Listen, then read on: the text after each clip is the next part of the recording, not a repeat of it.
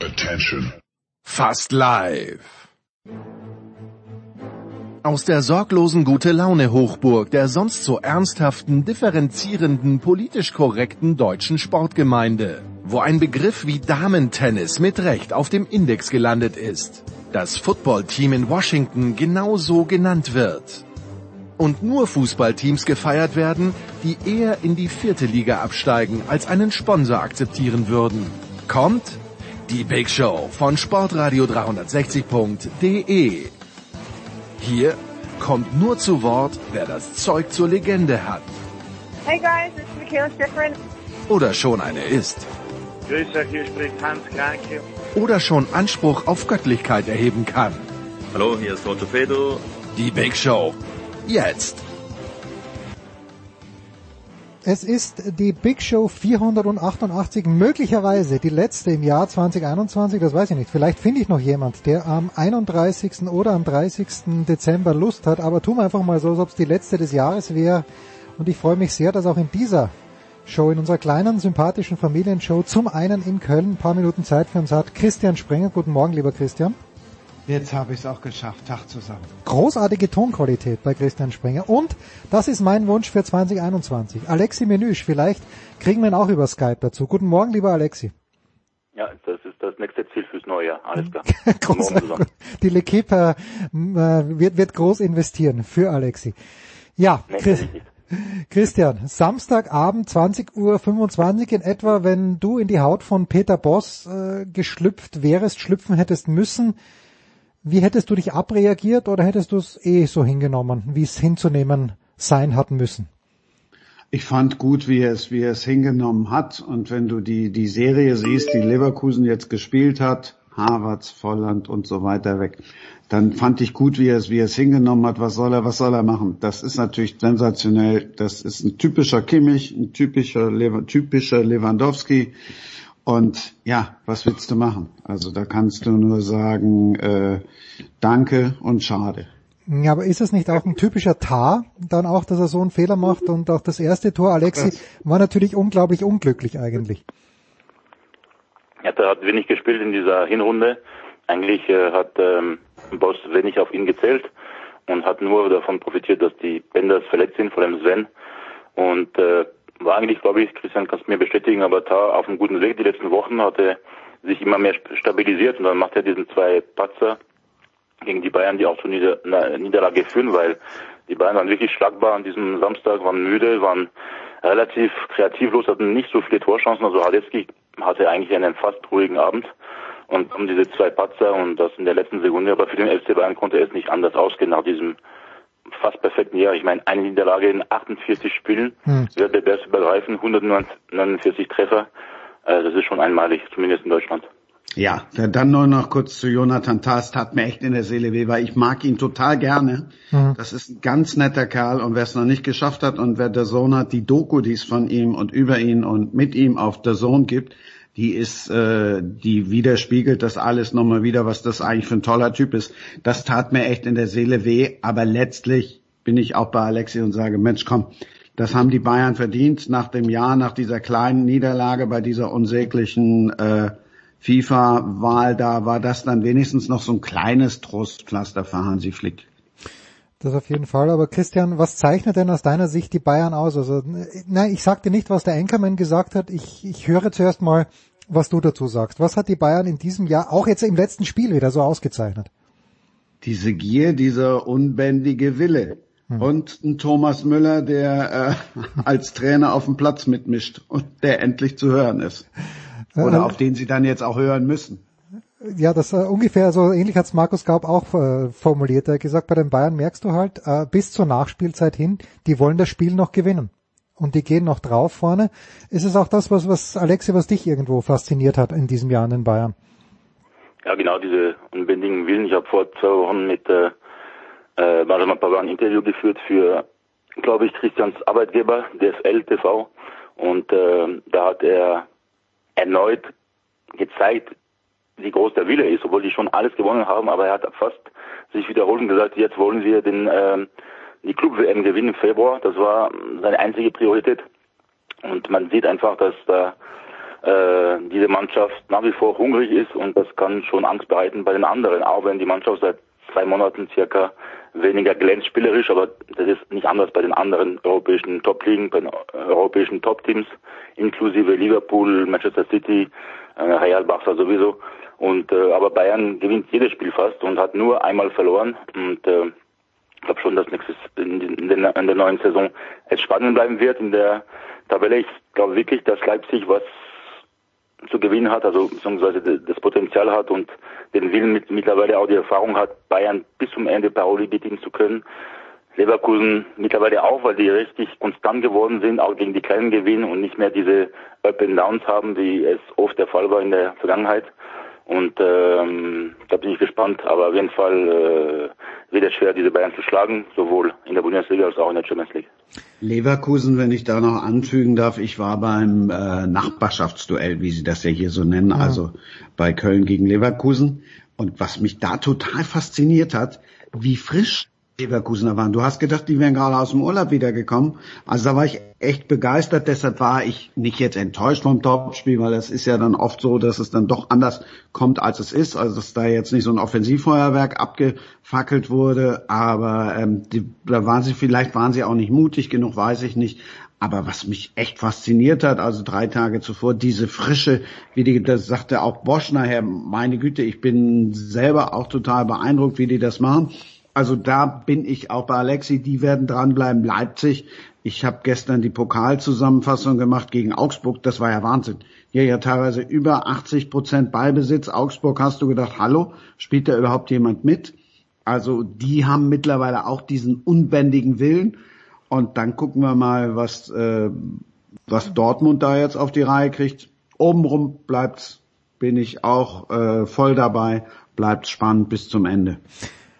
Ja, also ich wollte sowieso auf das Leipzig-Spiel zu sprechen kommen, auch das von Leipzig am Samstag zu Hause gegen Köln. Aber ähm, vielleicht noch ganz kurz äh, zwei Worte zu, zu Bayern. Zuerst zu dir, Alexi, und dann zu Leverkusen. Gerne auch Christian, weil du kennst die beiden ja, auf die ich gleich zu sprechen komme. Aber wenn du schon sagst, Alexi, du hast mit äh, Benjamin Pavard gesprochen. Ich habe manchmal das Vergnügen mit meinem Schwager, also eigentlich immer die Samstagnachmittag zu verbringen. Der ist ein ganz, ganz übler Bayern-Fan. Und äh, ich möchte sagen, äh, Pavard ist ausgeschlossen von diesem Phantom. Wie siehst du denn den Pavard? Weil ich höre nur Kritik von meinem Schwager. Wie siehst du Pavard? Wie sieht er sich selbst bei den Bayern? Dann ist dein Schwager erst einmal kein richtiger Bayern-Fan. Und zweitens sieht er die Spiele nicht richtig. Bis, bis zum Sommer. Seitdem spielt er wenig. Schaut mal hin. In Leverkusen 90 Minuten auf der Bank. Wer hätte das gedacht? Mhm. Wo sein Konkurrent Bunastar verletzt ist, wo Kimmich zurück war, hätte auch die Position spielen können, wo Süle es mehr als ordentlich gemacht hat, aber nicht seine Position ist äh, eigentlich und Pavard sitzt draußen. Also da stimmt irgendwas nicht zwischen dem Trainer und dem Franzosen. Es war immer wieder der Fall, dass er in der Hinrunde fast jedes zweite Spiel verpasst hat. Mhm. Und in der vergangenen Saison war Pavard der meist eingesetzte Feldspieler beim FC Bayern. Und er hat wirklich eine fantastische erste Saison gemacht. Vielleicht ist er auch in einem körperlichen Loch. Aber ich frage mich, was mit ihm eigentlich los ist. Hm. Äh, gerade, also ich weiß nicht, was dein Schwager gemeint hat, ob die letzten Spiele oder seit er bei Bayern ist, aber ansonsten war er auch einer der Garanten, dass Bayern das äh, fünf Tüpel geholt hat. aber was ich großartig finde, übrigens, Alex, es gibt ein befreundetes Sportportal, du sagst ausgezeichnet und völlig richtig, der meist eingesetzte. Und äh, auf diesem Sportportal hätten aber garantiert auf Twitter geschrieben, der meist eingesetzteste. Das nur nebenbei, weil ich bin mit dem Anchorman dabei, den Superlativ zu retten im Deutschen. Superlative hin oder her. Christian, äh, die Benders haben beide, äh, wie sich's halt gehört, als Zwillinge gemeinsam ihren Rücktritt bekannt gegeben, also werden, werden nach dieser Saison nicht weiterspielen. Äh, zuerst, äh, die Süddeutsche hat es auch ganz schön geschrieben, zuerst äh, sah es irgendwie danach aus, dass der Weg in Leverkusen nicht weitergeht, dass sie also sagen, Freunde, wir sind auf dem Markt, bietet mal für uns. Was wird der Bundesliga ähm, fehlen, außer dass es zwei ehemalige 60er sind. Du weißt, das musste jetzt kommen. Das war mir klar, dass das kommt. Das wird der Bundesliga nicht fehlen. Das immer Schade. kommt äh, zwei, die bei 60 groß geworden sind. Ehrlichkeit, Leidenschaft und Leiden noch obendrauf. Also um mal drei Schlagworte einfach zu nennen. Gute Typen, Du denkst immer, die sind nie, äh, die sind auch nie lustig. Doch, die können lustig sein. Ich bin immer ganz begeistert, aber dann zitiere ich mal meine Freundin, ein Bender-Zwilling bleibt uns erhalten, Matthias Ginter. Der Weltmeister. Nicht zu vergessen, Matthias Ginter, der Weltmeister. Ja, also es sind, äh, Alexi, kann man da sagen, die haben auch, natürlich haben sie viel Pech, die waren ja ständig verletzt. Ist das Pech? Ähm, äh, stimmt da was in der Vorbereitung nicht? Ich kann es eigentlich wirklich nur auf fehlendes Glück zurückführen. Wie oft die Benders verletzt waren? Ja, zusammen, glaube ich, sind die äh, Weltmeister und Rekordmeister. Also, dass die zusammen gespielt haben, war, war schon äh, nicht so oft der Fall. Und aber wenn man sieht, vor allem Sven Bender, sind immer diese Bilder aus seiner Dortmunder Zeit, wo er ja am Kopf überall getroffen wurde in einem Spiel und ja übelst aus. Aber die gehen halt da, wo es richtig wehtut. Die haben keine Angst, sind sehr mutig in ihrem Spiel. Und es ist schon schade, dass die so früh aufhören, aber das ist klar, dass es mit den zahlreichen Verletzungen zu tun hat, dass die einfach Ersatz haben. Und gut, wenn die sich mit der deutschen Meisterschaft verabschieden, wäre natürlich für die mehr als die Krönung. Vor allem als ehemalige Sechsker, weil die steigen eh nicht auf wieder, auch wenn die oben mit dabei sind in der dritten Liga, Klammer zu. Und ähm, ja, das ist schon, also schon fast äh, für die für die anderen Medien im Ausland eine interessante Geschichte mit den Zwillingen, weil dass sie so oft verletzt waren, ist unfassbar, aber dass sie sich auch so lang oben mhm. auf dem höchsten Niveau etabliert haben, das ist auch äh, einzigartig. Ja, also die 60er hatten ja, und das ist wirklich das Letzte, was ich über die 60er sagen möchte, aber die hatten drei Spiele, glaube ich, in sieben Tagen und der Coach hat da die neun Punkte ausgerufen. Die ersten beiden Spiele sind unentschieden ausgegangen, das dritte habe ich gar nicht mehr mitverfolgt, aber im Moment scheinen sie mir auf dem dritten Platz zu liegen. Das ist alles, was ich zu den 60ern... Hinter Ingolstadt, das ist das Wichtigste.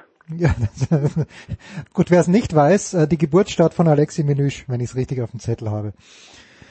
Ah, der erste. Also nicht ganz, okay, na okay, na gut. Ähm, der erste FC Köln, der glorreiche erste FC Köln, Christian, hat gegen Osnabrück gewonnen äh, und hat aber am Samstag mh, hm, dieses 0 zu 0, also Markus Gisdol hat es gefeiert wie den Champions League Sieg, wahrscheinlich zu Recht. Ich war nicht einverstanden mit dem Spielansatz, dass man sich wirklich 90 Minuten hinten reinstellt, so wie es die Augsburger gestern auch gemacht haben.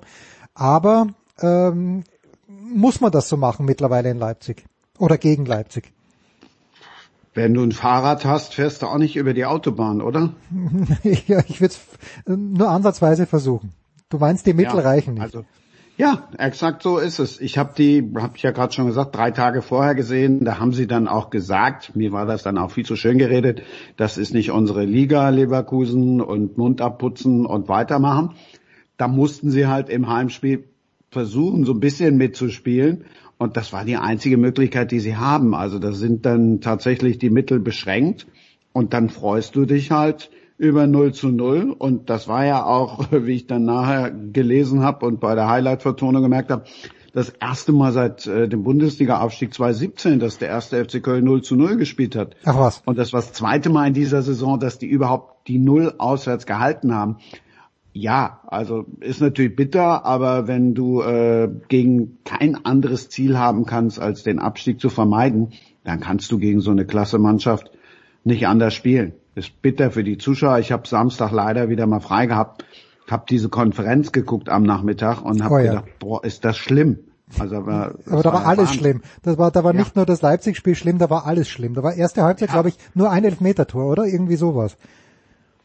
Gruselig. Ja. Aber Christian, der, der Torschütze von Köln gestern hieß Modest. Ist es der Bruder oder der Cousin von Anthony gewesen? Ich, ich habe gestern drei Spiele gemacht, eins um 18.30 eins um 20 und eins um 20.45 Ich habe dann irgendwann rannte einer da durch die Redaktion und sang den Song, wenn einer trifft vor dem Fest, ist es Anthony Modest. Mehr habe ich nicht mitbekommen davon. Also ich habe noch nie was gesehen. Sein, ja. Aber auch klasse von Gisdol, dass er ihn endlich mal wieder spielen lassen hat, auch wenn er die, die Leistung nicht mehr bringt. Aber äh, er kann immer noch als Joker, glaube ich, wichtig sein im Kampf um den Klassenerhalt in dieser Saison. Und dann bin ich gespannt, ob er komplett aufhört. Wäre eigentlich fast logisch mittlerweile. Ja, aber der FC hat ja, also mir tut das echt immer in der Seele weh. Also nicht, wenn ich jetzt den HSV sehe, das überhaupt nicht. Mir tut das in der Seele weh, wenn du siehst, wie Terodde ein Tor nach dem anderen macht und der ja. FC den immer noch bezahlt und wieder verschenkt. Und der FC spielt, ich habe den FC jetzt zweimal gehabt davor in Mainz auch, das war auch ein, auch ein Grottenspiel. Da spielen sie ohne Stürmer. Da spielt dann irgendwie vorne mal André Duda. Anderson, keine Ahnung, ist noch nicht angekommen hier in Köln. Da spielen sie ohne Stürmer und ein Terodde zerlegt die zweite Liga. Muss man auch nicht verstehen. Tja, für den glorreichen, ehemals glorreichen Hamburger Sportverein, bei dem es erstaunlich ruhig ist. Äh, wir haben heute auch noch ein paar Spiele. Christian, bist du heute irgendwo im Einsatz oder bist du äh, auch wieder äh, doch, mit, mit, mit Zusammenfassungen wahrscheinlich im Einsatz. Nee, heute meine Spiele, die Spiele, die ich hatte, die sind ja alle auf den Januar verlegt worden. Also Leverkusen ah, okay. habe ich noch und die Bayern habe ich, dann habe ich im Januar zwei Tage, zwei Spiele und kann dann heute einmal die große Einkaufstour machen. Ja, endlich. Die Weihnachtsbraten und so holen. Ah, okay, das ist ja, da, dazu kommen wir dann noch. Ja, wenn wir uns das gestern Abend noch ein kleines bisschen anschauen, Alexi Dortmund gewinnt in Braunschweig, äh, Gladbach muss natürlich gewinnen. Ähm, Gladbach ist eine Mannschaft, auch was man am Samstag dann gesehen hat, dass sie das zu Hause verlieren gegen Hoffenheim. Alexi, Gladbach ist, glaube ich, eine Mannschaft, die zwingend eine Pause bräuchte. Sehe ich das richtig? Ja, absolut. Nur Platz 8 in der Tabelle der Bundesliga, das ist sehr enttäuschend. Äh, verdient, aber trotzdem mit viel Glück extrem viel Glück in der Champions League weitergekommen, aber trotzdem Chapeau in dieser äh, Todesgruppe. Äh, aber in der Bundesliga hinkt man hinterher und das wird schwer genug, nächstes Jahr nochmal Champions League zu spielen. Dann gibt es diese Unruhe um den Trainern, die ich auch äh, nicht gut finde. Seit es diese Gerüchte gibt mit Dortmund, gewinnt Gladbach kein Bundesligaspiel mehr. Das ist alles andere als ein Zufall. Und man spürt auch nicht nur die Müdigkeit, sondern auch äh, ja, eine gewisse Nervosität, hat man bei meinem Landsmann am Samstag gesehen. Und weiß nicht, wo der Weg hinführt, weil es wird schwer genug. Äh, Im Januar spielt Gladbach zweimal zu Hause zwar, aber zweimal, also sukzessiv gegen Bayern München und Borussia Dortmund. Mhm. Und das wird äh, nicht einfach, um da wieder oben anzukommen, auch wenn die Punkte, also die sind gar nicht so weit weg von Dortmund und, und Wolfsburg, aber trotzdem sehe ich da zu wenig Konstanz in der Rose-Truppe, so dass ich nicht glaube, dass in der kommenden Saison äh, die Fohlen wieder in der Champions League dabei sein werden. Ja, vielleicht als Champions League Sieger. Nein, Spaß beiseite, aber das, das Phänomen haben wir ja ganz oft gehabt, dass eine Mannschaft die Champions League nach Jahren mal wieder erreicht hat und dann hauen die alles in dieser Champions League mhm. raus und vergessen dann mal eben den Liga-Alltag. Also da haben wir schon andere erlebt, die äh, dann auch Europapokal gespielt haben, sind wir schon wieder beim ruhmreichen ersten FC ja, Köln. Ja. Und dann mehr oder weniger, äh, mehr oder weniger dem Abstieg entgegentrudeln. Also da hast du, das wiederholt sich ja immer wieder kurioserweise. Und ja, das, also da kommt dann wieder die alte Weisheit zum Tragen, dass Fußball eben doch mit dem Kopf gespielt wird. Aber ist diese Mannschaft denn, Alexi, von den Spielern her gut genug, um, um besser als Vierter zu werden? Also Gladbach jetzt in diesem Fall. Das ist natürlich gut, aber ich, ich also Entschuldigung, Lars Stindl ist ein wunderbarer Fußballspieler. Aber wenn Lars Stindl dein bester Mann ist, dann kannst du nicht deutscher Meister werden. Ja, personell finde ich schon, aber da müssen alle dabei sein, kein verletzt äh, sein und ähm, alle topfit sein. Äh, ich, ich finde, dass Benzebaini hinten links fehlt seit Wochen und der ist bärenstark, das war eine super mhm. Verpflichtung. Ähm, Zakaria war ja jetzt lange verletzt, hat auch Schwierigkeiten, wieder sein altes Niveau zu erreichen, weil er so lange draußen war. Ich glaube, acht oder neun Monate, hat den Berater auch gewechselt, äh, der ihn den Kopf gedreht hat, so dass es für ihn nicht einfach ist, einfach ist, wieder sein altes Niveau zu erreichen. Aber wenn er wieder topfit ist, ähm, hinten, ich finde die, die, die Entwicklung von Elvedi äh, imponierend, also der, den finde ich wirklich klasse, den finde ich stärker als Ginter zum Beispiel. Und äh, auch wenn Ginter ein sehr guter Verteidiger ist, Leiner rechts macht seine Dinge sehr solide nach wie vor, auch wenn er und zu mal zu, zu hart rangeht in die Zweikämpfe, aber mein Gott, zumindest gibt der Gas immer. Also wenn alle fit bleiben und alle dabei sind, äh, ist Platz drei für mich auch drin, auch wenn in dieser Saison Leverkusen zum Beispiel, der immer der direkte Konkurrent von Gladbach war, die letzten drei Jahren stärker erscheint. Hm. Ja, Leiner macht später genau wie sein Vater. Bitte. Aber ein Kader haben sie, haben sie schon geil. Also das finde ich schon, dass das schon äh, über, überragend ist. Also da bin ich auch schon wieder bei Alexi, das, das gefällt mir schon. Wie gesagt, das ist dieser Spagat, den musst du erstmal erstmal hinkriegen. Ja, aber da muss ich auch wieder sagen, da hat Leipzig natürlich auch wahrscheinlich oder ganz sicher mit anderen Mitteln natürlich schon gut aufgerüstet, wenn was war das nochmal? Es war das vorletzte Bundesligaspiel. Ich glaube, darfst eins nicht vergessen, wo war, wo war Leipzig in der letzten Saison? Was hat Leipzig letzte Saison auch mitgespielt? Wo sind sie hingekommen? Ja. Die sind, die kennen das schon. Die kennen diese, nicht nur diese Doppelbelastung, die kennen auch diesen mentalen Spagat jetzt zwischen äh, Elversberg und, und, und Madrid zum ja. Beispiel. Ja. ja, aber ich meine, wenn, wenn du einwächst, wenn du auf der Ersatzbank Leute wie Paulsen, wie Nkunku, wie Forsberg, da war es glaube ich gegen Bremen und Angelino hast, die dann reinkommen können, das ist gut eingekauft, aber du musst erstmal die Kohle auch haben natürlich für diese Einkäufe. Tja. Also wenn du jetzt einen, einen Player einwechseln kannst, ein Embolo oder auch gestern haben wir auch wieder mal Traoré gesehen, das ist jetzt schon schon auch nicht so schlecht, was Borussia Mönchengladbach da hat. Wie gesagt, also die spielen das jetzt die erste Saison. Leipzig kennt das alles schon. Das sagt, ist ja auch das, was Nagelsmann sagt. Hm. Wir resten mal ganz kurz. Wir pausieren. Kurze Pause mit Christian Sprenger und mit Alexi Menüsch. Dann äh, plaudern wir weiter über den Fußball.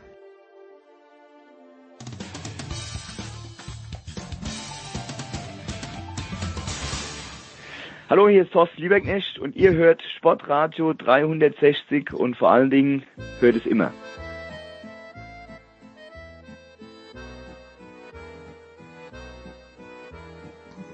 Es geht weiter mit Fußball in der Big Show 488 präsentiert von bet365.com. Heute noch ein Konto öffnen bei bet365.com und einen Einzahlungsbonus von 100 Euro bekommen. Übrigens dieses 0 zu 0 von Köln, äh, da hätte es die Kohle zurückgegeben bei bet365.com, denn das ist eine eines der Gimmicks. Ja, äh, Schalke müssen wir noch ganz kurz oder vielleicht auch ein kleines bisschen ausführlicher ansprechen. Ich war, ich habe es irgendwie gar nicht mitbekommen, äh, dass vor dem Samstag plötzlich Hüb Stevens da auf der Bank saß und jetzt wird da wohl doch jemand gesucht.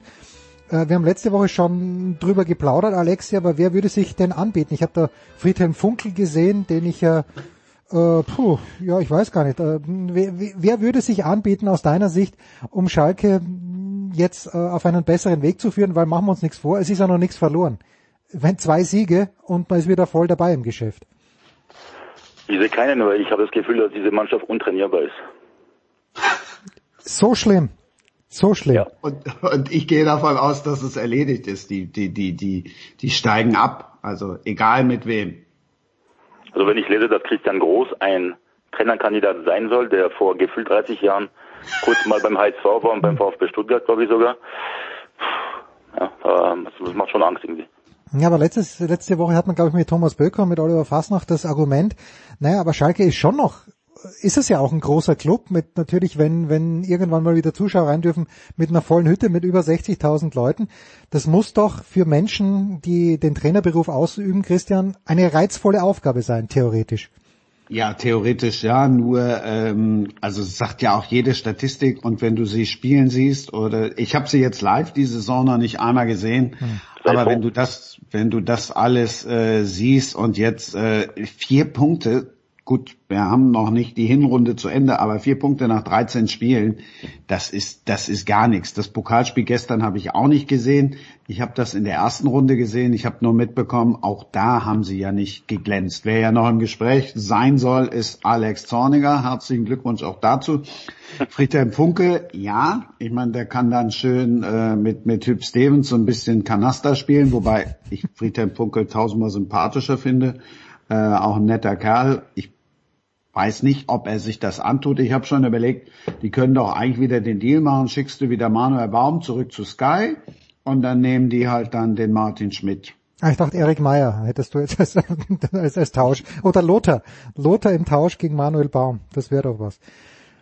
Jemand wie Zornig. Martin Schmidt haben sie da auch noch. Ah, dann okay. können sie den nehmen. Ja, und äh, mich dünkt ja, Alexi, aber jemand wie Zorniger, den ich ja von der Idee her, fand ich den ja nicht verkehrt, aber jemand, oder lass generell jemand auch wie Rangnick, der natürlich nicht zu Schalke gehen wird, aber jemand, der ein System hat, der hat doch gar nicht die Zeit, um das jetzt bei Schalke zu implementieren. Sie bräuchten jetzt ja wirklich jemanden, wie, also ein, ein System, ein sehr, sehr kompliziertes System, ohne jetzt Friedhelm Funkel zu nahe zu treten zu wollen. Aber ich glaube, der Herr Funkel hat ganz klare Vorstellungen, die die Spieler auch verstehen wenn jetzt der Nagelsmann auch zu Schalke gehen würde, würden sie ihn wahrscheinlich wochenlang nicht verstehen. Es muss, es müsste ja jemand sein, Alexi, der, ja, es müsste der klassische Feuerwehrmann sein. Ja, da bin ich bei dir. Also Zollinger ist auch so von der Clique Nagelsmann-Tuchel, also extrem komplizierte taktische Elemente implementieren und der ist äh, scheinbar soll er auch in Dänemark sehr glücklich sein und will dort äh, erstmal bleiben und dass er so ein Himmelfahrtskommando übernehmen soll, äh, scheint nicht wirklich äh, der Fall zu sein, dass er da richtig Lust hat auf diese Aufgabe. Aber es wäre nicht der geeignete Kandidat, da bin ich bei dir. Ich glaube schon, dass, ja, Groß muss ich schon wieder erwähnen oder, oder Funkeln sind da von der Ur-Ur-Ur-Generation, aber zumindest werden sie einfache Sachen machen, wieder die Basics äh, durchsetzen wollen zumindest und dann ist es vielleicht der letzte Weg, die letzte Chance für Schalke, doch noch drin zu bleiben. Hm. Es soll ja heute bekannt werden.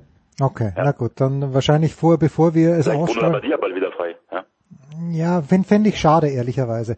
Äh, ja, weil, 13 Punkte, 13 Spielen bei dieser Truppe. Entschuldigung. Na, Moment, Moment, Moment. Aber Alexis, sag mir bitte bei dieser Truppe, ich finde diese Truppe, wenn, wenn da wirklich Geld reingesteckt worden ist, ich sag's alle zwei Wochen gerne wieder, dann sehe ich nicht genau wo, weil Kunja ist, ist ein guter Fußballer in einer guten Mannschaft, aber Kunja ist, ja. ist, ist keiner, der, also Kunja ist keiner, der, der von sich aus eine Truppe mitreißt, zum Beispiel. Also das, äh, ich sehe jetzt nicht, dass die zwingend, natürlich 13 Punkte ist nicht viel, aber ich sehe nicht, dass die zwingend mehr als 18 Punkte haben müssten. Ja, der Kader ist halt, äh, sage ich mal, merkwürdig bestückt, so dass man keine Kontinuität äh, spürt. Im kommenden Monat werden die Berliner wahrscheinlich womöglich versuchen, die Mannschaft erneut zu verstärken. Geld sollen sie ja haben. Aber die ist äh, ja, unausgeglichen aufgestellt. Allein äh, Zilfrick hinten rechts, der Niederländer hat sich überhaupt nicht durchgesetzt, aber der kam erst Anfang Oktober, vor zwei Monaten erst. Hm. Den Dusi, der Franzose, hat sich im Mittelfeld etabliert. Der könnte wirklich eine Lösung für die Zukunft sein, aber er ist nur ausgeliehen ohne Option. Also das heißt, er ist spätestens in fünf Monaten wieder weg. Und da verstehe ich nicht ganz das Konzept bzw. die Philosophie des Vereins, wenn es überhaupt eine gibt. Hm. Ja. ja, halt, die haben halt äh, drei wichtige Säulen, denke ich, das haben sie echt unterschätzt. Dann holen sie einen Schwolo, wo du denkst, ja, okay, klar, kannst du machen, aber brauchst du eigentlich nicht, bin ich auch schon wieder komplett bei dir. Irgendwie so richtig Hand und Fuß hat es nicht. Die haben tolle Spieler, aber das sind halt überwiegend auch tolle Einzelspieler. Also die haben jetzt keinen, der da mal eben äh, die Mannschaft zusammenreißt. Ob wir jetzt bei Ibišević anfangen und, und, und. Ja. Aber denen fehlt tatsächlich so ein Leadertyp. Ein Thomas Müller oder von mir aus äh, gerne dann auch ein Kimmich oder, oder. Der fehlt denen komplett. Ja. Kann man sich auch nicht selber schnitzen. Loben wir doch, wenn wir die Hertha jetzt schon äh, ein bisschen kritisieren, aber loben wir doch, äh, wollen wir Markus Götzes Herz ein kleines bisschen erwärmen, auch wenn der VfB Stuttgart verloren hat äh, bei Wolfsburg. Apropos Wolfsburg, äh, apropos Union Berlin, apropos vielleicht auch sogar der SC Freiburg mit den drei Siegen jetzt in Folge. Alexi, wer verdient aus deiner Sicht für diesen doch relativ kurzen Herbst mit nur 13 Spielen, wer verdient aus deiner Sicht das größte Lob? Eindeutig Union Berlin, aber ich bin nicht so überrascht, weil ich fand, die Art und Weise, wie sich dieser Verein verstärkt hat im Sommer, war nicht einzigartig auf den ersten Blick. Nur du denkst dich immer, ja, es dauert, bis sich die Neuen wieder integrieren. Das ist ja meistens der Fall. Äh, aber bei München allein haben sich die Neuen überhaupt nicht integriert äh, bis jetzt und das dauert immer ein Jahr, hat man bei Hernandez wieder zuletzt gesehen. Und äh, bei Union haben sich alle sehr schnell äh, eingepasst, ob es Knoche ist oder Kruse sowieso vorne, aber auch er, wenn er verletzt ist, äh, liefert Union trotzdem trotzdem, und das ist schon ein, ein Verdienst, glaube ich, des Trainers, der lange unterschätzt wurde, äh, Urs Fischer, und der auch womöglich im Sommer auch äh, heiß umworben wird, aber der, dieser Weg, diese Kontinuität äh, von Union, ich spielt auch einen interessanten Fußball, finde ich, also nicht nur Beton, und der macht Spaß und die stehen da oben äh, völlig zurecht. Und natürlich auch eine eine, eine kleine Note oder äh, Anmerkung zum VfB Stuttgart, weil wer hätte gedacht, dass diese Mannschaft... Die nehme ich dann, Alexi, dann nehme ich die als Überraschung. Aber, aber äh, zitiere bitte Domi Kulibali, dann bin ich zufrieden. Nein, aber ja, die zwei Teams für mich halt der VfB Stuttgart äh, eben als als Aufsteiger, das darfst du nicht vergessen. Ich ja. habe die zweimal live gesehen, die spielen einen sensationellen Fußball, das macht so eine Freude.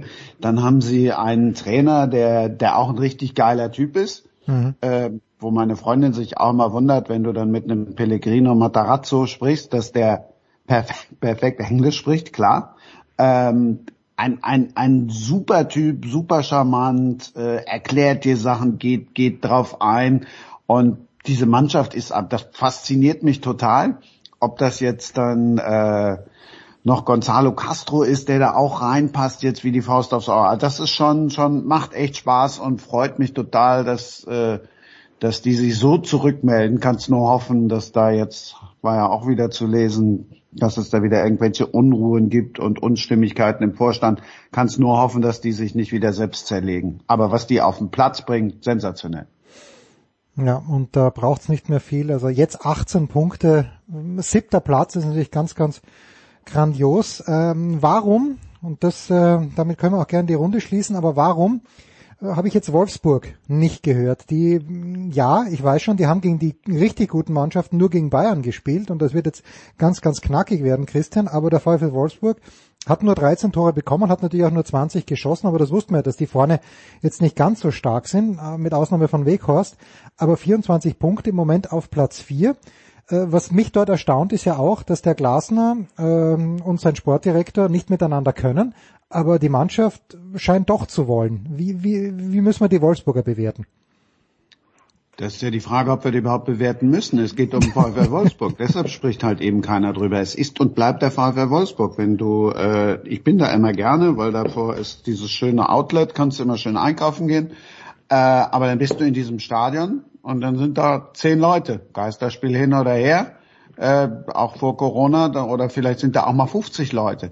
Wir reden halt leider immer noch über den VfL Wolfsburg, dass der Sportdirektor mit dem Trainer nicht kann. Das hat Jörg Schmatke ja schon öfter gezeigt. Auch schon öfter gezeigt, wo das hinführen kann. Ja, aber ist Jörg Schmatke ein guter Sportdirektor dann, wenn es nicht mehr geht? Wie war das denn beim FC? Äh, muss man die Schuld zu 50 Prozent auch dem Stöger mit auf den Weg geben oder ähm, reicht's dem Schmatke dann irgendwann mal? Ja, lass uns nicht so weit zurückgucken. Das ist ja jetzt schon schon schon schon ewig her. Müssen wir nicht wieder über den FC reden. Jörg ist halt ein Sturkopf. So, mhm. und wenn dem was nicht passt, dann, äh, dann haut das raus. So. Was, ich habe es auch nicht verstanden, äh, Landsmann hin oder her von dir, dass Glasner sich völlig, den, den Zeitpunkt habe ich nicht verstanden, äh, äh, das Thema habe ich nicht verstanden. Äh, und dann das in der Öffentlichkeit zu machen, habe ich auch nicht verstanden. So, das finde ich, das ist das größte Kompliment, was du im VfL Wolfsburg machen musst, äh, dass sie das mal eben so weggespielt haben, dass sie das A wegdiskutiert haben, B weggespielt haben und wie sie jetzt am, am Wochenende trotz irgendwie äh, fünf Corona-Ausfällen, die es gab, das dann noch da hingebracht haben, das finde ich dann schon klasse, darfst aber eins auch nicht vergessen, die haben natürlich auch vorne ein Wort Weghorst. Ne? Ich weiß nicht, von diesen 20 Toren hat der die Hälfte, hat der gemacht. Ja. Bleibt er jetzt oder geht er? Ja, das ist, das wäre wär so meine Frage gewesen. Wo, warum, äh, gut, die Bayern haben natürlich mit Lewandowski, brauchen die den nicht und die Dortmund auch nicht, aber warum, Alexi, hat da noch niemand äh, so richtig intensiv die Hand gehoben für den Weghorst? Bayern hat nicht Lewandowski, Bayern hat Choupo-Moting als Ah ja, stimmt, ja. Stimme. ja. Ähm, ja, die müssen auch nicht immer in Deutschland kaufen, das ist schon richtig so. Aber äh, es soll so dahin führen, dass Weghorst eigentlich nach England geht. Ich glaube, Tottenham wäre sehr interessiert und die spielen ja um die Meisterschaft. Äh, aber ob Wolfsburg ihn ziehen lässt, jetzt mitten in der Saison, wo man jetzt sogar auf Champions League Kurs ist, äh, gerade auf Platz 4 sogar steht, äh, wäre schon fatal, weil dann hättest du zwei, drei Wochen Zeit, um einen Ersatz zu finden. Wahrscheinlich holen die, also suchen die eh einen, einen schon, um, um, um zu antizipieren, falls wirklich äh, Weghorst gehen sollte. Aber klar, der ist äh, bärenstark, aber ich würde auch gerne meinen Landsmann Maxence Lacroix da hinten äh, loben, weil er ist erst äh, 19, glaube ich, und erstes Auslanderfahrung, sofort Stammspieler, sofort geliefert, auch wenn er ein paar Patzer hatte, aber das war auch die Kunst von Glasner, ihn weiterhin zu vertrauen und spielen zu lassen. Und er ist schon jetzt der Abwehrchef und äh, er ist auch der einer der Garanten, dass Wolfsburg da oben mitspielt. Hm. Ja, und warum sollen sie Wechhorst abgeben? Also, oder warum sollte Wechhorst jetzt äh, nach England gehen? Also im Moment gibt's noch weniger Gründe, nach England zu gehen. Äh, ja. Wahrscheinlich ab 1. Januar ganz wenige. Ja, und richtig. Wolfsburg, du kriegst dein Gehalt, du bist äh, jetzt im Moment auf Champions League Kurs. Ja, also da gibt's jetzt nicht. Und das Spiel ist ja total auf ihn zugeschnitten. Also das darfst du ja auch nicht vergessen. Die spielen ja für ihn. Neun Tore sind es übrigens von 20, also fast die Hälfte. Hm. Dann äh, kommen wir gleich zum Schluss, aber ich muss, muss Alexi noch natürlich zu unserem äh, gemeinsamen Lieblingsthema befragen, zu Monsieur Tuchel. Und äh, Alexi, gibt es irgendeine Möglichkeit, irgendeinen Umstand, dass äh, Thomas Tuchel über diese Saison hinaus, wenn er die Champions League gewinnt, bleibt er doch noch ein Jahr länger oder zwei Jahre länger oder ist diese Geschichte komplett passé? Und wo siehst du ihn, wenn sie passé ist, im kommenden Jahr? Also lieber Jens, es kann sein, dass Thomas Tuchel heute Mitternacht kein Trainer ist äh, von Paris Saint-Germain. Wenn die gegen Straßburg nicht gewinnen, sondern oder sogar äh, verlieren, äh, ist er kein Trainer von PSG mehr. Dann hätten die fünf Niederlagen in 17 Spieltagen bei diesem Budget, bei dieser, äh, bei diesem Starensemble und dann wieder nicht überwintert. Darum geht's. Aber dass er über die Saison hinaus bleibt, dass sein Vertrag noch einmal verlängert wird, ist komplett ausgeschlossen. Er kann 8-0 im Finale gegen Bayern München gewinnen oder Manchester City. Das wird nichts ändern. okay. Und wo, wo geht er hin nächstes Jahr?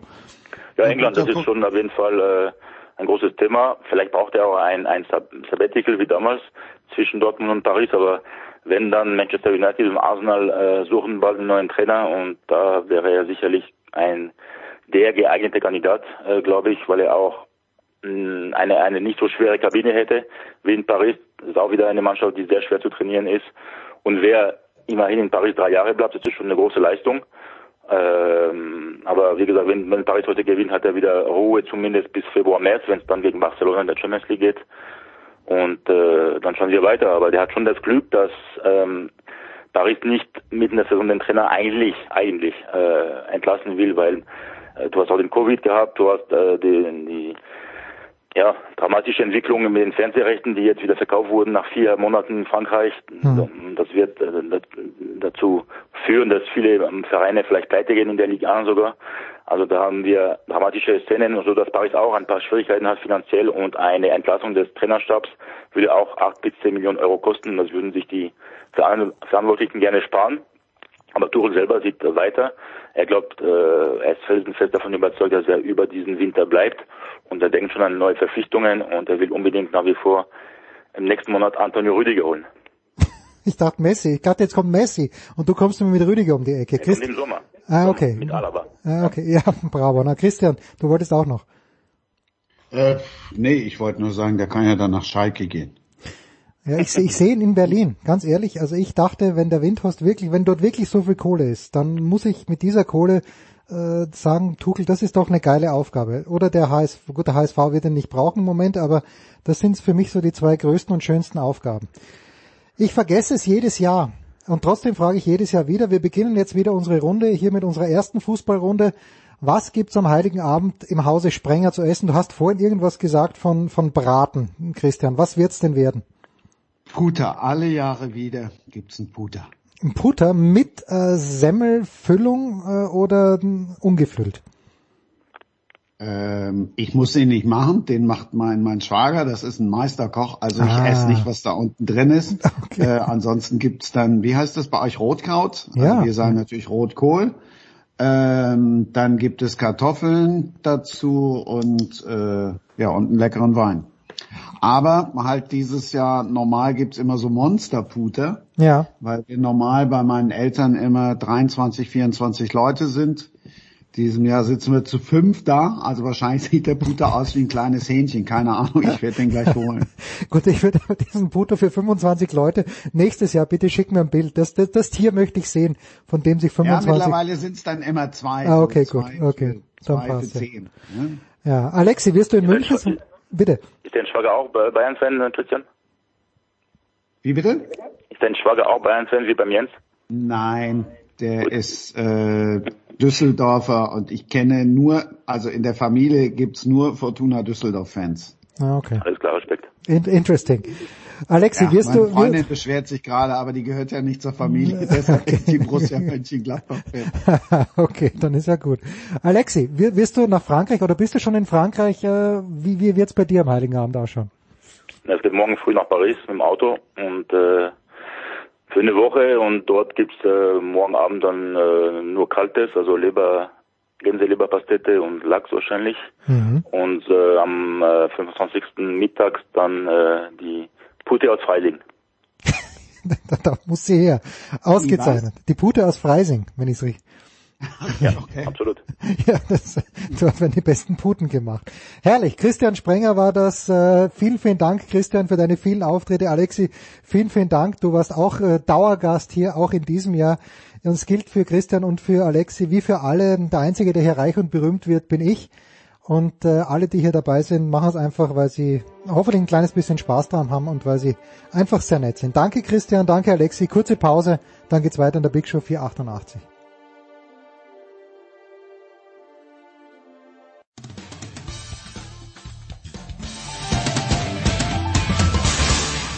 Hallo, hier ist Gina Lückenkämper und ihr hört Sportradio 360.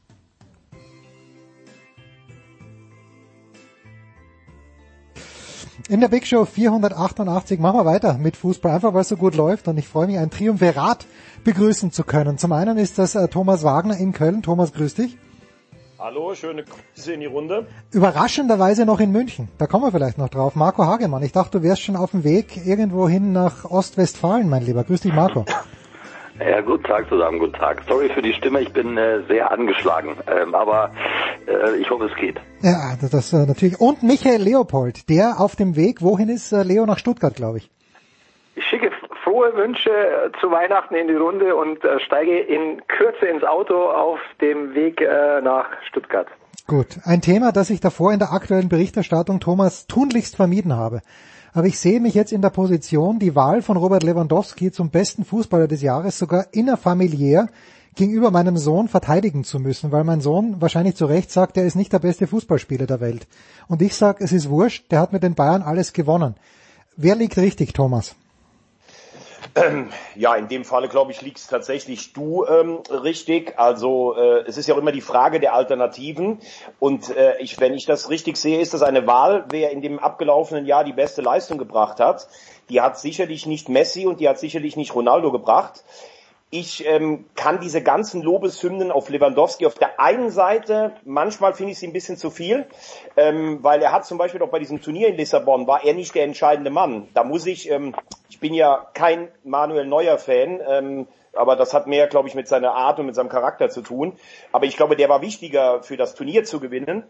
Ähm, ich habe auch manchmal das Gefühl bei Lewandowski, auch wenn man die Auftritte in der Nationalmannschaft sieht, ja, das ist eine durchschnittliche Mannschaft, die hebt er nicht auf ein anderes Niveau wie der von uns mal besprochene Diego Maradona.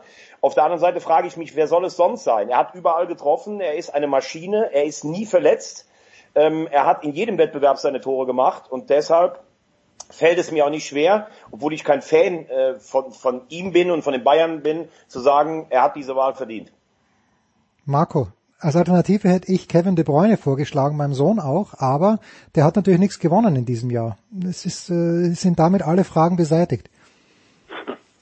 Becky hat alles erklärt, alles richtig erklärt, alles gut erklärt. Äh, da gibt's nichts äh, zu widersprechen.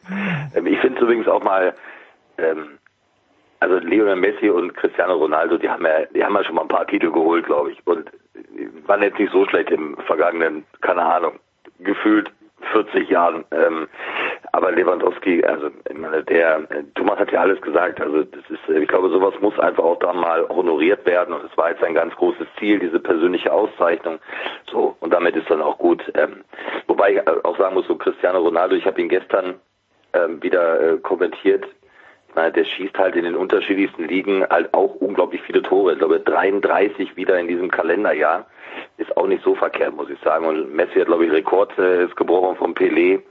Die zwei sind ja auch nicht so verkehrt als Fußballer, aber Titel zählen natürlich dann auch. Und Lewandowski hat es, glaube ich, jetzt auch, weil er das über Jahre jetzt auch gezeigt hat, schon verdient.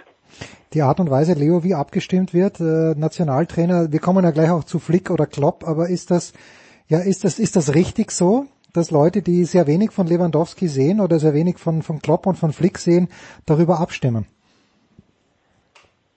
War das eine Frage an mich? Ja, bitte, Leo. Nein, ich, ich dachte nur, weil also bei Lewandowski ist alles gesagt und jetzt kommst du um die Ecke und fragst mich, ob, die, ob der Abstimmungsmodus okay ist. ja, also. ja, irgendwas kann da irgendwas kann da nicht stimmen, wenn Lewandowski Fußballer des Jahres Computer, ist. Kurz vor Weihnachten, hast du keine besseren Fragen. also die, ich habe mir ehrlich gesagt über diesen Abstimmungsmodus, ob du es glaubst oder nicht, das kann nicht sein. wirklich Gedanken gemacht. Das kann nicht also sein. Ich war, ich war ein bisschen irritiert, ich war ein bisschen irritiert, dass es Flick nicht geworden ist, muss ich offen zugeben.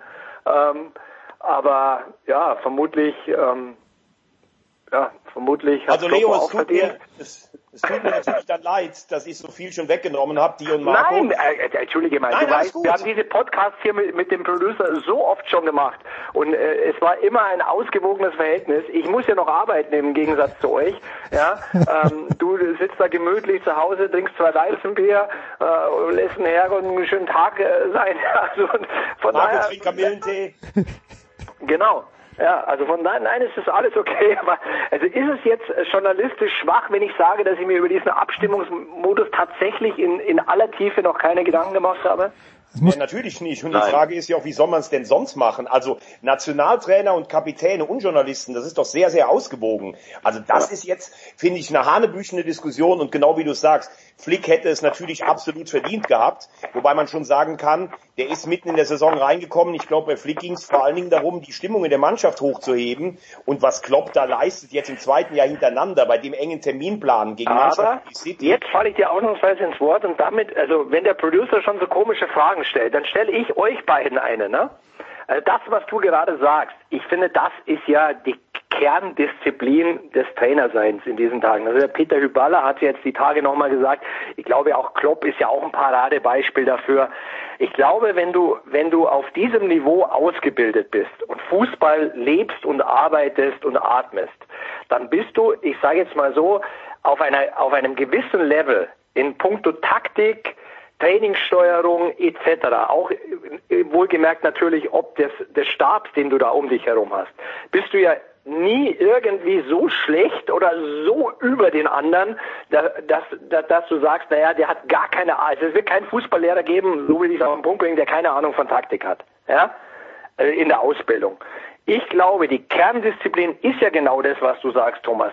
Du musst es schaffen, aus diesem Level in einer Kabine mit vielen Egoismen und äh, wo du mit, sag ich mal, mit Geldstrafen etc. nichts mehr gewinnen kannst, weil sie ohnehin alle so viel Geld haben, dass sie es gar nicht spüren, wenn du sie bestrafst. Du musst, du musst, so wie Nagelsmann zum Beispiel in Leipzig macht, da, da wer, wer, wer, wer gegen die die Regeln verstößt, der zahlt der, der wem auch immer äh, irgendein Ge Geschenk. Der muss irgendwas ziehen. Ja, sowas ist ja, finde ich, ist ja das ohnehin das Beste, was du machen kannst. Aber das war jetzt ein Nebengeräusch oder Nebengedanke. Aber was ich damit sagen will, lange Ausführung, kurzer Sinn, das, was du sagst, ist doch das alles Entscheidende. Du musst dafür sorgen, dass diese Kabine für dich durchs Feuer geht und dass die miteinander Spaß haben. Und das macht die ganz Großen im, inzwischen aus, finde ich. Und das wäre jetzt meine Frage an euch. Ich wollte eigentlich eine Frage stellen, ne? Jetzt bin ich länger geworden, als ich eigentlich werden wollte. Ja, ob ihr das nicht auch so seht. Marco. Jetzt lass mal Marco, der hat gerade Das war eine sehr kurz geratene Frage, sorry, in aller Kürze. Geht jetzt echt um die Diskussion Flick oder Klopp, ja? Ja, nee, nee, es geht, die Also, Frage war Marco, ja, ob er es nicht auch so sieht, ob es nicht die Kerndisziplin der ganz großen Trainer ist, eine Mannschaft voller Stars äh, hinter dich zu bekommen und dafür Ja, zu sorgen, dass die miteinander und für dich Spaß haben. Ja, sicher. Also das sieht man ja auch an Herrn Kovac, dass er irgendwann mal so ein bisschen Teile der Kabine verloren hat und so. Und dann äh, hast du sofort Tumulte drin, ist doch gar keine Frage. Ähm, äh, dann, natürlich gehört das zur Kerndisziplin. Also wenn du eine Mannschaft hinter dich bringst als Trainer und die folgt dir, ähm, wo auch immer hin, dann ähm, hast du schon sehr viel gewonnen als Trainer. Meine Frage war so schlecht formuliert, Marco, dass du, dass, dass du mich falsch verstanden hast. Ne? Äh, Es war eigentlich keine Frage. Das war eine Feststellung. Widersprich mir nicht. Aber, Aber ähm, was man in, in dem Falle sagen muss, und ich hätte jetzt eine konkrete Frage auch an Marco, weil was mich echt in der letzten Woche richtig angekotzt hat, war das, was in Dortmund passiert ist. Also man kann sicherlich ähm, über Lucien Favre, man kann über ihn ähm, urteilen, man kann darüber nachdenken. Ich sage zweimal Vizemeister mit dem Punkteschnitt. Viel mehr kannst du gegen die Bayern im Moment nicht rausholen. Im ersten Jahr, wo sie ihm vorgeworfen haben, er wäre zu wenig mutig gewesen, kam Dortmund übrigens aus einer katastrophalen Saison mit Bosch und Stöger und hat sich mit zwei Toren Vorsprung in die Champions League gerettet. Nur mal by the way. Aber was dann los war, als, äh, als Favre weg war und Edin Terzic da war, ich habe gedacht, der könnte übers Wasser gehen. Schon bevor ich den überhaupt das erste Mal gehört habe. Oh, Wahnsinn. Der bringt eine neue Emotionalität drin. Ein Dortmunder Junge. Immer dafür verpflichtet, für den Notfall da zu sein. Es war mein großer Traum. Die Kabine ist wieder da. Die haben sich einen abgebrochen gegen Werder Bremen. Und ich habe nur gehört, Terzic hier, Terzic da. Und dann haben die eine Scheiße gespielt bei Union Berlin, dass mir fast schlecht geworden ist. Und das soll alles dann der neue Wunderheiler sein. Nichts gegen den Mann. Aber das geht mir so auf die Eier. Ich kann es euch gar nicht sagen. Ja, mir tut er leid. Also der, der muss da einiges aushalten. Ja, ich habe übrigens diese Entlassung von Lucien Favre zu dem Zeitpunkt ja überhaupt nicht verstanden. Also ja gut, also, du hast halt ein paar gekriegt ähm, äh, gegen VfB Stuttgart, aber das hat ja echt was von Aktionismus gehabt letztendlich. Und ich war immer einer, der Lucien Favre wirklich verteidigt hat, ähm, weil so viele Punkte wie der geholt hat, ähm, wie du hast es gesagt, zweimal Vizemeister gewonnen und so weiter und immer diese Diskussionen, er ist, er ist kein keiner, der Titel gewinnt. Also das ist so, das fand ich wirklich Hanebüchen, muss ich wirklich sagen, ähm, weil er hat seinen Stationen vorher, glaube ich, auch ganz gute Arbeit geleistet. Und wenn du so eine Mannschaft hast wie den FC Bayern vor dir, die dann halt alles gewinnen und nichts verlieren, ja gut, wo sind denn da mal die Spieler auch in die Pflicht genommen worden? Viele Spieler haben übrigens einen, einen Stillstand, sowohl in ihrer Entwicklung ähm, als auch von, generell von ihrem Leistungsvermögen her, das muss man auch mal ganz klar thematisieren, aber die können sich jetzt schön verstecken. Ähm, so, und das natürlich in der Kürze der Zeit jetzt kein großen Trainer verpflichtet mit großem Namen, ist, ist auch klar, dann hast du immer Terzic, der da der gebürtige ähm, äh, Sauerländer ist und äh, vielleicht eine gewisse Nähe zu Aki Watzke hat, keine Ahnung. Ein bisschen gelernt natürlich unter Slaven Bidic, darf man auch nicht vergessen, ne? ähm, war ja auch in England und so weiter. Ähm, aber dass der natürlich jetzt äh, der große Wunderheiler ist, das sehe ich bei weitem nicht, weil ich glaube, da sollte man sich eher mal über die über die Spieler ein paar Gedanken machen, äh, ob die nicht eventuell mal äh, sich selbst hinterfragen sollten und ähm, äh, da mal so ein bisschen den Finger in die Wunde legen. Da bin ich total bei dir. Ich, mir geht es ähnlich wie euch. Ich, ich habe diese Diskussionen auch immer für ja um Favre. Mir, mir hat das auch nie gefallen. Ähm, was du ihm sicherlich in Anführungszeichen ankreiden kannst, ist, dass es nach außen oft sehr zögerlich aussah. Ich glaube, das ist halt in der Außendarstellung äh, dann nicht immer einfach, aber so ist er. Und äh, ich, ich muss auch immer sagen, ich fand das Miteinander mit ihm auch immer super angenehm und super nett. Ähm, und klar, er hat seine Eigenheiten in der Außendarstellung, auch in den Interviews, aber das weißt du ja auch, wenn du ihn holst. Aber ich bin ja. total bei dir, Marco.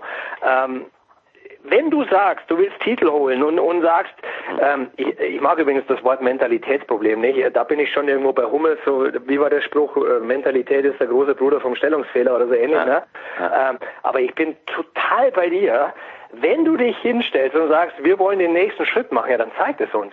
Das zeigt auch jede Woche. Und, und da, ich finde auch immer diese Vergleiche mit München oder, oder generell die Vergleiche immer schwer. Aber eins ist klar. Die Bayern haben in der Breite im Kader eine ganz andere Mentalität, und jetzt komme ich doch auf Mentalität, denn da hast du in der Breite so viele Spieler, die es jede Woche aufs Neue zwei bis dreimal wirklich wissen wollen. Und zwar nicht 20 Minuten und nicht einmal, sondern wenn die englische Woche haben, dreimal über 95 Minuten. Und zwar in einer Summe, die es natürlich fast äh, die, die anderen erschrecken lässt. Aber da bin ich total bei dir, Marco. Und genau daran musst du dich als Spitzenverein messen lassen. Ja, da musste ja auch ganz, da musste ich auch wirklich sagen, als Dortmund auf Augenhöhe war in der Ära Klopp, gab es dieses unsägliche Wembley-Finale. Ich sage heute noch, die ja. Bayern hatten es natürlich in dem Jahr verdient, aber dieses Spiel hat der Schiedsrichter entschieden oder sogar verschoben. Ähm, ganz klar. Und dann haben die Bayern gesagt, jetzt ist uns Dortmund lang genug auf die Nerven gegangen. Jetzt holen wir mal Lewandowski, Hummels und als Krönung Götze, den Pep Guardiola extra nicht wollte. Also man holt einen Spieler, den der Trainer nicht will. Das muss, das gehört auch zur Wahrheit. Jetzt sind die Bayern für mich meilenweit vor Borussia Dortmund. Da muss dann alles stimmen in einer Saison oder in, in einem Spiel, dass, äh, dass Dortmund die äh, schlagen könnte. Und eins noch zur Diskussion über Favre.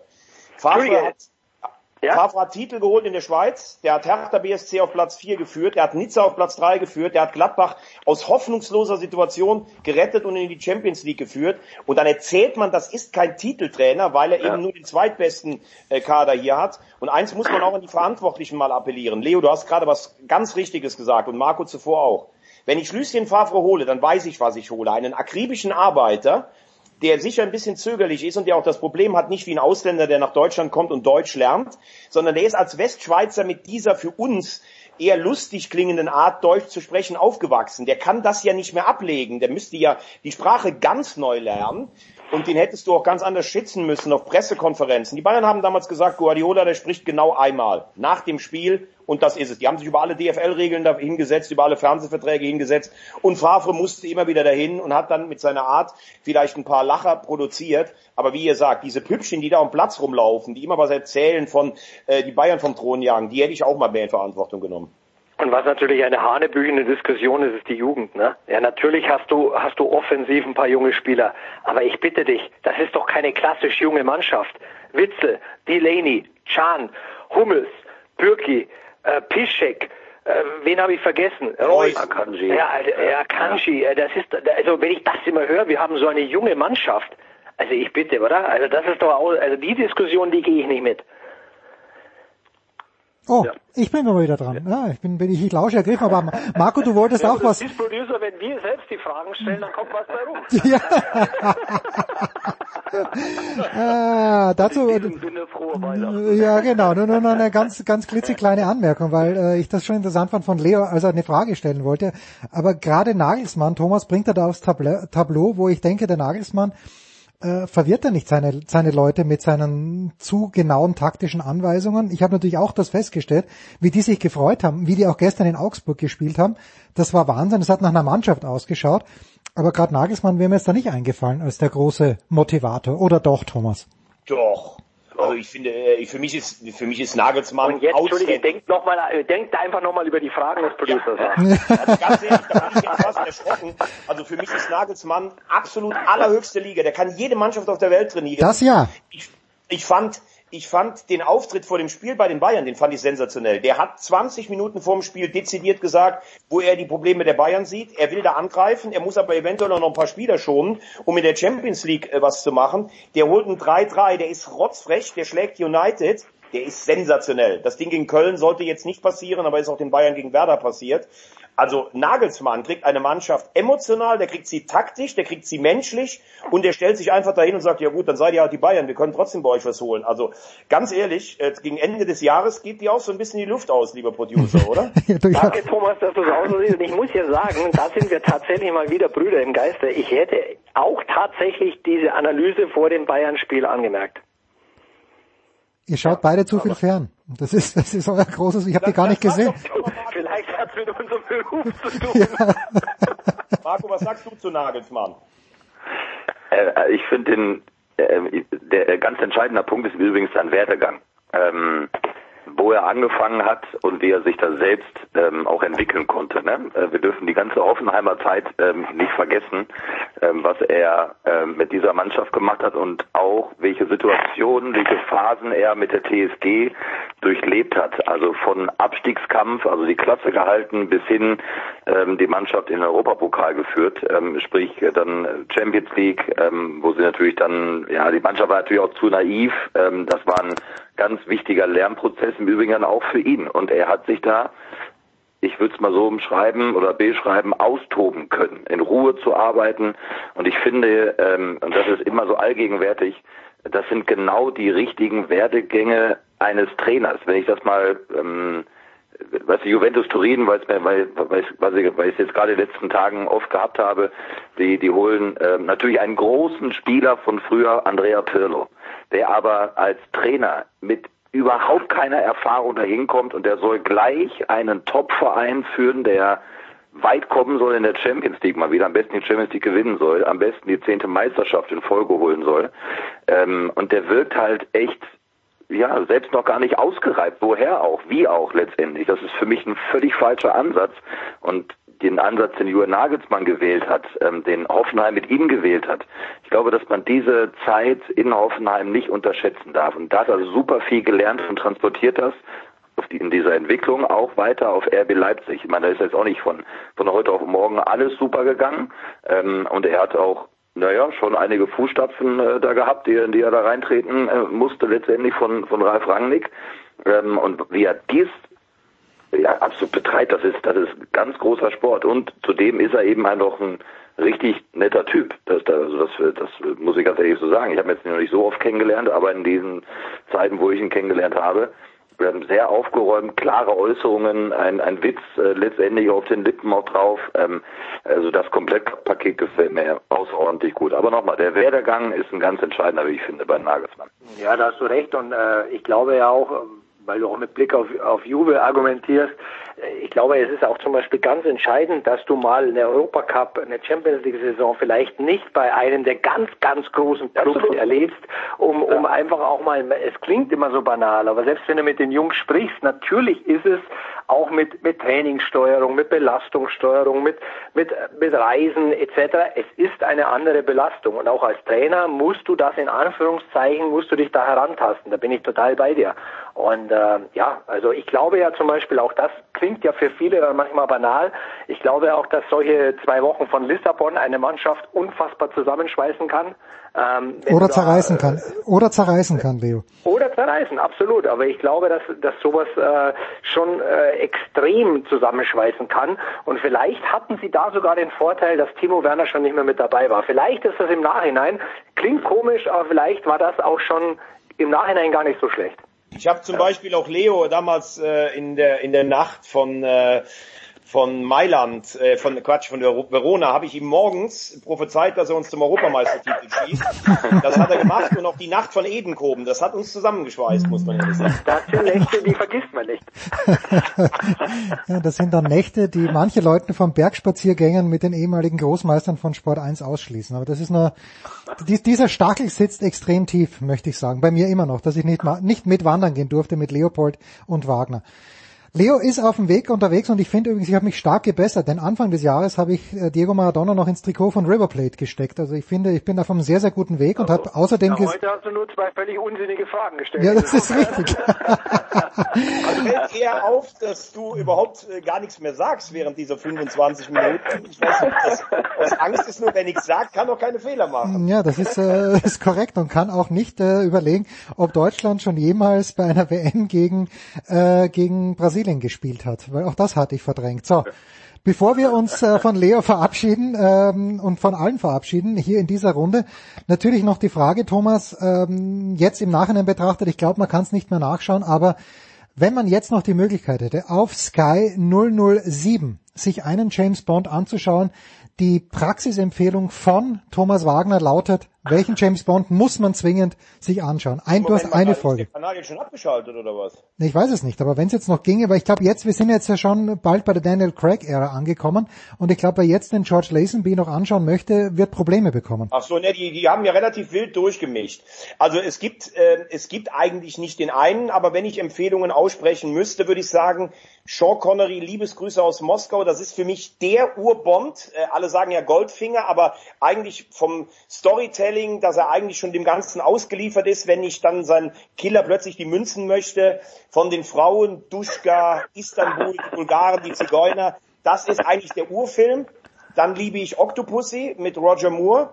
Die Puristen sagen George Lazenby, die Geschichte mit Telly Savalas ist geil. Ich muss auch sagen, ich habe mich jetzt, weil ich die Craig-Filme jetzt auch mal ein bisschen so retroperspektiv gucken kann, äh, Daniel Craig hat das Ganze nochmal auf ein neues Niveau gehoben. Also das wären meine drei Filme und Craig. Der schlechteste Bond ist Timothy Dalton. Und wenn James Bond eine Frau wird, gucke ich mir keinen einzigen Bond-Film mehr an. Aber du kannst alle Bond-Filme auch Der nicht nächste sprechen, oder? Podcast zum Thema Diversity ist eingestellt. Marco, du hast recht. Ich kann, also zumindestens in der Ära bis Dalton kann ich jeden Bond-Film äh, mitsprechen. Das ist tatsächlich so. Ich habe aber jetzt noch eine Frage hier für meine Kollegen und Freunde. Wir haben ja beide den Agentenkoffer übrigens. Ja. Jens, nur, Genau, genau. Aber. Marco, Frage du an auch, ne? dich, Marco, und Frage an dich, Leo, weil Jens habe ich die Frage schon mal gestellt. Äh, Bond hat ja unzählige, ähm, unzählige Affären, aber wie viele Frauen und Affären hat er maximal in einem einzelnen Film? Oh Gott. Ich muss, Maximal in einer, hätte ich jetzt wahrscheinlich auf zwei getippt. Ich sag Marco? eine. Ich sag eine. Nein, er hat in jedem Film, also maximal hat er vier Geliebte in einem Film. Also es gibt nicht mehr als vier in einem. Und ihr kriegt jetzt noch eine, ihr kriegt jetzt noch eine Das ist quasi, als Stichfrage. ob sie dein Leben verfilmt hätten. Ich, ich habe noch eine Stichfrage für euch. Jetzt zählt's, wer schneller dran ist. Jens weiß, weiß die äh, Frage auch. Es gibt in einem Film, der in Cortina d'Ampezzo spielt, ähm, die Szenen beim Biathlon. Wie heißt der ostdeutsche Meister? Ja, du willst jetzt nicht sagen, wie Kriegler heißt, oder wie Erich Kriegler. Jawohl, Erich Kriegler. Als großes Rätsel hier verkaufen. großartig. Und ich fand, du hast das Bond-Quiz gewonnen. Erich Kriegler. Und ich fand ja gerade bei diesem Bond so unglaublich, dass an einem komplett äh, zufälligen Dienstagnachmittag in Cortina Tampezzo die komplette Winterolympischen Spiele abgefeiert werden. Mit Eishockey, mit Eiskunstlauf, mit Biathlon, mit Bobfahren, mit Skialpin, das große und Skispringen. Natürlich. Tödliche Mission war mein erster Bond, den ich im Kino gucken durfte seinerzeit. Also ich habe mir echt vorgenommen, wenn der nächste Bond rauskommt, dass ich auch den im Kino anschaue. Ich habe, glaube ich, irgendeinen ganz üblen Pierce Brosnan mal gesehen im Kino, erste Reihe, erinnere ich mich noch. Äh, viel zu schnelle Schnitte. Also Pierce Brosnan hat für mich auch nie gewonnen. So, Leo, Tradition. Also ich fasse zusammen, ganz kurz. Marco, frohe Weihnachten und gute Besserung. Thomas, äh, nachdem wir dein Leben verfilmt haben, auch dir ein frohes Weihnachtsfest und lieber Producer.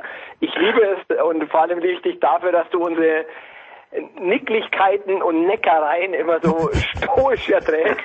Und äh, ich wünsche dir fürs Jahr 2021 bessere Fragen und ein schönes Weihnachtsfest. Danke dir. Du musst, Leo, du musst jetzt aber die letzte Frage noch beantworten. Die müssen alle heute. Was gibt's bei Leopolds am Heiligen Abend zu essen? Äh, wir essen dieses Jahr tatsächlich zum ersten Mal Raclette. Ah ja, das haben wir noch nie gemacht, ja. aber ähm, der Orga wegen haben wir uns dafür entschieden. Schön, schön. Dann raus, raus mit dir, auf nach Stuttgart. Wir freuen uns schon.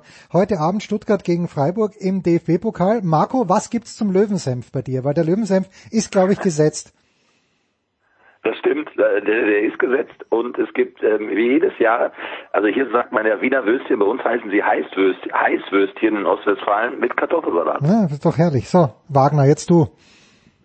Es gibt äh, Fondue, traditionell und äh, am ersten Tag, ähm, äh, am ersten Weihnachtstag gibt's ähm, Gans und ich wünsche meinem Freund Michael eine gute Fahrt, komm gesund zurück. Ich wünsche dem äh, Producer dass übernächstes Jahr Brasilien zumindest mal in ein Halbfinale kommt und dass du es weiterhin zu Dailies anrufst, ganz viele Spieler miteinander verwechselst und auch weißt, wer der Rekordchampion der Copa America ist. Und Marco wünsche ich auch schöne Weihnachten und die Krankenschwester aus Sag niemals nie. Das ist zu dir. Pause.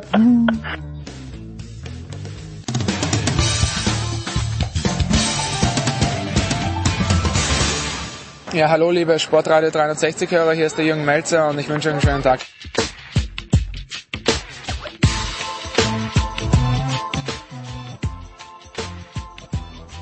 Es Grüße euch Jungs.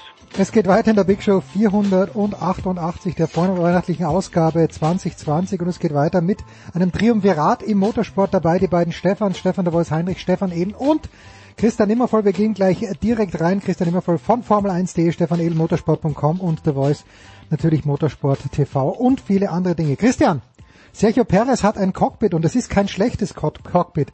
Kannst du, kann irgendjemand die Entscheidung von Red Bull nicht nachvollziehen, dass Alexander Albon nächstes Jahr dann doch besser den Testfahrer geben muss? Nein, ich glaube nicht. Ich glaube, das kann wirklich jeder verstehen. Davon abgesehen, dass sich Elbern nicht mit Ruhm bekleckert hat, was seine Performances angeht. Ironischerweise hat er die beste Performance geliefert beim letzten Rennen. Aber ich glaube, da war es in Wahrheit schon zu spät. Äh, aber ich glaube, das kann wirklich jeder verstehen. Äh, ich habe auch mit äh, Dr. Marco heute Morgen telefoniert und der hat auch gesagt, an Perez sowie der insbesondere im letzten Saisondrittel auch performt hat, gab es eigentlich da keine zwei Überlegungen. Elbern wird man aber nicht fallen lassen. Äh, der bleibt Test- und Ersatzfahrer, auch mit der Aussicht, dass er, wenn er das gut macht, äh, vielleicht nochmal eine Chance kriegt irgendwo in einem der beiden Red Bull Teams. Aber ich glaube, für den Moment kann es wirklich jeder verstehen. Der Einzige, der es vielleicht nicht verstehen kann oder der sich zumindest einen anderen Ausgang gewünscht hätte, das ist wahrscheinlich Nico Hülkenberg. Aber auch der hat es ja sehr relaxed genommen, hat äh, auf Instagram, glaube ich, ein Foto am Strand gepostet mit einer Mistgabel äh, und einer Scheibtruhe und blickt gegen, gegen Süden. Also er hat es mit, mit Humor aufgenommen. Ist das ein gutes Zeichen, The Voice? Weil Albon, wenn ich es richtig verstanden habe, war ja jemand, der mit Kohle äh, auch reingekommen ist in dieses Team. Ist es ein gutes Zeichen, dass Sergio Perez, ich weiß nicht, ob der auch 3,50 Euro mitbringt, aber dass, dass der sich eben seinen Platz nicht erkauft, sondern erfahren hat? Es ist ein gutes Zeichen, aber Perez bringt auch Geld. Ah, okay. Übrigens okay. bei den meisten Fahrern. Ähm, der hat den großen Telekommunikationsgiganten Telmex hinter sich, der seine Karriere schon von Anfang an unterstützt hat, schon zu Go-Kart-Zeiten.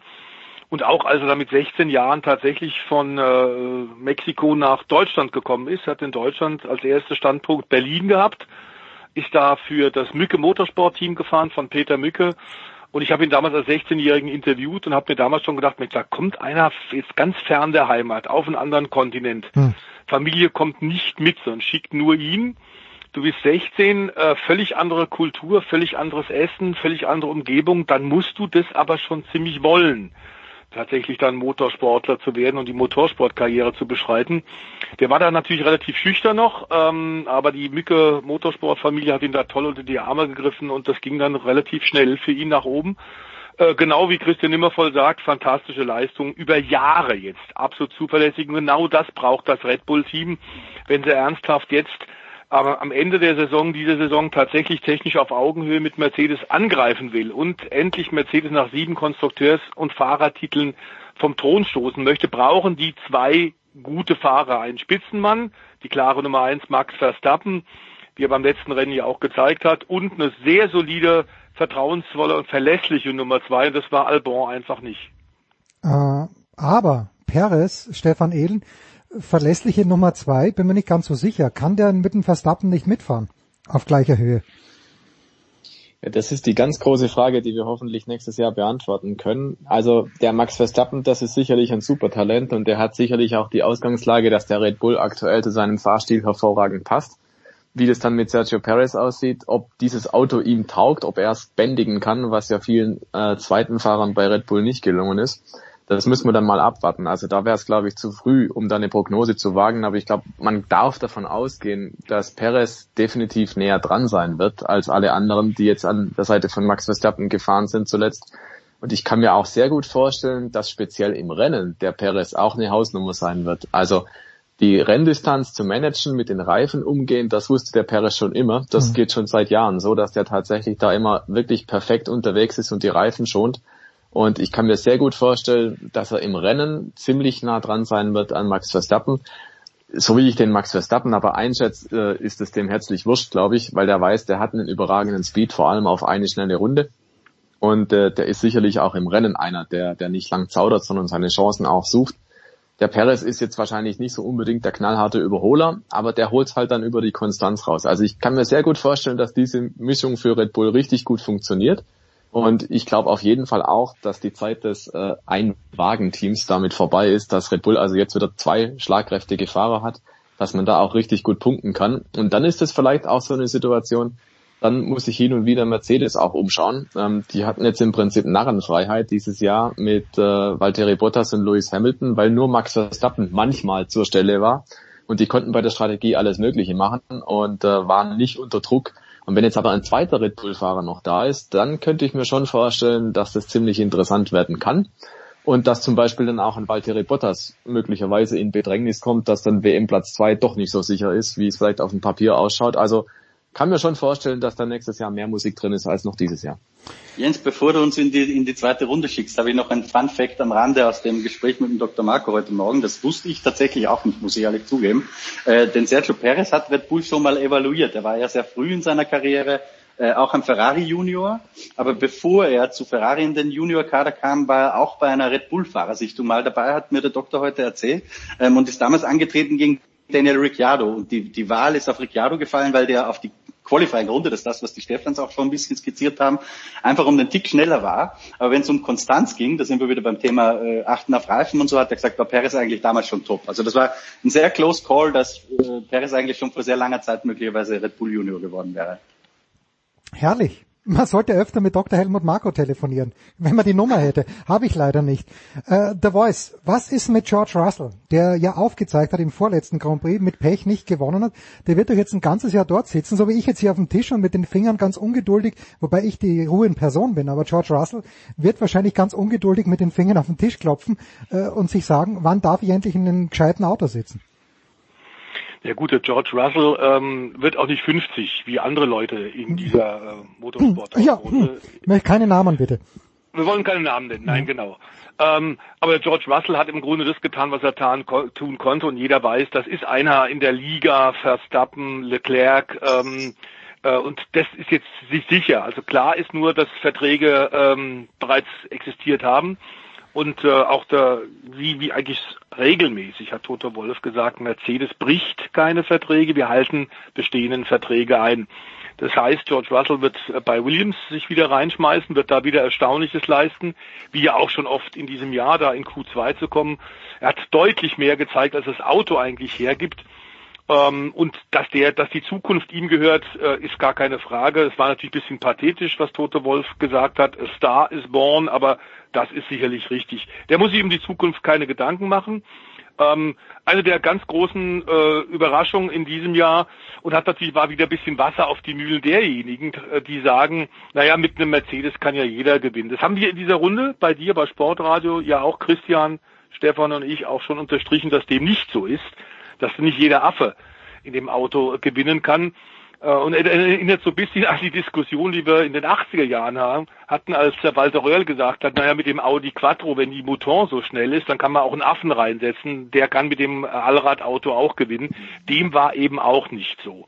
Es ist ein bisschen komplizierter, aber was interessant ist, George Russell kriegt einen neuen Boss, denn Williams strukturiert ja um, nachdem die Familie hat verkaufen müssen. Es war ein Notverkauf, um die Zukunft des William Grand Prix Teams tatsächlich zu, zu erhalten und zu retten haben ja an äh, die Kapitalfirma, die US-Kapitalfirma Dorican Capital äh, verkauft vor vier Monaten und jetzt haben sie einen neuen Boss, nämlich Jost Capito. Der war schon mal bei McLaren für ein paar Wochen Chef ähm, unter äh, dem, dem Brown, aber da wo war klar, dass das wird nichts, denn die beiden kamen überhaupt nicht miteinander aus. Aber jetzt ist der Mann, der lange Zeit bei Ford für die Rallye-Einsätze zuständig war, der lange Zeit bei VW, vor allem auch bei den vier WM-Titeln von Sebastian Ogier mit am Ruder war und da die Weichen gestellt hat.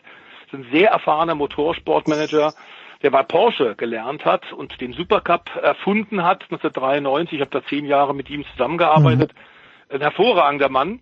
Und der wird es wirklich sehr gut machen. Äh, der wird jetzt der neue äh, Chef von Williams und ich glaube, dass sie da eine sehr gute Wahl getroffen haben. Man muss ja auch sagen, auch unter der Führung von Andreas Seidel, einem anderen Deutschen, ist es bei McLaren richtig vorangegangen. Die sind mit dem Paukenschlag des letzten Rennens tatsächlich Dritte in der Konstrukteurs-WM geworden und da geht's aufwärts. Denn ab nächsten Jahr hat McLaren dann Mercedes-Motoren, ähm, die besten Aggregate überhaupt. Also äh, es ist da einiges zu erwarten und ich glaube aber insgesamt, dass George Russell als Entdeckung des Jahres 2020 tatsächlich sein Weg äh, nach oben ist, ist geebnet, auch wenn er jetzt nochmal im nächsten Jahr eine Ehrenrunde für Williams drehen muss. Weil Toto Wolf gerade erwähnt wurde. Entschuldige bitte, Stefan. Äh, ich, ich gehe bisschen aus der Reihe und gehe nochmal zurück zu Christian Nimmervoll, weil wir Österreicher dann doch ein bisschen unter uns bleiben müssen, Christian. Da, da nehmen wir uns kein Blatt vor Mund. Aber denkst du denn, dass Toto Wolf jetzt nach dieser Dominanz die letzten Jahre ein kleines bisschen auch dankbar dafür wäre, wenn er ein bisschen gechallenged werden würde? Ich glaube, sie nehmen schon ganz gern auch einen Titel nach dem anderen. Ah, okay.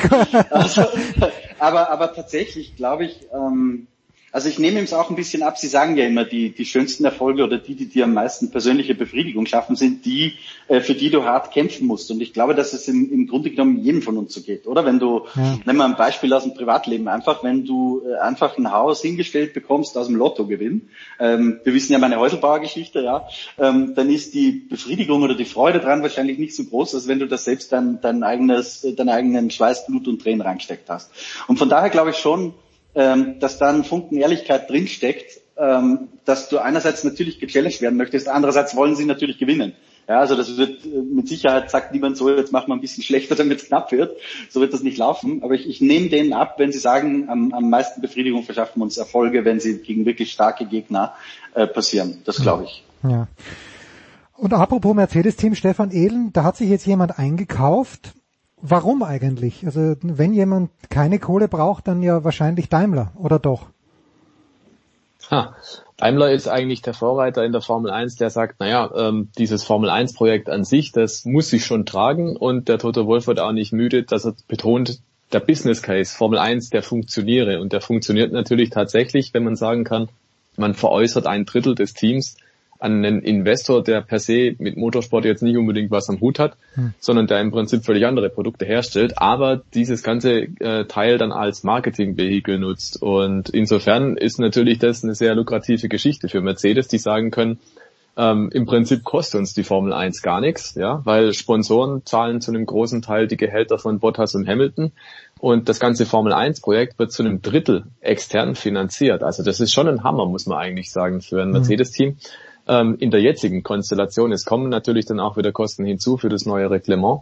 Ähm, ich sehe natürlich aber auch den Charme, wenn man dann sieht, äh, du, du hast für natürlich ähm, einen gewissen Wert, du kaufst dich ja ein in vielen Millionen Höhe in so ein Team, aber du bist damit garantiert genannt, wenn halt Mercedes gewinnt. Du bist halt auf dem Auto, du bist auf jedem Siegerfoto und du hast momentan zumindest noch mehr oder weniger ein Abo auf Erfolge, zumindest bis einschließlich 2021 und den, den Charme, den sehe ich absolut. Also Ineos macht da definitiv alles richtig. Wenn es ihnen darum geht, sie brauchen Öffentlichkeitswirksamkeit und sie wollen da definitiv was darstellen, dann ist es sicherlich das Beste, was man machen kann, beim Siegerteam einzusteigen Und äh, es ist sozusagen eine Win-Win-Situation für alle Beteiligten. Also Ineos kriegt die Sichtbarkeit und Mercedes kann sagen, naja, wir verdienen ja sogar an der Formel 1. Und mhm. dieses an der Formel 1 verdienen, das kann beileibe wirklich kaum einer sagen momentan. Wir wissen ja alle, es geht sehr, sehr vielen Teams, speziell nach Corona, an die Grundsubstanz. Und wenn dann Mercedes als Platzhirsch sagen kann, naja gut, wir machen halt Formel 1 und nebenbei und verdienen da sogar noch was, das finde ich ist schon mal eine Ansage. Also Hut ab vor Mercedes, die haben definitiv den Business Case dahingestellt. Ja, der Voice, wenn man die letzten Jahre so anschaut, also es ist ja so, wenn du jetzt, wenn wir alle zusammenlegen würden, wir, wir vier, äh, dann könnten wir eher nicht eine amerikanische Sportfranchise kaufen, egal welche Liga, aber irgendwie wüssten wir, wenn wir es doch schafften, vielleicht macht Dr. Helmut Marko ja auch noch mit, dann sind wir näher dran, dann wüssten wir in zehn Jahren, hätte man richtig viel Kohle, weil jede, egal ob es jetzt in Milwaukee beheimatet ist oder in Los Angeles oder New York, jede Franchise in der MLB, in der NFL, in der NHL, in der NBA wird mehr wert. Warum, The Voice, ist das in der Formel 1 nicht so? Sind es nur die Kosten? Ist es, ich weiß gar nicht, sind es die äußeren Umstände, dass man sagt, irgendwie Autorennen sind nicht mehr sexy wegen der Umwelt? Äh, warum ist das nicht so? Es sind einige Faktoren, die da reinspielen. A ist Formel 1 natürlich extrem kostenintensiv geworden mit dem Einstieg der Hersteller ab der 70er Jahre, vor allem aber in den 80ern, äh, ist klar, dass die Kostenschraube enorm nach oben gegangen ist, weil Wettbewerbsintensität sich gesteigert hat. Und am Ende kannst du als Hersteller natürlich deinem Vorstand äh, am Montag nur guten Gewissens unter die Augen treten, wenn du gewonnen hast. Es kann aber immer nur einer gewinnen. Wir sehen gerade das Problem in der Formel E, wo ja Leute und Hersteller, die mit großem Trara vor drei, vier Jahren eingestiegen sind, jetzt sich schon wieder zurückziehen. Die Formel 1 ist natürlich ein riesen, riesen Geschäft, ähm, gar keine Frage. Und dazu müssen wir sagen, der amerikanische Profisport ist dann auch wieder ganz, ganz anders organisiert ähm, und in sich ein geschlossenes System, ähm, um wirklich äh, Dollarscheine zu drucken. Das ist sicherlich bei einer weltweiten Serie ein bisschen komplizierter, ein bisschen schwieriger. Ähm, aber klar ist, dass man die Zeichen der Zeit erkannt hat und dass A durch äh, den Wechsel ähm, der Anforderungen in der Automobilindustrie hin in Richtung, also weg vom Verbrenner, ähm, wobei Elektromobilität ja sicherlich nicht die, die dauerhafte Zukunft, die hm. nachhaltige Zukunft sein kann, aber haben wir bei dir, lieber Jens, ja auch schon thematisiert. Aber klar ist, dass natürlich momentan sehr viele Hersteller sehr zurückhaltend sind mit weiteren Ausgaben, sei es auch in der Formel 1 und selbst wenn du gewinnst. Das heißt, du musst tatsächlich gucken, dass es unterm Strich auch wirklich funktioniert. Und äh, ich glaube, ich glaube tatsächlich, dass äh, in der Formel 1, wir haben den Notverkauf von McLaren, an, äh, den Notverkauf von Williams angesprochen. McLaren war kurz vor dem Zumachen in dieser verkürzten Formel 1-Saison, die ja erst im Juli begann bis Dezember. Da wurde natürlich alles unter dem besonderen Brennglas nochmal gezeigt. Und äh, ich, ich glaube tatsächlich, äh, die Formel 1 jetzt auch mit den Zukunftsweichenstellungen, mit Budgetdeckel, das wird funktionieren. Äh, Jean Todt hat interessanterweise gesagt, dass äh, fast bisschen mit ironischem Unterton, muss man sagen, wenn man sich die, die, die Wortwahl nochmal zu Gemüte führt, der sagt, also ohne Corona, dank, ohne Corona wären wir nicht so weit, wie wir jetzt sind bei dem Neueingleisen und Neuaufstellen der Formel 1 und um sie, die Formel 1, zukunftsfähig zu machen. Ähm, ich glaube, da hat er recht, denn dieser Dauerstreit, den wir ja immer wieder hatten, der Hersteller, äh, die sich auf dem Budgetdeckel lange Zeit nicht einigen wollten, das wäre nicht alles, hätte alles nicht geklappt ohne diesen Druck von Corona. Ähm, ich glaube aber tatsächlich auch mit dem neuen Reglement ab 2022 ähm, können Stefan Ehlen und Christian genau auch gleich sofort übernehmen und ich glaube, dass die da sehr gute Weichen gelegt haben und ich glaube, damit ist die Formel 1 zukunftsfähig. Ja. Dann abschließende Frage. Äh, es kommt noch eine abschließende Frage natürlich an Stefan und Christian äh, und der Voice bleibt noch ein bisschen bei uns, aber Christian immer wie konkurrenzfähig wird denn aus deiner Sicht das Haas-Team sein im, im kommenden Jahr? Also irgendwie hatte ich nicht den Eindruck, dass sie besonders ambitioniert die letzten beiden Saisons mindestens angegangen sind. Haas ist, glaube ich, eines der Teams, das äh, Stefan, wo, wo Stefan auch skizziert hat, gerade äh, die richtig mit dem Überleben zu kämpfen hatten. Mhm. Äh, Gene Haas ist zwar ein sehr erfolgreicher Geschäftsmann in seinem äh, Bereich in den USA. Ich glaube, das Unternehmen, ich weiß jetzt gar nicht, wie es heißt, aber stellt Kohlefaserprodukte her, unter anderem ähm, CNC-Machining, solche Geschichten, das ist das Geschäftsfeld, wo, wo er tätig ist. Ähm, aber das war, glaube ich, schon knapp. Und das hat Günther Steiner ja auch mehrfach zugegeben, dass man tatsächlich die Frage sich gestellt hat, wie geht's weiter? Äh, und auch das hat er nicht so klar ausgesprochen, aber geht es überhaupt weiter? Aber ich glaube schon, dass das auch eine Rolle gespielt hat. Mhm. Jetzt passiert natürlich für, für Haas was sehr, sehr Positives. Das wird sich nicht kurzfristig äh, auswirken, bin ich sehr überzeugt davon, weil das ist ja, glaube ich, worauf Jens deine Frage abzieht, letztendlich, was sind die Chancen von Mick Schumacher nächstes ja, Jahr? Ich glaube, ja, da müssen ja. wir sehr, sehr zurückhaltend sein. Da wird sich nicht so viel ändern. Nur, äh, Haas hat schon geschafft, so ein bisschen die Kurve zu kratzen. Jetzt sozusagen, weil einerseits kommt mit Mazepin jemand rein und da gibt's ja auch diverse Skandale und Skandelchen rundherum. Ja, das wollen wir jetzt gar nicht vertiefen an dieser Stelle. Ähm, aber mit Mazepin kommt natürlich auch sehr, sehr viel Geld und Kapital, was du in die Weiterentwicklung des Teams stecken kannst. Das ist die eine Seite. Die andere Seite ist, dadurch, dass Mick Schumacher da jetzt fährt, äh, wird auch die Verbindung zu Ferrari äh, so wie wir das deuten, wesentlich enger. Simone Resta, einer der fähigen Chassisleute, äh, wechselt von Ferrari zu Haas. Das hat mhm. natürlich auch den Grund, dass Ferrari durch das Budget Cap, das Stefan schon angesprochen hat, die müssen Leute kündigen, ja. Und teilweise auch sehr gute Leute. Und dann ist im Zweifel Ferrari natürlich lieber, das hat Mattia Binotto auch gerade so gesagt, äh, wir parken die beim Partner bei uns, als wenn die zur Konkurrenz abwandern mit dem Wissen, das sie bei uns gesammelt haben. Von daher glaube ich, dass A, die Partnerschaft mit Ferrari ähm, und B, das zusätzliche Investment, das von der Mazepin-Seite kommt, Haas schon helfen kann, mittelfristig äh, den Turnaround zu schaffen und wieder dahin zu kommen, wo sie schon mal waren, nämlich vorderes Mittelfeld. Nur für nächstes Jahr, wie gesagt, äh, in der Formel 1 kaufst du dir keine Sofortlösungen. Das funktioniert so einfach nicht. Das hat alles einen gewissen Vorlauf. Von daher glaube ich, dass wir bei Mick Schumacher über den gelegentlichen WM-Punkt und vielleicht dann und wann mal ein ganz gutes Q2-Ergebnis. Ich glaube, sehr viel, sehr viel besser wird es nicht werden. Lassen wir uns angenehm überraschen. Aber ich glaube, eine erhöhte Erwartungshaltung, die darüber hinausgeht, wäre vermessen. Ja, wollen wir auch nicht hegen und schüren. Hier, unsere, die große Erwartungshaltung ist jedes Jahr die gleiche, dass ich mich nämlich erinnern kann, was es bei Stefan Ehlen am Heiligen Abend zu essen gibt, aber jedes Mal versage ich wieder. Äh, wenn ich tippen müsste, würde ich sagen Kartoffelsalat, äh, klassisch mit Würstchen, Stefan, aber da liege ich hoffentlich oder vielleicht richtig. Spätzle mit Soße. nee, ähm, wir sind tatsächlich dieses Mal noch nicht entschieden. Ah ja. Ähm, aber es könnte auch für die Zwerge drauf rauslaufen, dass es tatsächlich Würstel und Kartoffelsalat gibt oder Kartoffelpü. Und ähm, ja, also irgendwas Kinderfreundliches sehr wahrscheinlich kommt auf den Tisch. Was? Aber wie gesagt, finale Entscheidung steht noch aus. Ah, steht, bitte, bitte, es bleibt spannend. Am besten bei Dr. Helmut Marko anrufen, das hilft immer. Christian, was, Christian, was gibt's bei dir? Ähm, bei uns gibt es dieses Jahr ein sehr exquisites Stück Fleisch, weil bei meinem Vater ist es immer so, dass man nicht wirklich weiß, welche Weihnachtsgeschenke kann man ihm denn kaufen.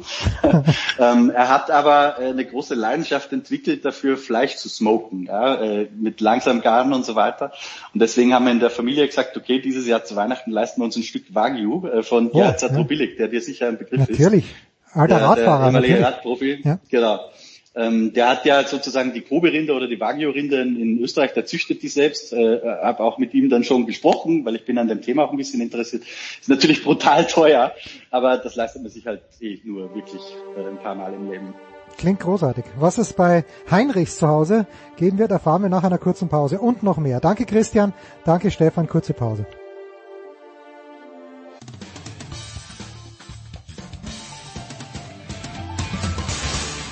Hi, hier ist Marathonläufer Philipp Flieger und ihr hört Sportradio 360. Viel Spaß dabei. Herrschaften, es geht weiter in der Big Show 488 mit dem Motorsport. Stefan de Vois Heinrich ist bei uns geblieben. Neu dazugekommen von RAN und auch von der Zone ist Eddie Milke. Eddie, ich grüße dich. Schönen guten Tag in die Runde. Was die wenigsten wissen, wenn Edgar keine äh, MotoGP oder DTM-Rennen kommentiert, dann operiert er an einem äh, Bremer Krankenhaus, das wir nicht näher nennen wollen. Hauptsächlich Schulter, Ellbogen und alles das, was beim Motorradfahren kaputt gehen kann. Dr. Edgar Mielke wird er hier in den Studios genannt. Äh, Dr. Mielke, wie sehen die Prognosen aus deiner Sicht für Marc Marquez im Jahr 2021 in der MotoGP aus? Also ich glaube, im Moment kann da gar keiner was äh, prognostizieren, ähm, außer Marc Marquez selber vielleicht ein bisschen. Aber allein die Tatsache, dass er eine achtstündige OP äh, nochmal über sich ergehen lassen musste und dass er dann äh, acht Tage im Krankenhaus noch lag, mhm. äh, weil sich da was entzündet hatte mit einer bakteriellen Infektion, äh, wurde da gekämpft. Also das zeigt schon, dass es da nicht so rund gelaufen ist. Äh, man spricht mittlerweile im Repsol Honda Team auch vom Ärztefusch, dass da in Barcelona auch nicht was schiefgegangen ist. Äh, ich würde es mir wünschen, dass er in alter Stärke zurückkommt. Aber das kann man im Moment noch nicht absehen. Das hängt ein bisschen davon ab, wie die Rehabilitation läuft bei ihm. ähm, dass da in der Reha auch nicht wieder irgendwas passiert. Äh, Fakt ist, der Arm ist lediert und äh, jetzt muss er darauf hoffen, dass die dritte Operation, es war ja seine dritte, äh, dass die dann wirklich die Lösung gebracht hat. Ähm, ansonsten, er ist ein Kämpfer. Äh, so eine schwere Verletzung hatte er allerdings noch nie. Und äh, wenn es irgendeine Chance gibt, dass er wieder MotoGP-Motorrad fahren kann, dann wird Marc Marquez das auch tun. Aber im Moment ist es zu früh, um da irgendwelche Prognosen abzugeben. Wir hatten in diesem Jahr der Voice viele verschiedene Sieger, ist ja auch schön.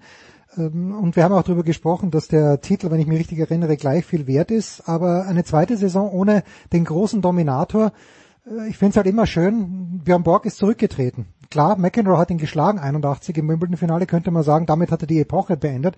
Aber irgendwie ist doch schöner, finde ich, wenn der König doch noch einmal besiegt wird, bevor sich ein neuer König krönt. Wie siehst du denn die ganze Gemengelage in der MotoGP mit oder ohne Marc Marquez? Ja, es ist unerfreulich, aber klar ist auch, dass das System immanent ein bisschen ist, denn wir äh, kriegen ja mit, dass äh, tatsächlich in der Motorrad-WM und bei Profisportlern allgemein völlig andere äh, Genesungszeiten üblich sind. Ähm, früher hat man immer gesagt, äh, das weiß der Eddie auch noch genauso, dass es, wenn der einen Siegerkranz beim Motorradrennen über die Schulter gelegt hast, gehängt hast und der hat gezuckt, dann wusstest du, ah, Schlüsselbein frisch genagelt. ähm, das gehörte zum guten Ton und ich erinnere mich, dass, dass äh, Kenny Roberts äh, Senior mal gesagt hat, ähm, okay, wir sind zwar gerade eben wieder zusammengefliegt worden nach einem großen Unfall mit der 500er Yamaha, aber klar ist, Begeisterung allein kann nicht reiten.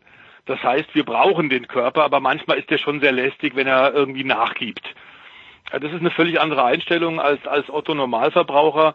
Ähm, und ganz offenbar gibt es da eine Knochenmarkvereiterung bei, bei äh, Marc Marquez. Ich hatte das auch mal und da wurden mir dann teilweise auch äh, nach einem schweren äh, Unfall Teile aus der Hüfte dann in den äh, Oberarm reingesetzt. Ähm, das war ziemlich kompliziert und sehr langwierig. Offenbar ist Vergleichbares da bei Marc passiert. Ähm, und äh, insofern, es wäre ein Verlust, ist überhaupt gar keine Frage, aber es wäre trotzdem auch dann 2021 eine tolle Meisterschaft, wie wir sie 2020 gehabt haben. Im Grunde blieben keine Wünsche offen, es waren so unterschiedliche Sieger, es waren Premieren, Debütsieger, es ging auf und ab, hohe, große Emotionen, aber klar ist, ähm, auch die Formel 1 Weltmeisterschaft ohne Lewis Hamilton wäre weniger wert, das ist gar keine Frage. Dass wir trotzdem mit Juan Mir und mit Suzuki verdiente Champion haben, steht völlig außer Frage und wir haben die ja auch schon bei dir entsprechend hochleben lassen. Hm, wie geht das, äh, Eddie Honda Repsol jetzt an? Halten die Marquessen einen Platz frei und so lange fährt Bradl? Wie ist da die Idee? Also erstmal haben sie ja mit Stefan Bradl nach seinen guten Leistungen nicht nur in den Rennen, sondern auch bei seiner Trainingsarbeit. Er war ja sogar letzte Woche noch in Jerez de la Frontera testen, Stefan Bradl. Also da sind Alberto Puig und die anderen Verantwortlichen hochzufrieden mit Stefan Bradl.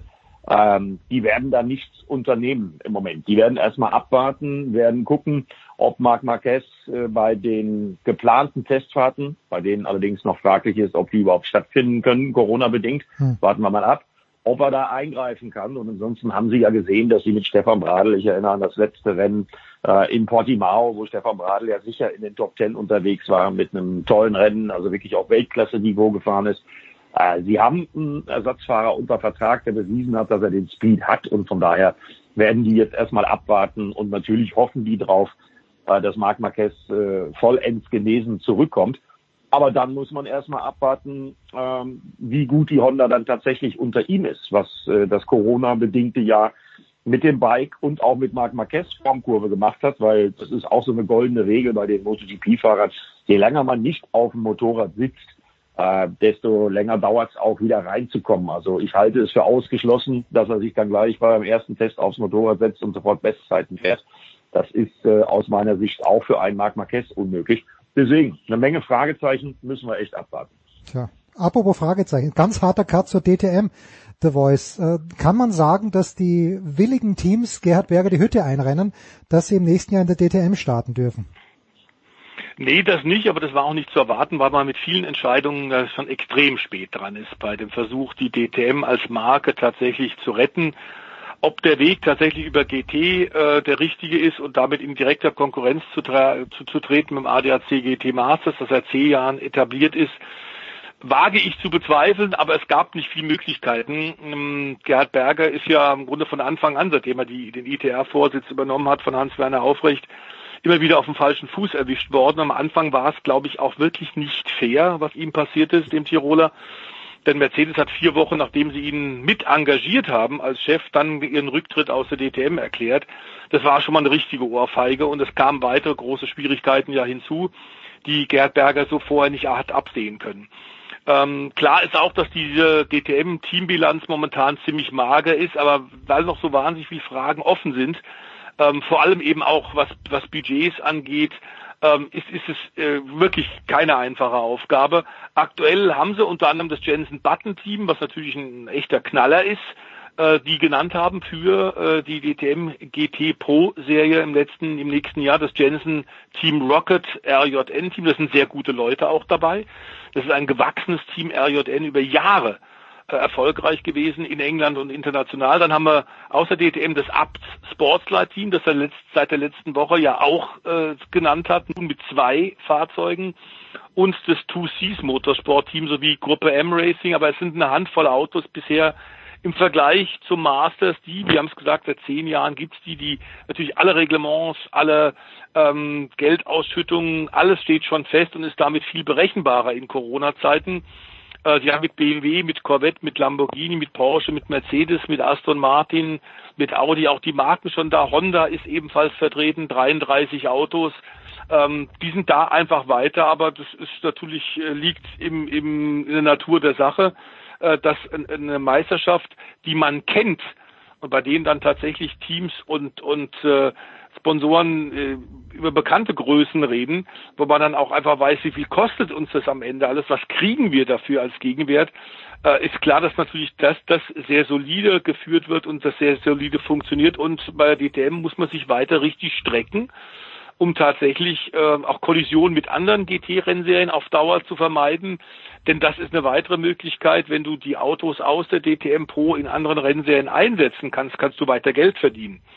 Momentan gibt's da diverse Kollisionen. Also die Aufgabe ist äh, tatsächlich, äh, man kann nur sagen, was sie bisher geschafft haben, Gerhard Berger und Co., ist toll. Zumal sie ja, äh, Eddie wird es bestätigen können, einen sehr guten Fernsehpartner haben, der weiter zu der Mannschaft hält. Aber klar ist das jetzt für Dezember auch mit dem Wissen Corona ähm, ist wirklich, die sind spät dran und äh, aktuell muss man sagen, ist es noch nicht das, was Gerhard Berger will. Der will eigentlich auf Dauer 20 Autos haben. Da muss jetzt noch was passieren und die Zeit wird knapp. Tja, das wäre wär jetzt sehr überrascht, wenn Eddie sagt, nee, also Fernsehpartner, da, da muss sich was ändern. Äh, da, da wollen wir ihn gar nicht aufs Glatteis führen. Eddie, was, was äh, kann denn Berger tun? Gibt's denn, wir haben ja, glaube ich, nach dem Sparrennen, haben, haben wir auch in dieser Runde gesprochen und ich habe gemeint, na, das sind so ein bisschen wenig Autos, hätte ich ein paar mehr. Wo ist denn wirklich die Schmerzgrenze, Eddie, aus deiner Sicht? Und was kann Gerhard Berger tun, dass das, äh, die ganze Geschichte noch attraktiver wird? Ja, ich glaube, im Moment tun sie alles, was sie tun können. Da ist halt nicht viel mehr drin. Aber die angesprochene, von Stefan angesprochene Klarheit über das Reglement, über die Prämien und, und, und, das muss äh, so schnell wie möglich passieren. Es gibt ja mittlerweile ein bisschen mehr Klarheit, was das Rahmenprogramm angibt. Da gibt es einen neuen BMW M2 Cup zum Beispiel, äh, der neu installiert worden ist. Also man hat da schon wirklich sehr, sehr viel gearbeitet. Man hat einen Kalender äh, und jetzt müssen wir einfach mal schauen. Äh, ich muss ganz ehrlich sagen, ich bin nicht mal ganz so pessimistisch, wie ich es noch vor einem Monat war, wenn ich auch Nico Müller und René Rast zum Beispiel höre. Die beiden, die ja wirklich einen tollen Meisterschaftskampf 2020 geliefert haben. Äh, beide haben äh, bekundet, dass sie trotz ihres Formel-E-Engagements äh, gerne in der DTM fahren würden. Äh, Team Abt, äh, das war eine ganz, ganz wichtige Zusage, auch wie man aus dem Allgäu heute, um Zeichen zu setzen, und ich glaube mittlerweile wieder an eine DTM. Und ich halte mich da persönlich, Stefan hat unseren Vertrag äh, vom Sat 1 mit der ITR angesprochen. Ich halte mich da persönlich an unseren Chefredakteur. Äh, wenn es denn dann eine DTM gibt ab Mai, äh, dann wird Sat 1 auch übertragen, weil wir haben einen Vertrag und äh, der wird von Sat 1 Seite definitiv auf jeden Fall auch eingehalten. Ja, und von daher gehe ich vom ziemlich äh, prall gefüllten Kalender aus mit Formel E, wo ich ja auch das Vergnügen haben werde, äh, diese schon im Januar, Mitte Januar im Übrigen äh, zu kommentieren. Ja, gucken wir mal, was passiert. Dass noch viel passieren muss, ist völlig klar. Und um deine Eingangsfrage zu beantworten, was ich denn so als unteres Limit sehe, äh, was das Teilnehmerfeld angeht, da sage ich dann als Kommentator, also 20 Autos müssen es eigentlich schon sein. Hm, hm. Dein Chefredakteur ist Alex Wölfing oder nein? Mein Chefredakteur ist Alex Rösner. Äh, Alex Ah. Wölfing ist der Leiter der Sendung und wir Ah, sind okay. da in stetigen Kontakt, weil, wie gesagt, unsere Saison mit dem neuen Projekt, mit dem äh, erstmaligen WM-Titel, der vergeben wird in der Formel E, fängt ja schon äh, Mitte Januar an. Da freue ich mich jetzt schon drauf und äh, das ist auch das, was ich im Moment so mache. Ich äh, nutze den Lockdown, um dann beim ersten Formel E-Rennen ja, mit äh, großer Freude am Start zu sein. Äh, endlich mal eine ganz, ganz kurze Winterpause. Und das geht dann äh, schon los am 16.01. Äh, mit den Trainingssitzungen, mit den Qualifyings auf ran.de und dann auch mit den beiden Rennen aus Santiago de Chile. Schön, schön. The Voice, jetzt äh, dachten wir, dass ungefähr genau um diesen Zeitpunkt wir uns auch ganz genüsslich vor den Fernseher setzen könnten oder das streamen könnten und die Dakar anschauen. Aber zum einen gibt's ja, glaube ich, Wortmeldungen von prominenten Menschen, die die Dakar gerne mitfahren würden. Auf der anderen Seite ist das komplett in Schwebe, ob es überhaupt stattfindet. Wo, wo stehen wir denn gerade jetzt?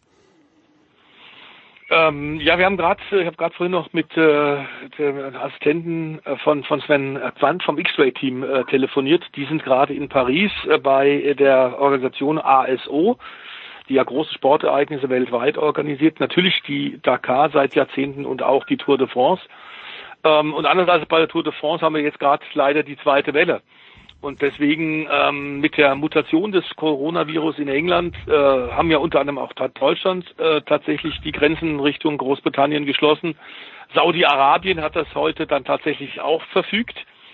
Ähm, weder auf Luft noch auf See noch auf Landweg kommt man momentan von außen nach Saudi-Arabien rein. Das gilt zunächst mal für eine Woche. Und da äh, Dreh- und Angelpunkt zum, in diesem Jahr ja für die Dakar 2021 war klar, zum zweiten Mal soll es da stattfinden. Die Route ist spannend, ist, ist spektakulär, man hat eine Menge tolle Änderungen, ähm, unter anderem auch durchgeführt. Wir hatten ja ein langes Interview, das ist im äh, Sportradio Jahrbuch nachzulesen, ähm, mit äh, Kinnigartner, mit Heinz Kinnigartner, der gesagt hat, der Speed muss runter.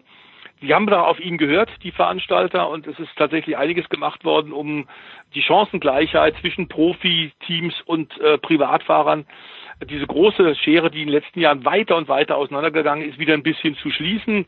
Unter anderem werden tatsächlich die offiziellen Roadbooks für alle Teilnehmer äh, das ist ganz neu, erst zehn Minuten vor dem Start an die Teilnehmer ausgegeben. Das heißt, die Profiteams können nicht die Nacht durcharbeiten und einfach die Route deutlich verbessern in ihrem Computersystem im Tripmaster, sondern die haben die gleichen Chancen wie die Amateure eben auch oder die kleineren Teams. Das ist eigentlich gut. Dazu ist klar, äh, 80 bis 90 Prozent der Route ist neu, also nicht zu vergleichen im letzten Jahr. Ähm, dazu gefährliche Sektionen, da wird es ein Speedlimit geben von 90 kmh, also nicht so, wie wir ja mit Heinz Kinnigartner, lieber Jens, ausführlich diskutiert haben. Durchschnittsgeschwindigkeiten bei den Offroad-Etappen von über 125. Ein Wahnsinn. Hm. Und es ist ein Wunder, dass da so wenig in den letzten Jahren passiert ist. Leider aber eben immer noch gut genug. Und diese Negativschlagzeilen von schweren Unfällen oder manchmal sogar Toten sind natürlich auch für eine Kultveranstaltung für die Dakar überhaupt nicht gut. Zunächst mal gilt jetzt dieser, dieser Einreisestopp für eine Woche, aber kann durchaus verlängert werden. Saudi-Arabien selbst, die Herrscherfamilie, hat allerdings sehr viel Geld ausgegeben, um die Dakar auf Dauer zu bekommen. Und dann wollen wir einfach mal sehen, ob diese 501 Teilnehmer vielleicht, äh, ob es da vielleicht eine Sonderlösung geben könnte. Das hat das Innenministerium von Saudi-Arabien schon so durch die Zeilen ein bisschen durchscheinen lassen. Aber aktuell ist nicht klar, ob die Dakar äh, tatsächlich diese zwölf Etappen wie geplant stattfinden kann. Es wäre die 43. Ausgabe äh, und es wären 7646 Kilometer äh, Gesamtdistanz zurückzulegen Anfang Januar. Ähm, wir müssen da dranbleiben, auch Sportradio muss da dranbleiben. Äh, also aktuell gibt es da große Fragezeichen und auch Heinz Kinnigartner hat sich da gestern geäußert und sagt, ja, er ist nicht sicher, ob das alles funktioniert. Sein Vorschlag wäre, das Ganze vielleicht um einen Monat zu verschieben. Ob das fernsehmäßig dann allerdings geht mit den Übertragungszeiten, das ist dann eine ganz andere Frage. Und zu den Namen, die du gerade gefragt hast, die Favoriten, natürlich Carlos Sainz Senior, natürlich Peter Hansel für das X-Raid-Team. Ähm, Matthias Ekström, DTM-Champion, Doppel-DTM-Champion, gibt sein äh, Dakar-Debüt in einem von X-Raid vorbereiten, in einer äh, Prototypen, ein Side-by-Side Yamaha wir haben äh, die starken äh, Toyota-Mannschaft, die Hilux äh, mit dabei. Ähm, es ist das Pro-Drive-Team jetzt mit dem eigen aufgebauten äh, Rennbuggy äh, dabei mit Sebastian Löb, dem neufachen äh, Rallye-Weltmeister. Also es ist, was die Autos angeht, viel gesagt. Es ist angerichtet bei den Motorrädern Honda, die im letzten Jahr mit Ricky Brabus äh, souverän gewonnen haben. Und zwar so souverän, dass Heinz Kieniger sich verneigt hat. Ähm, Heinz will aber natürlich mit KTM, dem Serienrekordsieger der Dakar, zurückschlagen. Die haben drei Fahrer im äh, direkten Werkteam, die alle die Dakar schon gewonnen haben, unter anderem Matthias Waldner, der Österreicher, der am 26. geplant, am 26. kurz nach Weihnachten eigentlich nach Saudi-Arabien fliegen wollte. Das ist also auch gecancelt. Yamaha ist, ist neu aufgerüstet, besser aufgestellt mit tollen Fahrern. Husqvarna, Co-Tochterfirma, wenn man so will, von KTM mit Spitzenfahrern dabei. Also äh, sportlich wäre es auf zwei wie auf vier Rädern ein richtiger Knüller. Und wie üblich, die sind ja dann diese fantastischen Wüstenbilder in einer Zeit, wo nicht so viel anderer Motorsport ist. Ähm, das wollen wir einfach mal die Daumen halten, dass es in irgendeiner Form und irgendeinen Weg geben könnte, dass die Dakar doch stattfinden kann, Anfang 2021, ob im Januar oder im Februar. Hm. Sebastian Ogier wird nicht am Start sein, der Voice ganz kurz noch.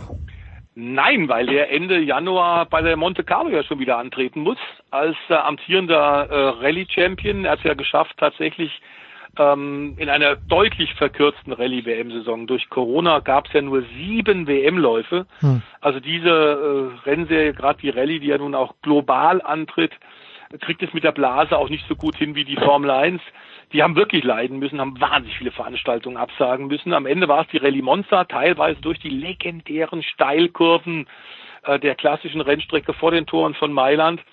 Äh, es war ein Sauwetter im Dezember und tatsächlich hat Sebastian Auger, wir hatten die Vorschau vor drei Wochen bei dir, lieber Jens, bei Sportradio auf das WM-Finale und er hat es umdrehen können.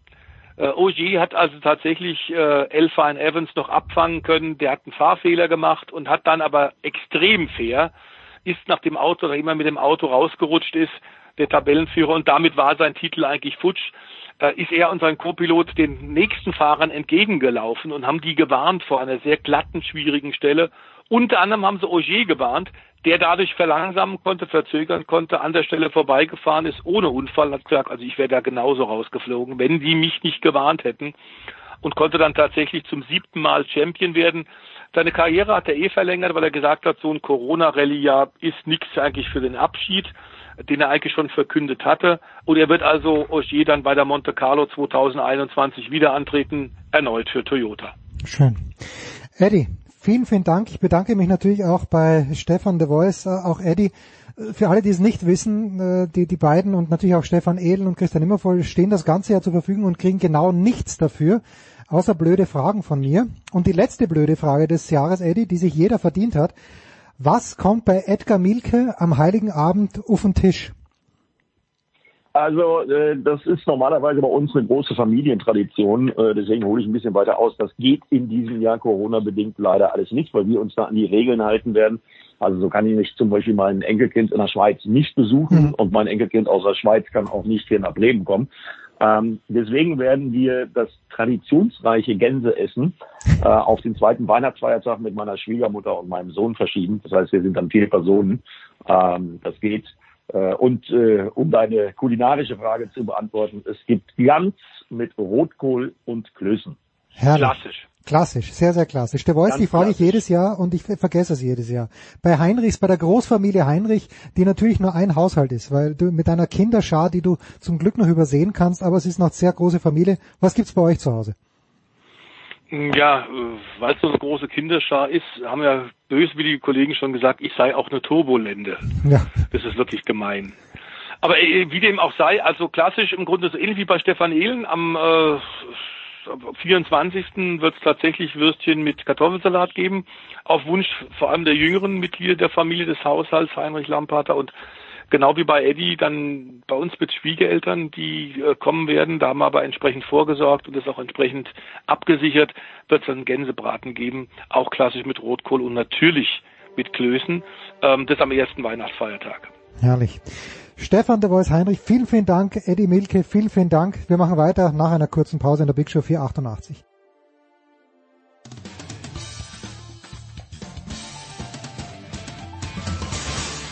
Bonjour, c'est Pierre Gerbert, vous êtes sur Sport Radio 360.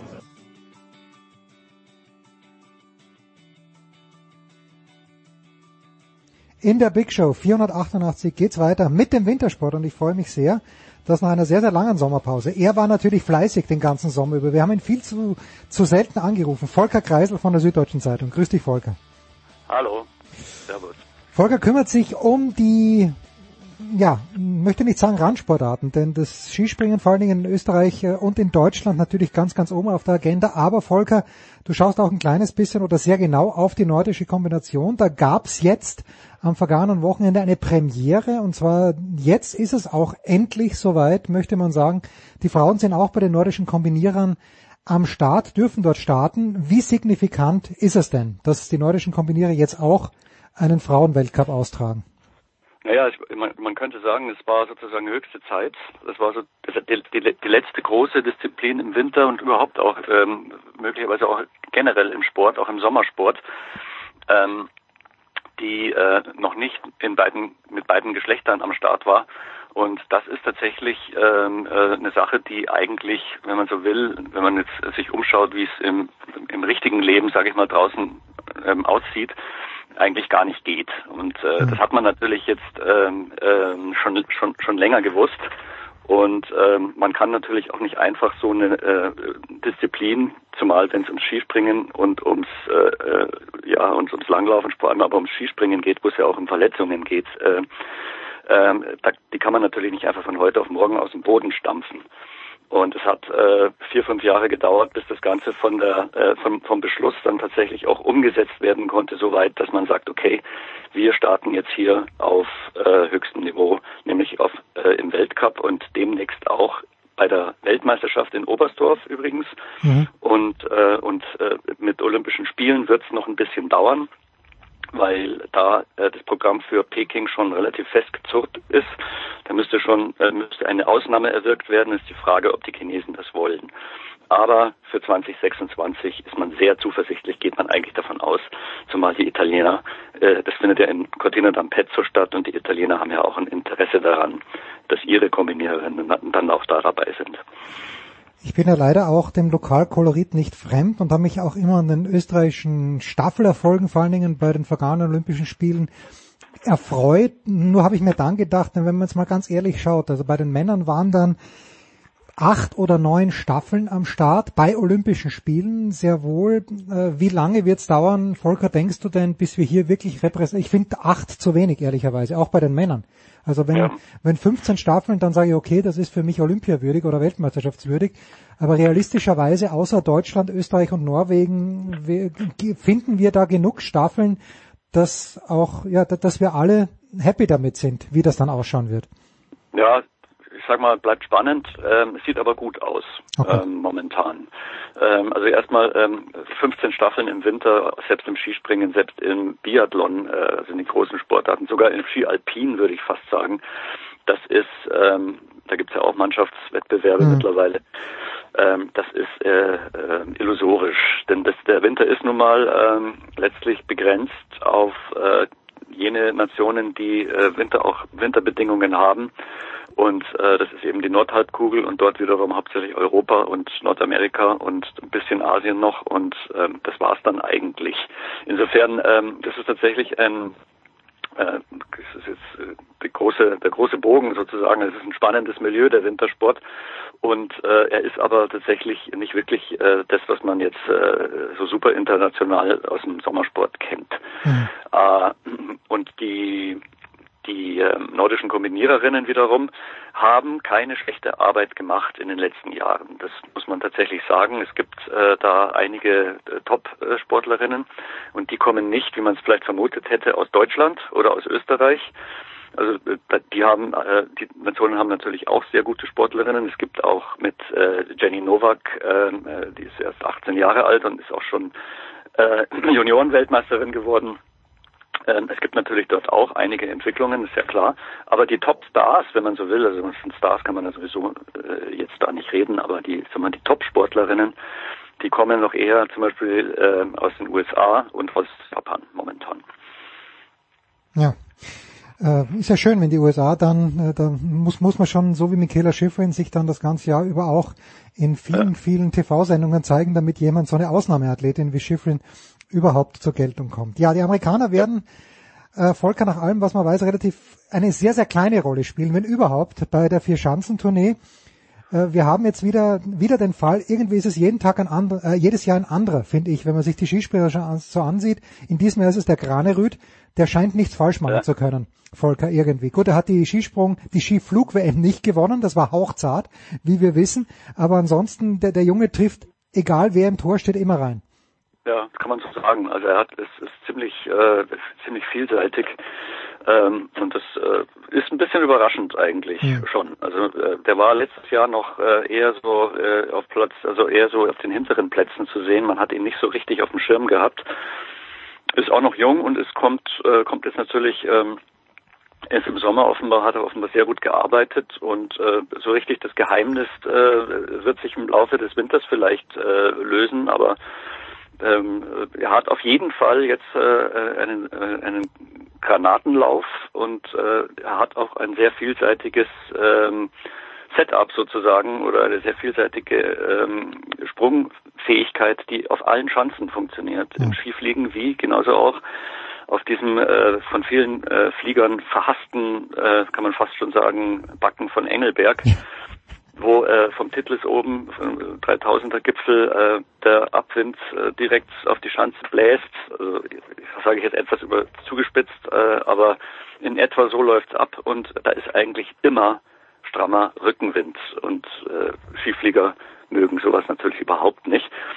Und er kann das auch. Also er kann dem eben auch ähm, äh, entsprechend mit seinem Absprung entgegensetzen und das ist tatsächlich ähm, der Mann der Stunde, das kann man so sagen. Ja. Hm, ich war ganz überrascht. Ich, ich habe lange Engelberg schon nicht mehr gesehen. In, früher mal war es ja so, man hat gehört, es gibt ein Weltcup-Springen irgendwie vor vor der Vierschanzenturnier, aber gesehen hat man es eher selten und ich habe jetzt am Wochenende das erste Mal seit langer Zeit mal wieder Engelberg mir angeschaut. Das ist ein richtig, ich meine, moderner geht's ja fast gar nicht, Volker, als, der, als dieser Backen, der da dort steht.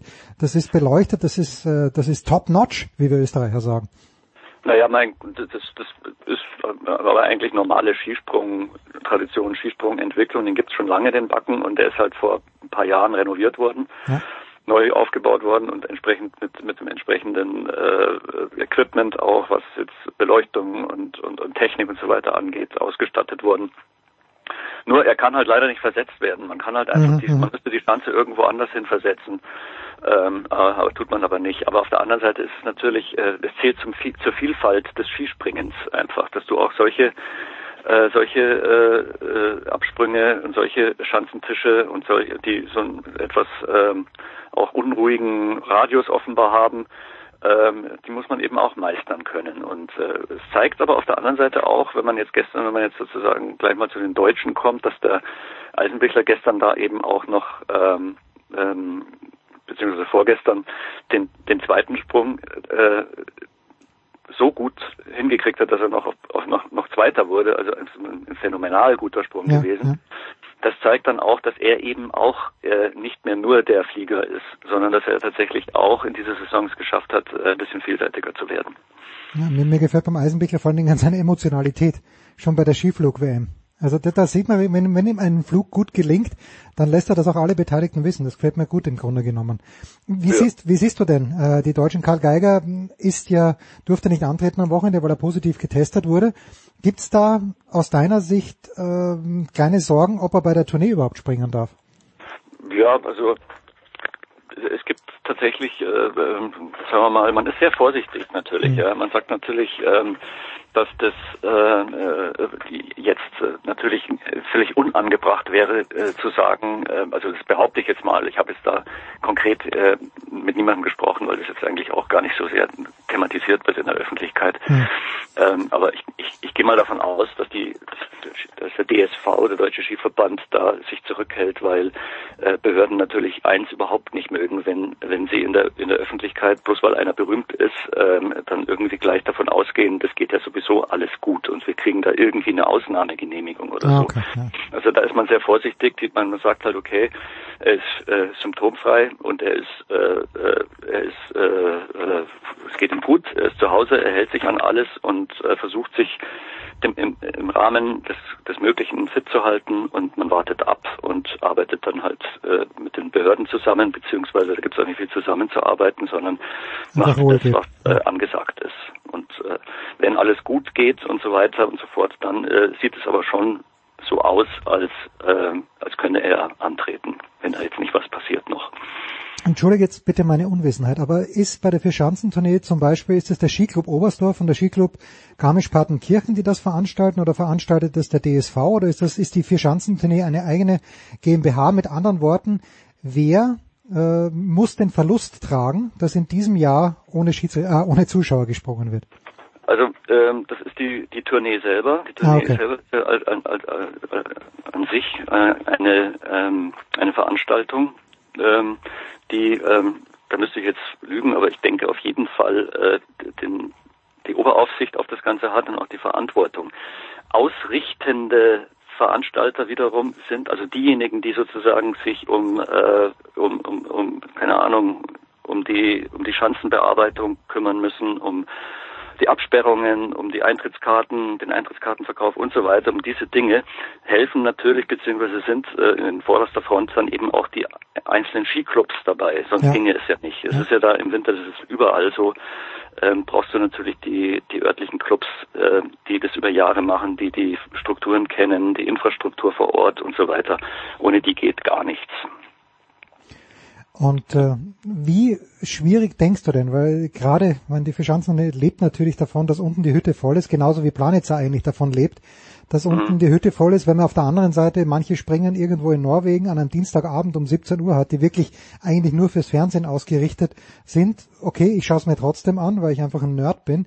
Aber wie schwierig siehst du denn die Situation? Für äh, die Springer hast du dich schon dran gewöhnt, Volker, ist glaube ich meine Frage. Dass die da runterspringen ins Nichts, sich selbst feiern und vielleicht nur von den Mannschaftskollegen gefeiert werden. Ja, ich glaube, ähm, ähm, da, da gibt es beide Seiten. Zum einen mache ich mir keine Illusionen, dass wenn, wenn, wenn, wenn äh, die Presse, die oder die, die Medien, die äh, akkreditiert werden konnten, es, da ist ja auch, ähm, muss man ja natürlich auch reduzieren, dass die da jetzt kein, kein rauschendes Fest erleben werden. Also da gibt es wahrscheinlich eher die Tristesse zu beschreiben. Aber ich glaube, dass die Skispringer selber ähm, ähm, durch dieses, durch diesen Rhythmus und durch dieses viele Training, was wir ja im Sommer auch vor null Zuschauern mhm. oder so gut wie null Zuschauern haben, dann natürlich auch die, die, äh, die die Touren, die dann äh, in, in, irgendwelche Länder gehen, wo eben einfach nicht so viele Skisprungfans sind, die wissen genau, wie sie sich eigentlich selber motivieren. Und die sind sowieso auf der, wenn sie oben sitzen, eher in so einem ähm, künstlichen, äh, in so einer künstlichen, ja, das Wort ist jetzt momentan etwas abgedroschen, aber da ist, trifft es noch zu, in so einer künstlichen eigenen Blase drin mhm. und äh, kriegen das gar nicht so mit, äh, was da unten los ist. Also äh, diese, dieser Effekt des, der Zuschauer, der stellt sich dann bei den meisten, denke ich, erst dann ein, wenn sie entsprechend erfolgreich ganz unten gelanden, gelandet sind und äh, alles schreit und alles brüllt. Äh, und das fällt halt jetzt weg. Aber diese Professionalität zu wissen, ähm, sozusagen im Hintergrund zu haben, dass da jetzt äh, und den Jahreswechsel natürlich, ob da jetzt zum Zuschauer sind oder nicht vor Ort, äh, trotzdem ein Millionenpublikum äh, zuschauen wird, das ist natürlich ein, äh, eine Sache, die haben die schon auch drinnen. Also äh, ich glaube, die Motivation ist äh, gar nicht so sehr gedämpft, wie man es vielleicht am Anfang hatte oder wie man es vielleicht befürchtet. Tja, also man weiß immer noch Neujahrskonzert und danach umschalten oder vielleicht kommt sogar im selben Programm weiter nach Garmisch zum Neujahrsspringen. Zwei kurze abschließende ja. Fragen, Volker. Du sagst ja, äh, es wurde auch eingeschränkt bei den Journalisten. Wirst du die Tour so, so wie in den vergangenen Jahren vor Ort begleiten dürfen? Ja, es sieht so aus. Also ich bin akkreditiert und äh, ehrlich gesagt, ich freue mich auch drauf, mhm. weil es tatsächlich momentan nicht so so, dass man so als als als Wintersportler so wahnsinnig viel zu tun hat. Äh, also man hat nee, falsch ausgedrückt, man hat natürlich schon viel zu tun, aber man man kommt nicht so richtig raus und das muss natürlich auch nicht unbedingt sein bei Corona, aber hin und wieder mal schon und deswegen freue ich mich natürlich schon drauf. Ja, so eine, schon, es ist schon auch ein Ereignis, wo man auch als als als äh, Sportjournalist äh, immer wieder ähm, ja, Lust hat hinzufahren. Ja, und weil wir so selten sprechen, kann ich äh, nicht sagen, dass ich vergessen hätte, die magische Abschlussfrage. Ähm, Volker, da müssen alle durch in der letzten Sendung vor Weihnachten. Ähm, und das hat auch schon, ja, auch deine lieben Kollegen Thomas Hahn, wobei ich mich beim Thomas gar nicht erinnern kann, was die Antwort war. Aber da müssen wirklich alle durch. Was gibt's bei Volker Kreisel am Heiligen Abend zum Essen? Ja, bei mir gibt's zum Essen ein, ähm, ein Rinderragout, ein, äh, ja, ein, eine Mischung aus Gulasch und Ragout, Mhm. lange gekocht in Rotweinsoße und, ähm, und dazu ähm, Rotkraut und Knödel und ähm, genau und die Familie. Puh, das ist was Neues. Das muss ich, muss ich aufschreiben erst. Wir hatten viel schon hier, aber Ragout, Gulasch, äh, eine Kombination daraus großartig. Volker Kreisel von der Süddeutschen Zeitung. Ich danke dir sehr, Volker. Kurze Pause in der Big Show 488.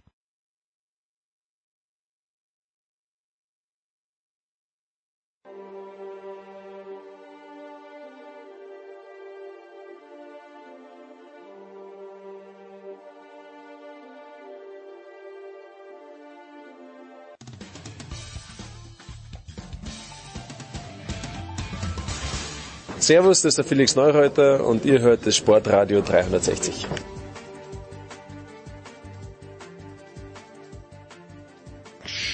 In der Big Show 488 geht es weiter mit eigentlich Wintersport, aber man weiß es nicht mehr so genau in diesen Tagen, denn die Eishockey-Weltmeisterschaft wird ja gern auch mal im Juni ausgetragen. Ich freue mich sehr, dass nicht nur die DL begonnen hat, sondern dass zum einen Franz Büchner von Magenta Sport der Sohn am Start ist. Servus Franz.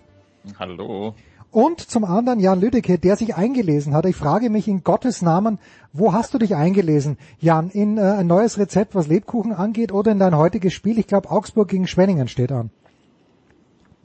Ja, neue Rezepte muss ich mir nicht einlesen. Ich habe aber tatsächlich experimentiert. Ich habe ähm, mal ein bisschen Rohmarzipan in meinen Lebkuchenteig gemischt und es ist äh, sehr, sehr lecker geworden. Nee, ich habe eben einfach nur mal die neue Eishockey-News durchgeblättert, weil bei dir weiß man ja nie, was du für verquere Fragen Verquer ist richtig, ja. Und Ich wollte halt zu allen, zu allen 14 Clubs äh, ganz kurz irgendwie äh, auf dem aktuellsten Stand sein. Verquer ist völlig richtig. Franz, magst du mal in, in den Grundfesten vielleicht darlegen, wie das jetzt ist? Wenn ich es richtig mitbekommen habe, dann gibt es eine Nord- und Süddivision und ich äh, gehe, glaube ich, nicht fehl in der Annahme, dass, dass man die Kontakte beschränken möchte dadurch.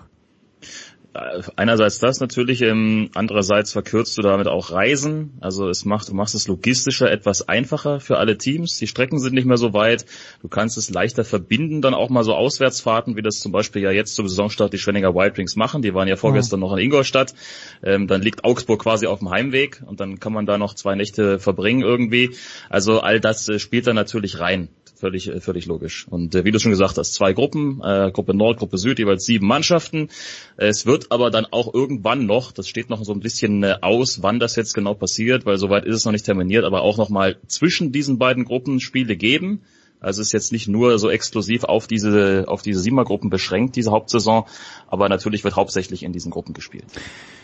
Jan, warum hat es die DEL, ich möchte nicht sagen eilig gehabt, aber warum äh, jetzt am Wochenende vor Weihnachten, wo die Aufmerksamkeit vielleicht am Wochenende nach Weihnachten, wenn man am 27. begonnen hätte, äh, oder vielleicht sogar schon am 26. hätte ich mir gedacht, okay, da geht man jetzt rein, so wie es die NBA in den USA macht. Warum hat die DEL doch vor Weihnachten jetzt noch begonnen?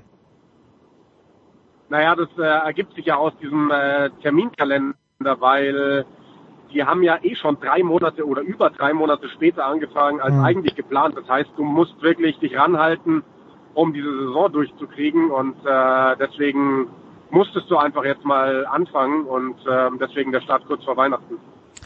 Die Aufmerksamkeit, es ringt ja jeder um Aufmerksamkeit, Jan. Wie, wie, wie könnte oder was tut die DEL, die einen neuen Hauptsponsor hat, den nennen wir hier gerne, ist die Penny DEL. Der Franz hat es beim letzten Mal ja auch angeführt. Aber ja, wie, wie, wie möchte die DEL oder warum sollte ich mich jetzt, äh, erstmal, warum sollte ich mir ein Magenta Sport Abo besorgen, das ich Michael Körner schon vor vier Wochen versprochen habe, dass ich das tue. Aber was, äh, womit, womit kannst du uns ein kleines bisschen Lust machen auf diese DEL-Saison? Naja, also ich meine, Eishockey finde ich prinzipiell ist immer ein geiler Sport, weil Ja. einfach viel passiert. Ähm, und äh, ob das jetzt die neue Saison ist oder die letzte, DEL ist einfach geil. Und ich glaube, was dieses Jahr wirklich ähm, einen neuen Reiz ausmachen kann, ist, sind die wahnsinnig vielen jungen Spieler, die wir sehen. Mhm. Dadurch, dass einfach ähm, durch Corona viele Vereine auch finanzielle Einschnitte haben. Also ich bin ja gerade, ich sitze im Auto, ich fahre gerade nach Augsburg, werde da nachher Augsburg gegen Schwenningen kommentieren. Und Augsburg zum Beispiel spielt gerade mit fünf Importspielern nur. Es sind ja pro Spiel theoretisch neun erlaubt. Elf darfst du pro Saison reinholen. Die spielen jetzt nur mit fünf. Und dafür sind halt junge da, die einfach mehr Eiszeit kriegen, mehr Verantwortung kriegen. In, in Köln ist das ganz extrem. Es spielen teilweise 16-Jährige jetzt in der DL. Sachen, die seit Jahren gefordert werden. Dass einfach Ja. mehr Sp junge Spieler, junge deutsche Spieler da reinkommen. Und das passiert jetzt. So ein bisschen gezwungenermaßen, aber das ist gerade ein ganz, eine ganz, ganz große Chance für die Liga, fürs deutsche Eishockey. Und ich glaube, das ist einfach spannend zu sehen, wie sich diese ganzen jungen Spieler da jetzt schlagen, ähm, wer da ganz früh schon irgendwie große Schritte machen kann, wer ja potenzieller neuer Nationalspieler wird. Ich, ich glaube, dass, dass das gerade der ganz große Reiz ist, einfach die ganzen Jungs zu sehen. Franz, ja, da sage ich aber, sind da nicht dann, ist diese, diese Schere zwischen Clubs wie München, wie Mannheim, die ja wirklich potente Sponsoren hinter sich haben, denen Corona zwar nicht Wurst ist, aber die die Auswirkungen nicht so sehr spüren, geht die Schere da nicht leistungsmäßig dann zu weit auseinander?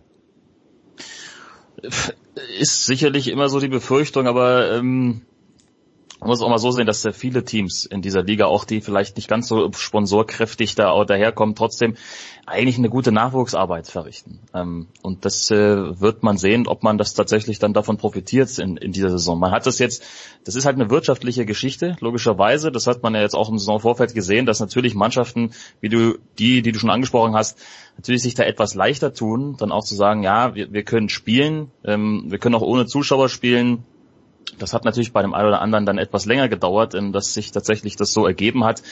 Ich glaube aber tatsächlich, ähm, das muss jetzt äh, spielerisch gesehen gar kein Nachteil sein unbedingt, weil wir haben es ja, wir haben es ja gerade schon, Jan hat es ja wunderbar ausgeführt, diese Möglichkeit, da jetzt, dass da junge Spieler die Chance bekommen, auf dem Niveau zu spielen und die sind nicht so verkehrt. Also ich hatte ja zum Beispiel Augsburg war ja das Beispiel. Augsburg hatte ich jetzt tatsächlich auch schon äh, Mhm. am letzten Sonntag in München. Ähm, und die haben natürlich komplett andere Voraussetzungen jetzt gehabt in der Vorbereitung. Äh, bei München hat er schon im August quasi angefangen. Die haben 17 Spiele gemacht bis zum Saisonstart Okay. allein. Und Augsburg hatte vier Testspiele. Trotzdem war es am Ende ein Torunterschied zwischen diesen beiden Mannschaften. Also man sieht, es äh, muss nicht unbedingt ähm, der große Geldgeber den Unterschied machen. Was, Jan, hast du aus dem, was der Magenta Sport Cup oder was nur der Magenta Cup, der äh, zu Ende gegangen ist vor wenigen Tagen, was kann man da überhaupt mitnehmen? Ähm, dass, äh, dass äh, die Mannschaften eigentlich schon sehr gut in Form sind und dass, das hat man auch da gesehen, junge Spieler wirklich in der Lage sind, Akzente zu setzen und dass ähm, die Teams vielleicht wirklich neu bewertet werden müssen teilweise. Also wie gesagt, ich mache jetzt gleich Schwenningen und die haben beim Magenta Sport Cup ähm, wirklich starke Leistungen gezeigt. Sie waren fast jedes Jahr letzter. Sie waren letztes Jahr letzter. Ähm, die haben jetzt eine neue Mannschaft und die machen richtig Spaß. Also und das wird man halt mal sehen müssen. Wer, wer werden die Überraschungen? Ich kann mir zum Beispiel vorstellen, auf der anderen Seite, dass Augsburg ziemlich große Probleme kriegen wird, ähm, in dieser sehr starken Südgruppe da irgendwie gute Ergebnisse einzufahren. Aber es gibt schon ein paar Teams, die können echt für positive Überraschungen sorgen. Franz, was heißt sehr große Probleme? Ich weiß schon, was es sportlich heißt, aber be- wie, wie ist die DEL in diesem Jahr in die Saison gegangen? Wird es Absteiger geben oder bleiben die Vereine, die jetzt in der DEL spielen, Nord und Süd, äh, jeweils sieben Mannschaften, wie gesagt, bleiben die auf jeden Fall in der DEL? Also Absteiger wird es äh, nicht geben tatsächlich. Das hat man jetzt irgendwie nochmal verschoben. Soweit ich jetzt weiß, und das ist jetzt schon wieder, da, da muss ich auch zugeben, ich glaube, es wird aber Aufsteiger geben. Jan, du kannst mich gerne korrigieren, wenn du, wenn du das anders weißt. Ich meine, es, es, es würde einen Aufsteiger geben. Also das muss man mal sehen, wie sich das dann äh, äh, tatsächlich herausklamüsert. Aber logischerweise willst du ja natürlich trotzdem äh, möglichst dann in die. Playoffs einziehen und ähm, das ist dann eben die sportliche, die sportliche Problematik. Jan, gibt's Ja, genau, also das ist richtig. Ja, genau, also es wird ein, also das ist alles ein bisschen kompliziert, das, äh, weil du ja von vornherein nicht weißt, wie diese Corona-Saison läuft, ob in, also egal ob DL oder DL2, die ja schon ein bisschen länger spielt, sind da so ein bisschen, so, so ein paar Regularien festgelegt worden. Ähm, bei der, es gibt drei Teams aus der DL2, die aufsteigen können, die diese Bürgschaft über 800 und was weiß ich 1000 hinterlegt haben bei der DL. Das sind äh, Kassel, Frankfurt und Bietigheim. Mhm. Ähm, die müssen eine gewisse Anzahl an Spielen in der DL 2 Saison absolviert haben und müssen zwingend Meister werden da unten, um eben das sportliche Aufstiegsrecht ähm, zu erlangen. Wenn jetzt irgendwie Ravensburg Meister wird, dann werden wir keinen Aufsteiger haben, weil der Aufsteiger aus der DL 2 muss Meister sein, können aber nur diese drei Clubs aufsteigen. Ähm, in der DL wird keiner absteigen und da ist es ja dann auch so, dass am Ende der Saison sollten nicht alle Teams auf diese 38 Hauptrundenspiele gekommen sein. Ähm, du musst, um in die Playoffs zu kommen, mindestens irgendwie die Hälfte der Anzahl der Spiele vom, was weiß ich was. Also es ist alles ein bisschen kompliziert, aber theoretisch kann es einen Aufsteiger geben, aber keinen Absteiger. Das rege ich ja oft für Fußballligen an, Franz, nach dem Vorbild der amerikanischen Ligen, dass es keine Absteiger gibt, weil dann dieses Rebuilding möglich ist. Aber mich dünkt, dass ein Verein wie Augsburg zum Beispiel, wenn ihn Jan schon anspricht, dieses Rebuilding ist ja theoretisch richtig, wenn es eine Draft gäbe. Aber das gibt's ja in Deutschland nicht. Also Rebuilding stelle ich mir in der DL schwierig vor. Wie schaut's wirklich aus? Stelle ich mir auch schwierig vor, also stelle ich mir generell schwierig vor, im, ich nenne es mal im europäischen Sportsystem ja, ja. im Vergleich zum amerikanischen, weil das ja auch grundsätzlich schon mal anders funktioniert. Ähm, deswegen glaube ich, das ist sowohl im Eishockey als auch im Fußball ist man hierzulande besser beraten, wenn man halt äh, keine geschlossenen Systeme hat, sondern eben diese Auf- und Abstieg ermöglicht. Das ist natürlich auch in gewisser Weise historisch so gewachsen und das macht ja auch nochmal einen anderen sportlichen Reiz einfach aus. Ähm, und wie du schon gesagt hast, es fehlt dann eben einfach das, dieses System, was dann dahinter steckt, nämlich irgendwo neue Spieler so an Land zu ziehen, die nicht über Vereine auszubilden, mhm. sondern dann eben diesen USAs über Colleges und sie dann an Profiteams quasi zu, äh, ja, zu vermarkten, beziehungsweise das Profiteams sich daraus bedienen. Aber das ist halt so grundlegend verschieden, dass ich glaube, ähm, dass es schon besser ist, ähm, man lässt diese Unterscheidung zwischen eben europäischen Sportsystem mit Auf- und Abstieg und dem amerikanischen mit diesem geschlossenen System so für sich. Mhm. Jan, wenn wir uns die beiden Divisionen anschauen, die Gruppe Nord und die Gruppe Süd, im Süden, okay, ich sehe Mannheim, ich sehe München, du sagst, äh, Schwenningen wird gut sein, im Norden sehe ich Wolfsburg und die Eisbären Berlin. Ist dir das sportlich, jetzt nur rein theoretisch, ist das sportlich komplett ausgeglichen oder ist da eine Division ein kleines bisschen herauszuheben? Ja, also prinzipiell hat man schon den Eindruck von außen, dass der Süden stärker ist als der Norden. Ganz einfach deswegen, weil du im Süden mit Mannheim und München die zwei potentesten Mannschaften hast, die in den letzten Jahren die Meisterschaften geholt haben, die auch jetzt eben vorne erwartet werden. Dazu hast du im Norden dann zwei Teams mit Krefeld und Iserlohn, die eher abfallen im Vergleich zum Rest. Aber das muss man alles mal abwarten, weil wir haben zum Beispiel alle äh, nach dem Cup gesagt, wo Bremerhaven ins Finale gekommen ist, äh, Bremerhaven könnte im Norden sogar gewinnen. Jetzt sind die mit zwei Niederlagen reingestellt. Wie die, wie die Mannschaften reinfinden, aber prinzipiell denke ich, kann man schon sagen, dass der Süden etwas besser besetzt ist als der Norden. Franz, äh, ein Wort noch zum Süden, zu Nürnberg. Äh, liegt uns ja ein kleines bisschen am Herzen, auch durch andere Menschen, die hier in der Big Show auch heute noch auftreten werden. Wie sind die Aussichten für Nürnberg nach dem Ausstieg oder nach dem, äh, ist er ganz raus, äh, Thomas Sabo, oder hat er sich nur ein bisschen verkleinert, was das Sponsoring angeht? Ja, der ist raus tatsächlich. Also ist natürlich jetzt auch da ähm, eine neue Zeitrechnung, wenn man so will, ähm, was dann eben auch genau die, diese Geschichte äh, nochmal auf, aufwärmt, die wir schon mal angesprochen haben. Also auch dort äh, wird man sehr, sehr viele junge Spieler sehen. Man hat sich da jetzt ja auch durchaus nochmal mit jungen Spielern, sag ich mal, verstärkt und ähm, das wird dann eben auch da spannend sein zu beobachten, wie die eigentlich funktionieren jetzt im Laufe dieser Saison. Also auch das äh, eine neue Mannschaft. Ähm, auf, auf vielen Positionen gibt's da schon wieder einige neue Gesichter. Das musst du natürlich jetzt auch erstmal so hinbekommen. Neuer Trainer kommt mit dazu. Dieser große Geldgeber ist nicht mehr da. Ähm, von daher, ich sag mal, aus, aus Sicht der, der Ice Tigers ähm, ist, ist das eigentlich eine ziemlich entspannte Saison, wenn man ja, so will, ja. dass man da jetzt nicht absteigen kann. Aber du hast jetzt die Chance, erstmal zu schauen, was können wir eigentlich mit dieser Mannschaft? Äh, wo, wo stehen wir? Äh, und da kann man eigentlich nur für Überraschungen sorgen. Okay. Ja, und zum Abschluss, äh, wir werden dann später mit Heiko und mit Jürgen, wenn ich sie denn erreiche, in ihren Domizilen in Los Angeles und Boston natürlich noch ein kleines bisschen ausführlicher über Leon Dreiseitel sprechen. Jan, aber Leon Dreiseitel, Sportler des Jahres in Deutschland. Für mich völlig in Ordnung, weil Felix Neureuter ja schon zurückgetreten ist. Welche Signifikanz hat das aus deiner Sicht? Ja, das ist äh, eine ganz, ganz große Geschichte fürs deutsche Eishockey, glaube ich. Ist halt die Frage, inwiefern es am Ende wirklich die Aufmerksamkeit erhöht fürs deutsche Eishockey. Also das geht jetzt durch die Medien und äh, vielleicht äh, kommt es dem einen oder anderen Sportfan nochmal in den Kopf, ah ja, Eishockey, da war ja was, da haben wir irgendwie gerade den äh, wahrscheinlich besten Spieler der Welt. Ähm, und es wäre halt schön, wenn, wenn Leon Dreiseitel, ich glaube, du kannst niemanden vergleichen mit so einem Dirk Nowitzki, was der für eine Vorreiterrolle einnimmt. Aber es wäre schön, wenn Leon Dreiseitel ein bisschen was davon sein könnte, dass, dass du einfach mit ihm als großem Idol noch mehr Jungs, sage ich mal, oder vielleicht auch Mädels in Deutschland zum Eishockey bringst. Aber insgesamt eine, eine tolle Sache, dass, dass, dass er diese Auszeichnung gewonnen hat. Franz? Gibt es noch was Äh, anzufügen? Gibt's noch? eigentlich nicht.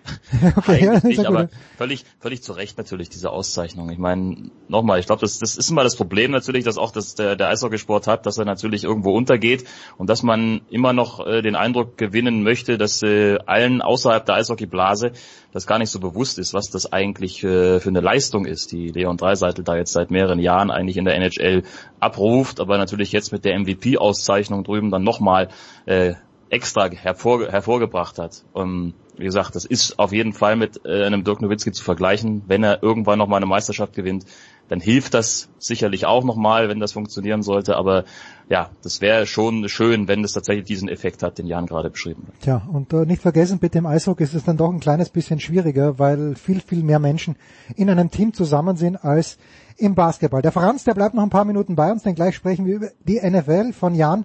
Verabschieden wir uns, wünschen natürlich ein gutes Spiel heute Abend, aber Jan, ich vergesse es jedes Jahr, du sagst es mir jedes Jahr.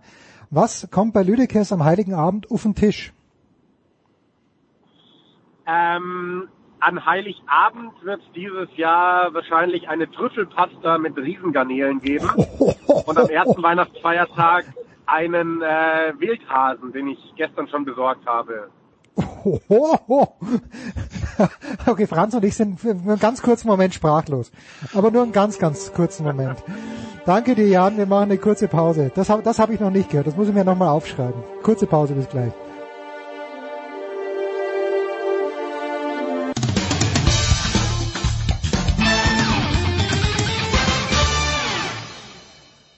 Hallo, hier ist der Thomas Bornstern und ihr hört Sportradio 360.de.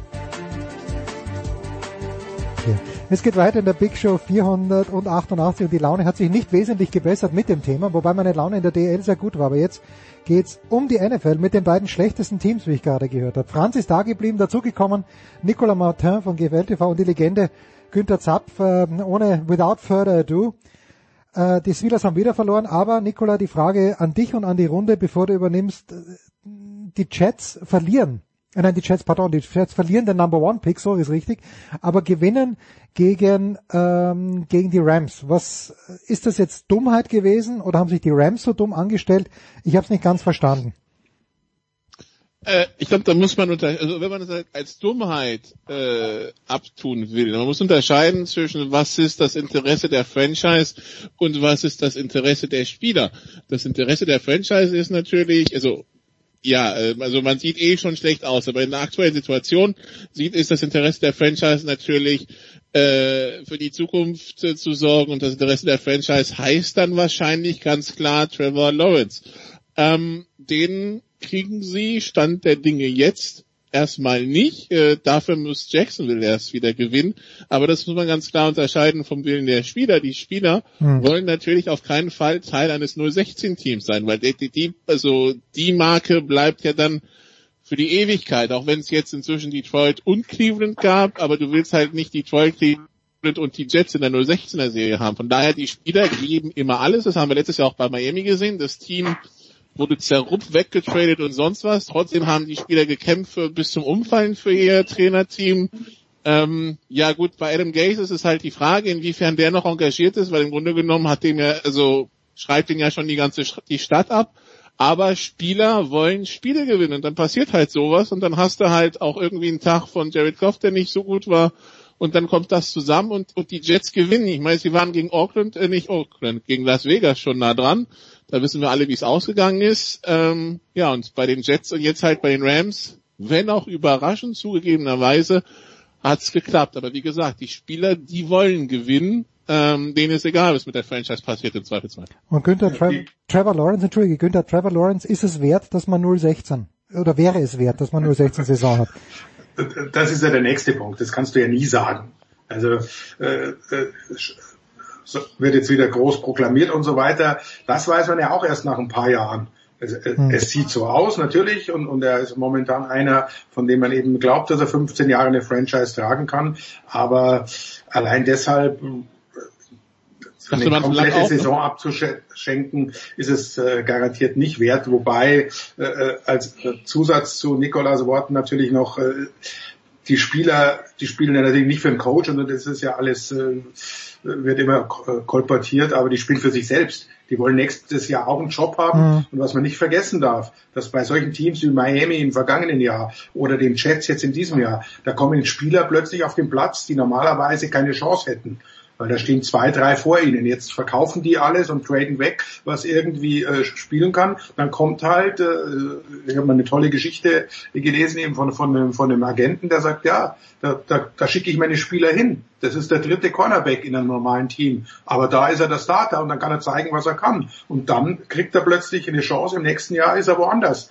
und, und kriegt seinen Job. Dasselbe gilt natürlich für die Trainer die werden auch, auch ein Adam Gaze, auch wenn er in, bei den Jets entlassen wird, ähm, äh, will er jetzt noch zeigen, was er drauf hat, als Offense Coordinator, als was auch immer, um äh, einen Job zu kriegen im nächsten Jahr irgendwo anders. Und genau darum geht's. Du hast die eine Seite, das ist das Management, das ist der Besitzer und das ist der GM und so weiter. Die würden natürlich gern 016, weil sie sagen, ja, Trevor Lawrence, so eine Chance wollen wir uns nicht entgehen lassen. Und dann hast du die andere Seite, und das ist das Schöne am Football, die kannst du nicht kontrollieren. Das sind Trainer und Spieler, die unterm Strich für sich selbst spielen, um einen Job, denn wir wissen alle, dass eine durchschnittliche NFL-Karriere dauert nicht ganz drei Jahre. Also musst du schauen, dass wenn du mal auf den Platz kommst, wenn es Filmmaterial von dir gibt, dass du zeigen kannst, was du drauf hast. Und so kommen äh, solche Spiele zusammen und zustande und so schlecht eben.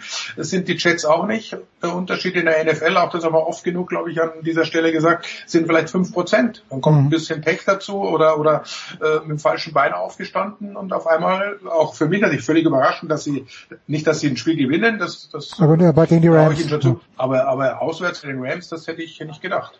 Ja, und übrigens, äh, das ist in vielen Sportarten so. Im Tennis ist auch so, dass der, der Winning Percentage von Novak Djokovic bei den Punkten 5% besser ist als die Nummer 25. Aber die 5% hat er halt konstant. Okay, Nicole, ich bin jetzt still und lausche ergriffen. Euch Experten, bitte. Ja, Franz, und dann kommen wir zur Krise in Schwarz-Gelb. Wir sprechen nicht über den BVB, wir sprechen über die Pittsburgh Steelers. Äh, Big Ben sieht bei seinem Quarterbacking aus, als würde da Little Jens rüberspielen. Ähm, also man verliert jetzt gegen Cincinnati äh, die erste Halbzeit zum Fürchten. Was ist los in Pittsburgh? Drei am Stück verloren von 11-0 zu 11-3. Der, die Bye Week scheint weg. Und wenn es jetzt ganz blöd läuft und man gegen Indy verliert und die Browns gewinnen, hat man sogar ein Finale um Divisionstitel. What happened? Hm.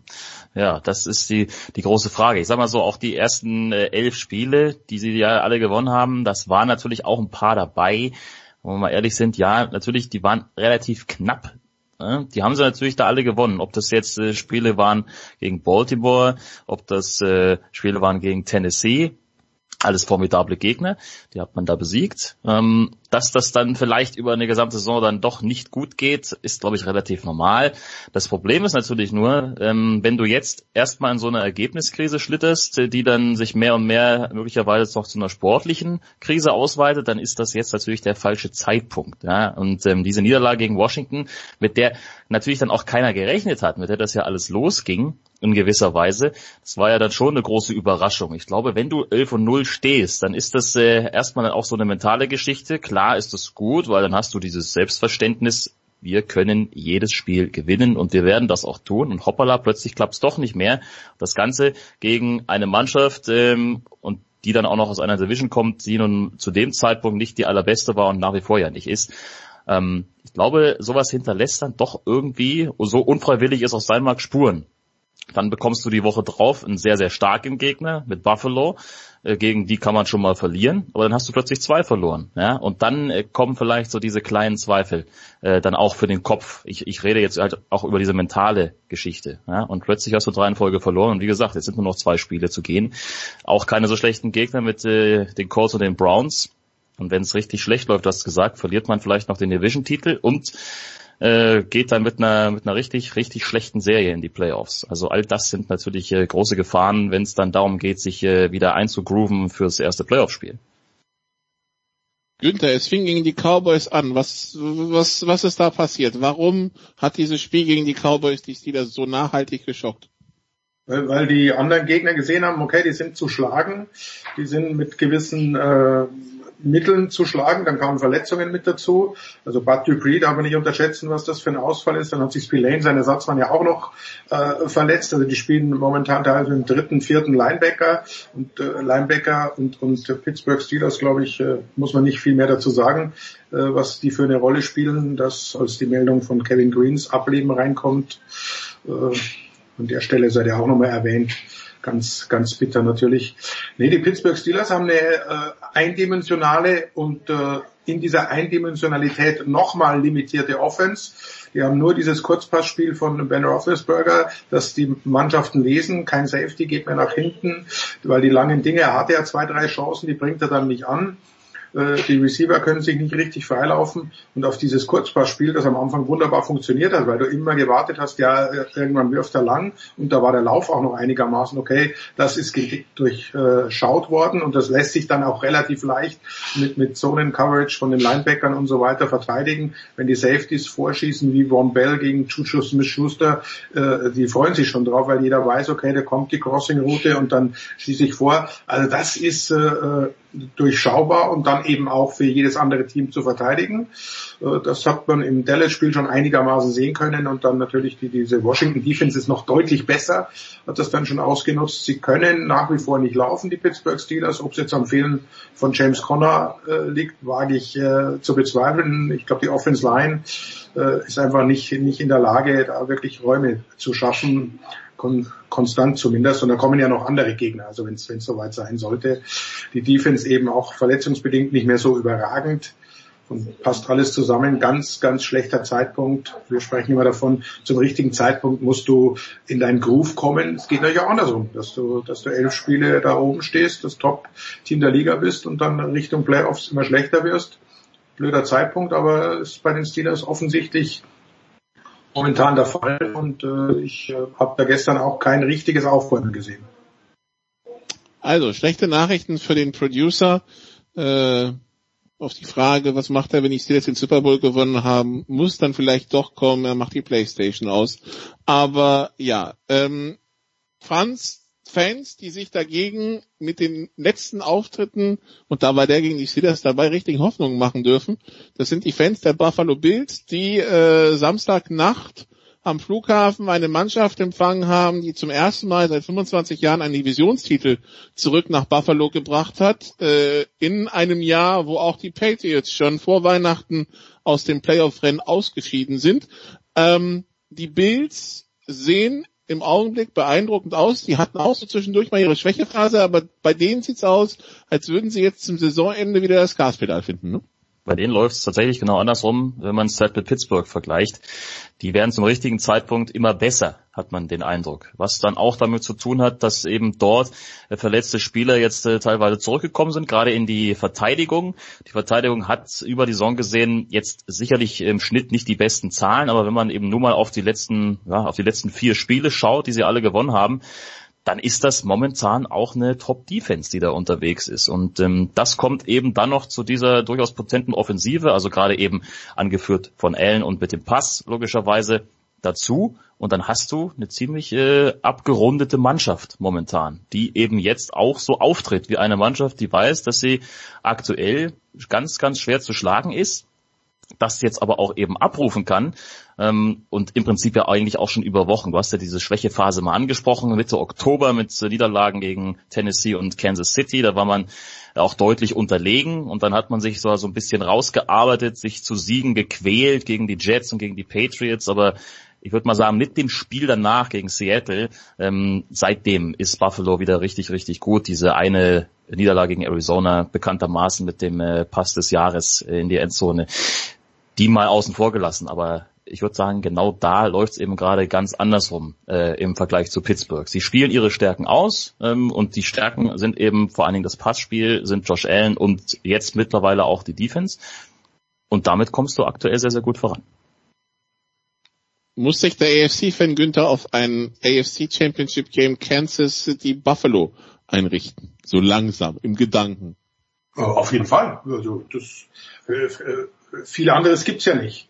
Baltimore, glaube ich, ist, wenn sie es überhaupt schaffen, in die Playoffs zu kommen, nicht mehr das dominante Team äh, des vergangenen Jahres. Äh, Miami, glaube ich, ist noch nicht so weit. Äh, schön, dass die äh, so gut wie sicher in den Playoffs sind, klar, aber das ist eine andere, andere Qualität und dann da kommt eben nicht mehr viel. Also das ist momentan, äh, würde ich schon sagen, das, das logische AFC-Finale und dann richtig, richtig interessant ist, denn Buffalo kann dagegenhalten, äh, wie Franz ja gerade ausgeführt hat, haben eine, eine, gute Defense, die besser wird und mit Josh Allen hast du halt auch alles. Also das ist so, so, so, so der kleine äh, äh, Mahomes, wenn man so möchte, der kann schon auch Pässe werfen, die du anderen nicht zutraust und der kann halt selbst auch laufen und dann kommt halt einer da mit 115 Kilo angerauscht und, und, und knapp zwei Meter Größe. Also das ist schon, schon kein Newton-Format, was da kommt. Es wird oft unterschätzt. Also dieser Josh Allen, dazu gepaart mit seiner plötzlich, äh, und nicht plötzlich, aber über die Jahre aufgebauten äh, Passgenauigkeit, was ihn ja am Anfang äh, bisschen behindert hat, das ist grandios. Also für mich momentan ganz klar das, das AFC-Finale. Okay. Dann schauen wir mal voraus, also für die, die den Weihnachtsplan noch nicht ganz auf dem Schirm haben, es gibt sowohl am 25. NFL, nämlich um 22.30 Uhr New Orleans gegen Minnesota, als auch am 26. Da dann gleich drei Spiele. Um 19 Uhr Detroit gegen Tampa, Arizona gegen San Francisco um 22.30 Uhr und Las Vegas gegen Miami um 2.15 Uhr. Das hat, das heißt, man hat jedes Mal auch noch Playoff-Kandidaten dabei. Das hat man ja bei solchen Spielen äh, nicht immer. Äh, erstmal Günther, äh, Franz, was läuft davon wo? Also kann man es bei der Sohn schauen oder wo? Äh, ja, fast alles. Also das, das 25. Das Spiel am 25. mache ich mit äh, Ingo, wenn ich es richtig gesehen habe. Also herrliche Zeit, dann kann man die, die Ente oder den Rehbraten oder was auch immer verdauen. Ich glaube, Andreas hat einen Doubleheader am Samstag, hat er mir und, gesagt. Und, und, genau, und, und Andreas macht zwei Spiele, also eins Samstag, eins dann offiziell schon Sonntagmorgen, weil das dritte Spiel am Samstag ist ein, irgendwie so ein Exklusiv über Twitch oder irgendwas, oder das ganz, so eine ganz komische Ding, also das äh, ist nicht angeboten, das kann keiner zeigen. Also Ach so, Twitch Amazon Prime, genau, ja. Auch die Pro7-Kollegen nicht, also das haben sie irgendwie rausgenommen. Aber die anderen beiden Spiele laufen, laufen bei, bei der Zone, äh, wie du richtig sagst, beide mit Andreas und sonst dann halt geht's wieder ganz, ganz normal weiter. Aber drei von vier könnt ihr auf der Zone sehen. Gut, dann nehmen wir kurz erstmal das Weihnachtsspiel New Orleans gegen Minnesota, Franz.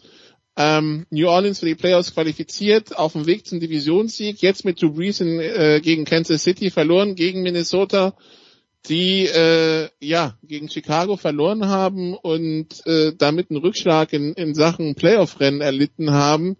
Ähm, spielt da Mike Zimmer schon quasi Weihnachten Neujahr um seinen Job? Die Frage stellt, die Frage, glaube ich, stellt man sich seit ein paar Jahren irgendwie, aber dann, dann haben sie sich dann häufig noch in die Playoffs reinge, reingemogelt. Also, ähm, aber bei 6-8 wird dann schon schwierig. Ich glaube nicht, dass sie die Playoffs erreichen, diese Saison. Das war jetzt äh, das entscheidende Spiel gegen Chicago, um sich da noch eine Chance aufrechtzuerhalten. Also rein rechnerisch klar ist es noch möglich, aber sind wir mal ehrlich, das wird nichts mehr. Ähm, also kann schon sein, dass man dann sich vielleicht doch dazu entscheidet, äh, dort auf diesen Positionen was zu ändern nach dieser Saison, wenn es dann voraussichtlich eben nicht funktionieren sollte. Und ich glaube, die Saints werden natürlich jetzt nach diesem schwierigen Spiel gegen, gegen Kansas City, was man ja in so einem Topspiel sicherlich dann auch mal verlieren kann, aber die wollen sich natürlich auch eingrooven für die Playoffs ähm, und wollen schauen, dass sie auch Drew Brees wieder so richtig äh, ins, ins Rollen bekommen. Hatte ja schon wieder ein paar ganz gute Szenen gegen, gegen die Chiefs, aber jedes Spiel, glaube ich, hilft ihm. Ähm, ich bin mir sicher, er wird, äh, er wird noch besser sein, denn im nächsten Spiel ja, es, äh, es, es sieht danach aus, als, als wäre das dann das Ende für, für die Vikings in dieser Saison, für die für sämtliche Hoffnungen und damit äh, möglicherweise auch für Mike Zimmer. Und Sunday Night, Günther, Green Bay gegen Tennessee. Ist jetzt eine Paarung, wenn man sich zumindest die Tabellenstände anschaut, ist jetzt wahrscheinlich eher der Underdog in, in Sachen Wettbüros, aber eine theoretische Super Bowl-Paarung. Äh, was erwarten wir von dem Spiel? Green Bay mit Aaron Rodgers gegen Tennessee, gegen natürlich Laufmonster Derrick Henry. Äh, ja, es ist, ist äh, für beide kein, kein einfaches Spiel. Green Bay mit Aaron Rodgers überragend begonnen wieder gegen Carolina und dann wieder plötzlich wie abgeschnitten, dann, dann ging nicht mehr viel. Also das haben wir jetzt in der Saison auch schon öfter gesehen, dass die, die zweite Halbzeit nicht die der Packers ist, wo, wobei bei dem Carolina-Spiel ging es ja schon in der ersten Halbzeit auch mit an.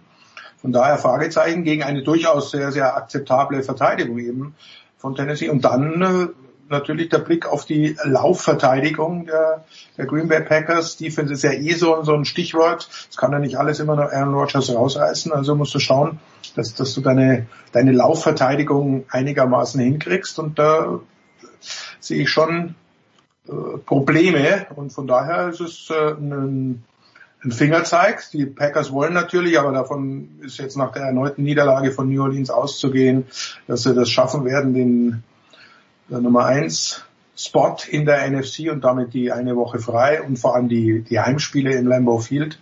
Das glaube ich, werden sie hinkriegen.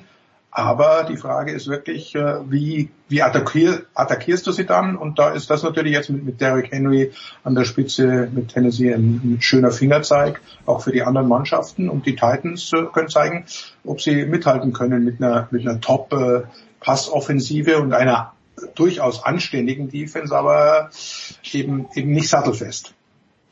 Also spektakuläres Duell, das sich da anbahnt.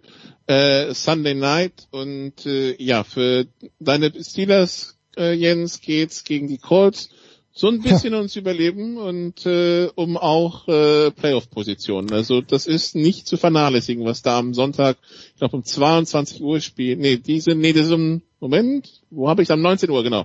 Pittsburgh Indianapolis. Das heißt, du könntest sogar schauen, das ist ja noch deine Uhrzeit. Das ist genau noch meine Uhrzeit, aber wenn Derrick Henry schon angesprochen wurde, sagt mir mein Sohn doch am Wochenende, Papi, äh, wer kann denn den aufhalten? Und ich sag, keine Ahnung, da fragst du mich, ja, frag doch meine Experten. Aber das ist die andere Frage. So, apropos Frage. Franz hat jetzt äh, 20 Minuten Zeit gehabt, ob er den Lüdecke noch übertreffen kann. In puncto. Weil, äh, es ist eigentlich unmöglich, heiliger Abend. Weil was Lüdecke hier anbieten wird zu Hause, ich hoffe sich, seiner Lebensabschnittspartnerin und wem auch immer. Äh, Günther, ich frage dich jedes Jahr, äh, war das mit, du hast ja vorhin von einer Gans gesprochen, aber bei euch, bei euch gibt es auch am Heiligen Abend keine Gans, Günther. Äh, bei uns gibt es am Heiligabend dieses Jahr in, in Abwandlung der Gans eine Ente. Wobei mhm. ich äh, sagen muss, bei uns ist in diesem Fall bei den äh, Schwiegereltern, die wir nach äh, viel Überlegung und hin und her planen, wer kommt, wer darf, ja.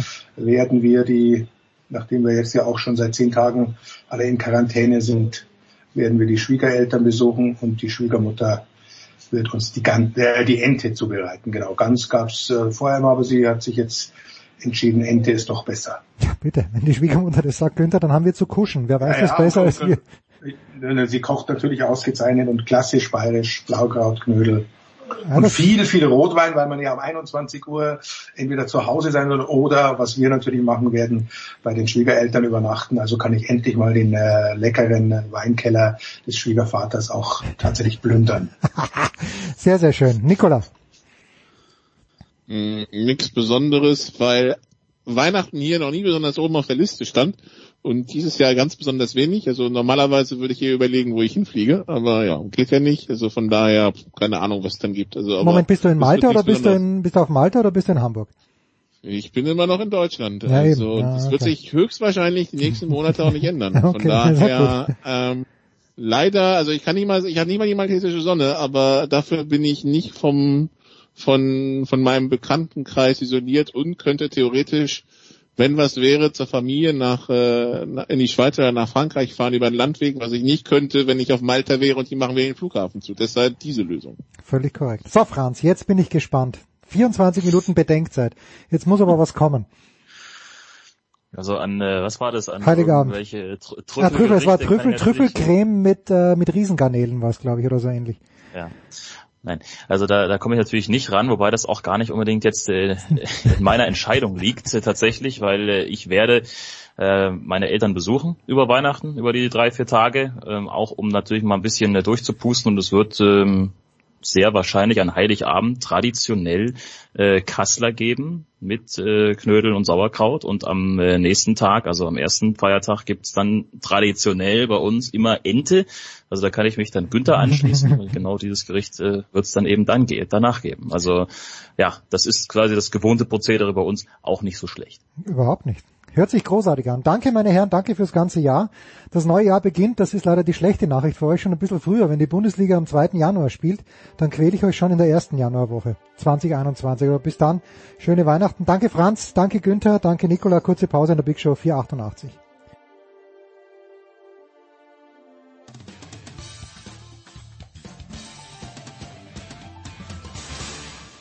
Hi, this is Pierre Maguire. You're listening to Sports Radio 360.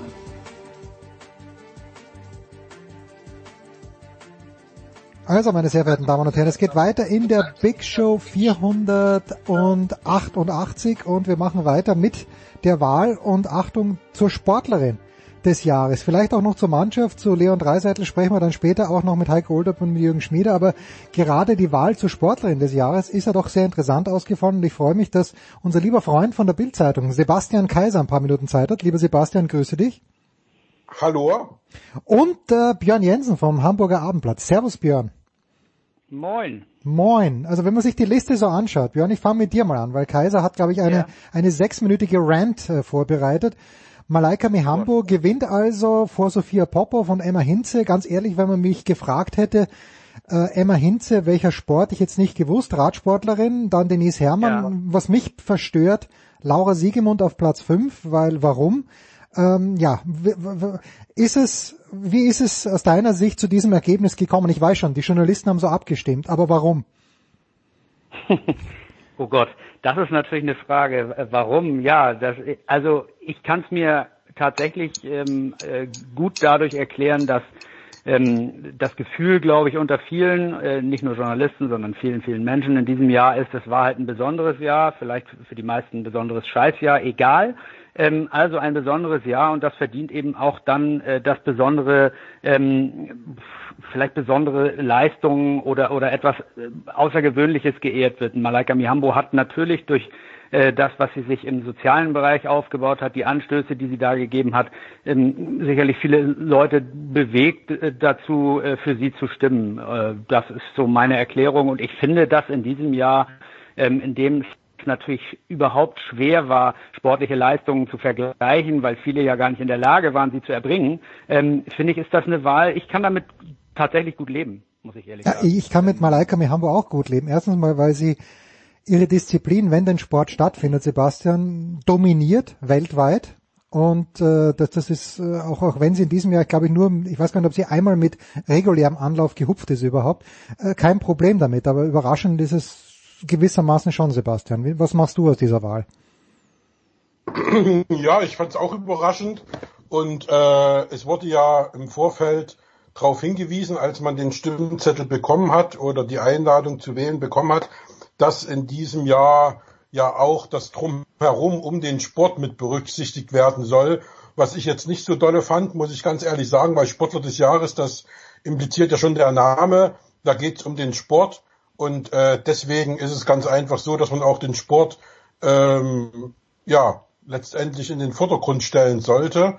Und äh, was Björn gerade gesagt hat, es gibt jedes Jahr Leute, die aufgrund von irgendwelchen Dingen, sei es Verletzung oder Krankheit oder weil sie außer Form sind, Jetzt ist er weg, der Kaiser.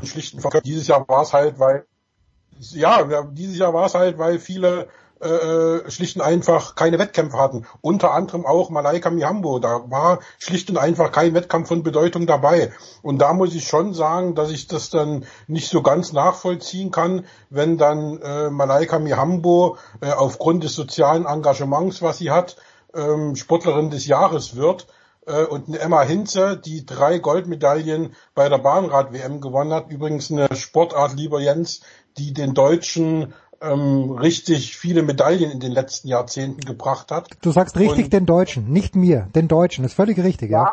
Österreicher haben ja mittlerweile sogar Deutsche, die bei mir um die Ecke wohnen, für sich starten. Insofern äh, haben wir euch ja auch ganz gut mit versorgt.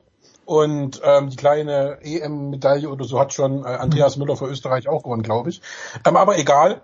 Äh, jedenfalls glaube ich, dass das äh, nicht so dolle ist, wenn dann jemand, der eine überragende sportliche Leistung abliefert, äh, in die Röhre gucken muss, äh, weil ihm soziales Engagement gewürdigt wird. Das und das ist jetzt der eigentliche Punkt, ja sowieso eine Kategorie hat. Also der Sparkassenpreis, der vergeben wird, den dieses Jahr das Team Deutschland Olympia und Paralympics bekommen hat, ähm, der ist für eben so ein soziales Engagement gedacht. Und deswegen ist das schon äh, äußerst komisch, dass dann eben äh, Malaika Miambo zur Sportlerin des Jahres gewählt wird und nicht, äh, sage ich mal, jemand anders, der eine sportliche Leistung groß erbracht hat dieses Jahr, weil ja, wie gesagt, Malaika Miambo der Sparkassenpreis hervorragend zu Gesicht gestanden hätte, weil das wäre die perfekte Würdigung für ihr Engagement gewesen. Und ich glaube sogar, bei dem Sparkassenpreis hätte es für sie noch ein bisschen mehr Geld gegeben als jetzt bei äh, dem Preis Sportler des Jahres. Gut, da, darauf, darauf kommt es hoffentlich an, Björn. Aber die Argumente von, von Sebastian, Björn, gefallen dir wie? Ähm, ich kann das durchaus nachvollziehen, ähm, weil ich, ich bin grundsätzlich auch jemand, der sagt, ähm, äh, dass bei Sportlerwahlen eigentlich die sportlichen Leistungen im Vordergrund stehen müssen. So äh, gar, gar, keine Frage. Da sollte es darum gehen, wer hat in seinem Sport die besten Leistungen erbracht und war und, und wird deshalb auch gewählt. Äh, de deswegen kann ich das, was Sebastian sagt, tatsächlich sehr gut nachvollziehen. Ähm, wenn man allerdings die Kriterien und das war ja tatsächlich so ähm, weiter fasst, äh, dann kann man sich am Ende nicht darüber äh, beschweren, dass Leute auch genauso abstimmen. Und, und genau deswegen sage ich auch, äh, ich kann damit leben, äh, dass das in diesem Jahr so ist. Es ist ein, es ist ein besonderes Jahr.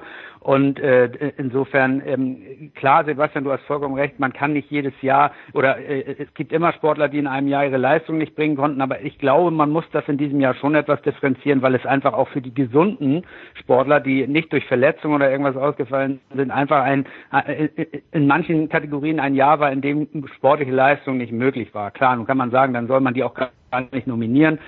Ja, es ist immer schwierig. Ähm, Jens, du sprachst äh, Laura Siegemund an. Das fand ich sehr interessant, weil äh, Laura Siegemund, du hättest sie, wie ich das rausgehört habe, wahrscheinlich etwas höher bewertet. Nein, nein, nein, nein, nein. Äh, ich, ich frage, nein, nein. Also gut, Viertelfinale. French Open. Gedacht, warum ist die ja, also Viertelfinale French Open, das ist natürlich eine gute Leistung, aber wenn ich sehe, sie hat da niemanden von niemanden geschlagen, wo ich sage, das muss gut gegen Görges, das war ein ganz, ganz eigenartiges Spiel.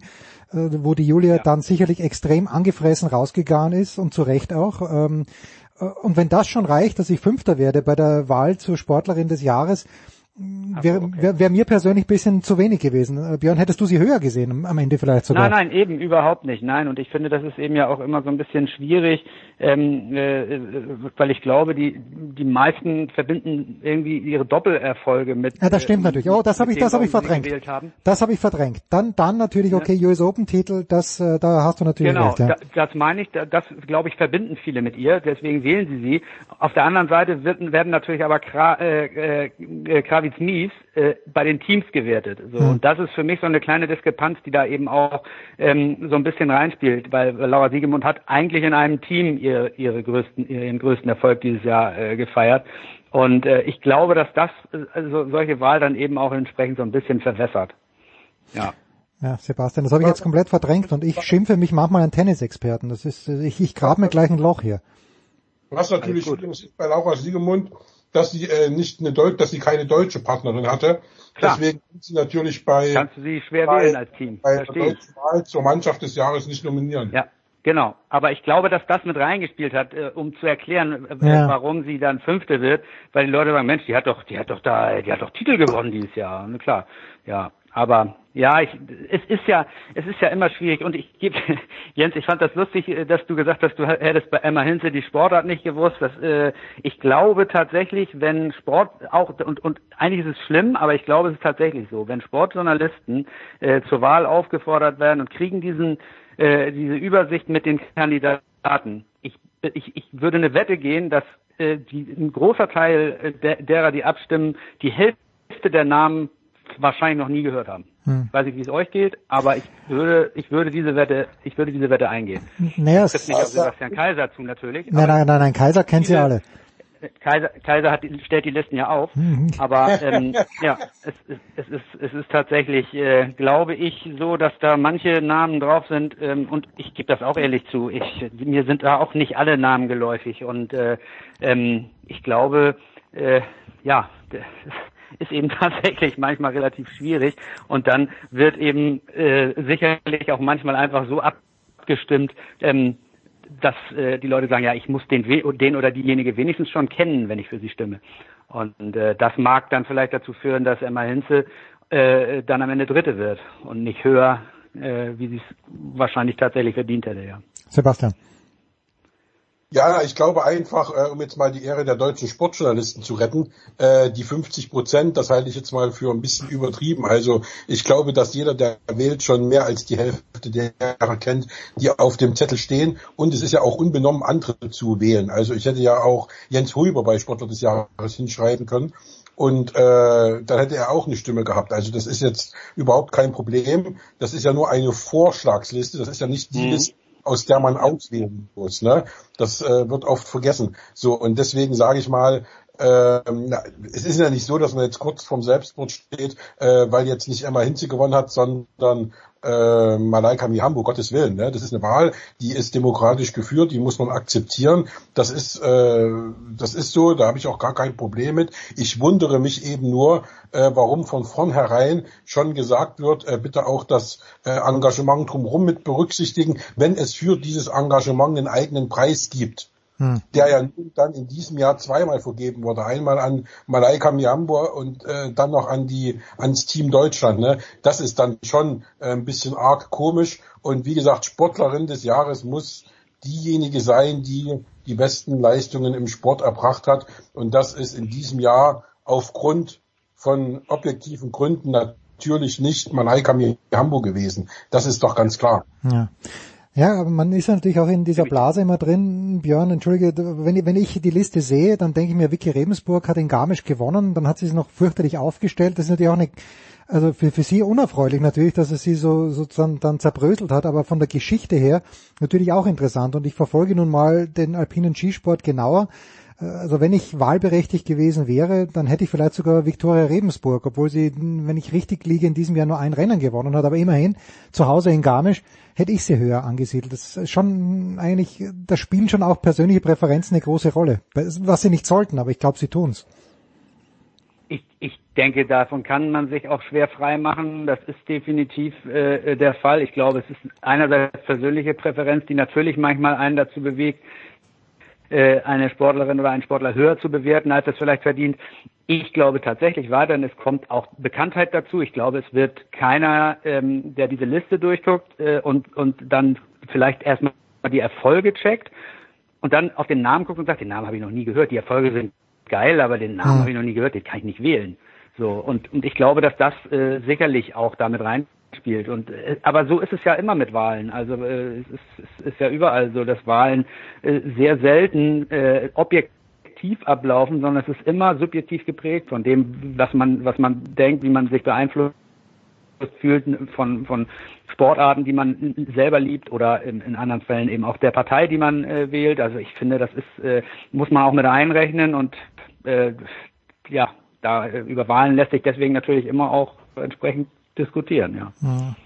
Also die Frage ist ja auch, ob jetzt, äh, das kann ich jetzt nicht sagen, wie das prozentual ist, aber ob jetzt in der äh, zum Großteil Journalisten abgestimmt haben, die sich nur mit einer Sportart beschäftigen, oder ob es eben Journalisten waren, die mehrere Sportarten auf dem Schirm haben, die natürlich dann auch mehrere Sportler kennen. Wenn natürlich der Tennisjournalist äh, die Liste durchgeht, wird er natürlich 75 Prozent der Leute nicht kennen, wenn er nur in seiner Tennisblase lebt und fragt sich dann natürlich, wer ist denn Emma Hinze? Ne, aber Emma Hinze wurde live im Fernsehen übertragen, das kam bei Eurosport groß, über fünf, sechs Tage lang. Also äh, die kann man schon kennen, wenn man äh, sich für Sport im Allgemeinen äh, interessiert und nicht nur für seine eigene Sportart. Ne? Also insofern glaube ich schon, ähm, dass viele auch die Erfolge dann letztendlich anerkennen und, und wissen, was Sache ist. Aber dieser Aufruf äh, zu berücksichtigen, dass eben auch neben dem Sport äh, was passiert ist und was da die Mädels machen, das hat, glaube ich, äh,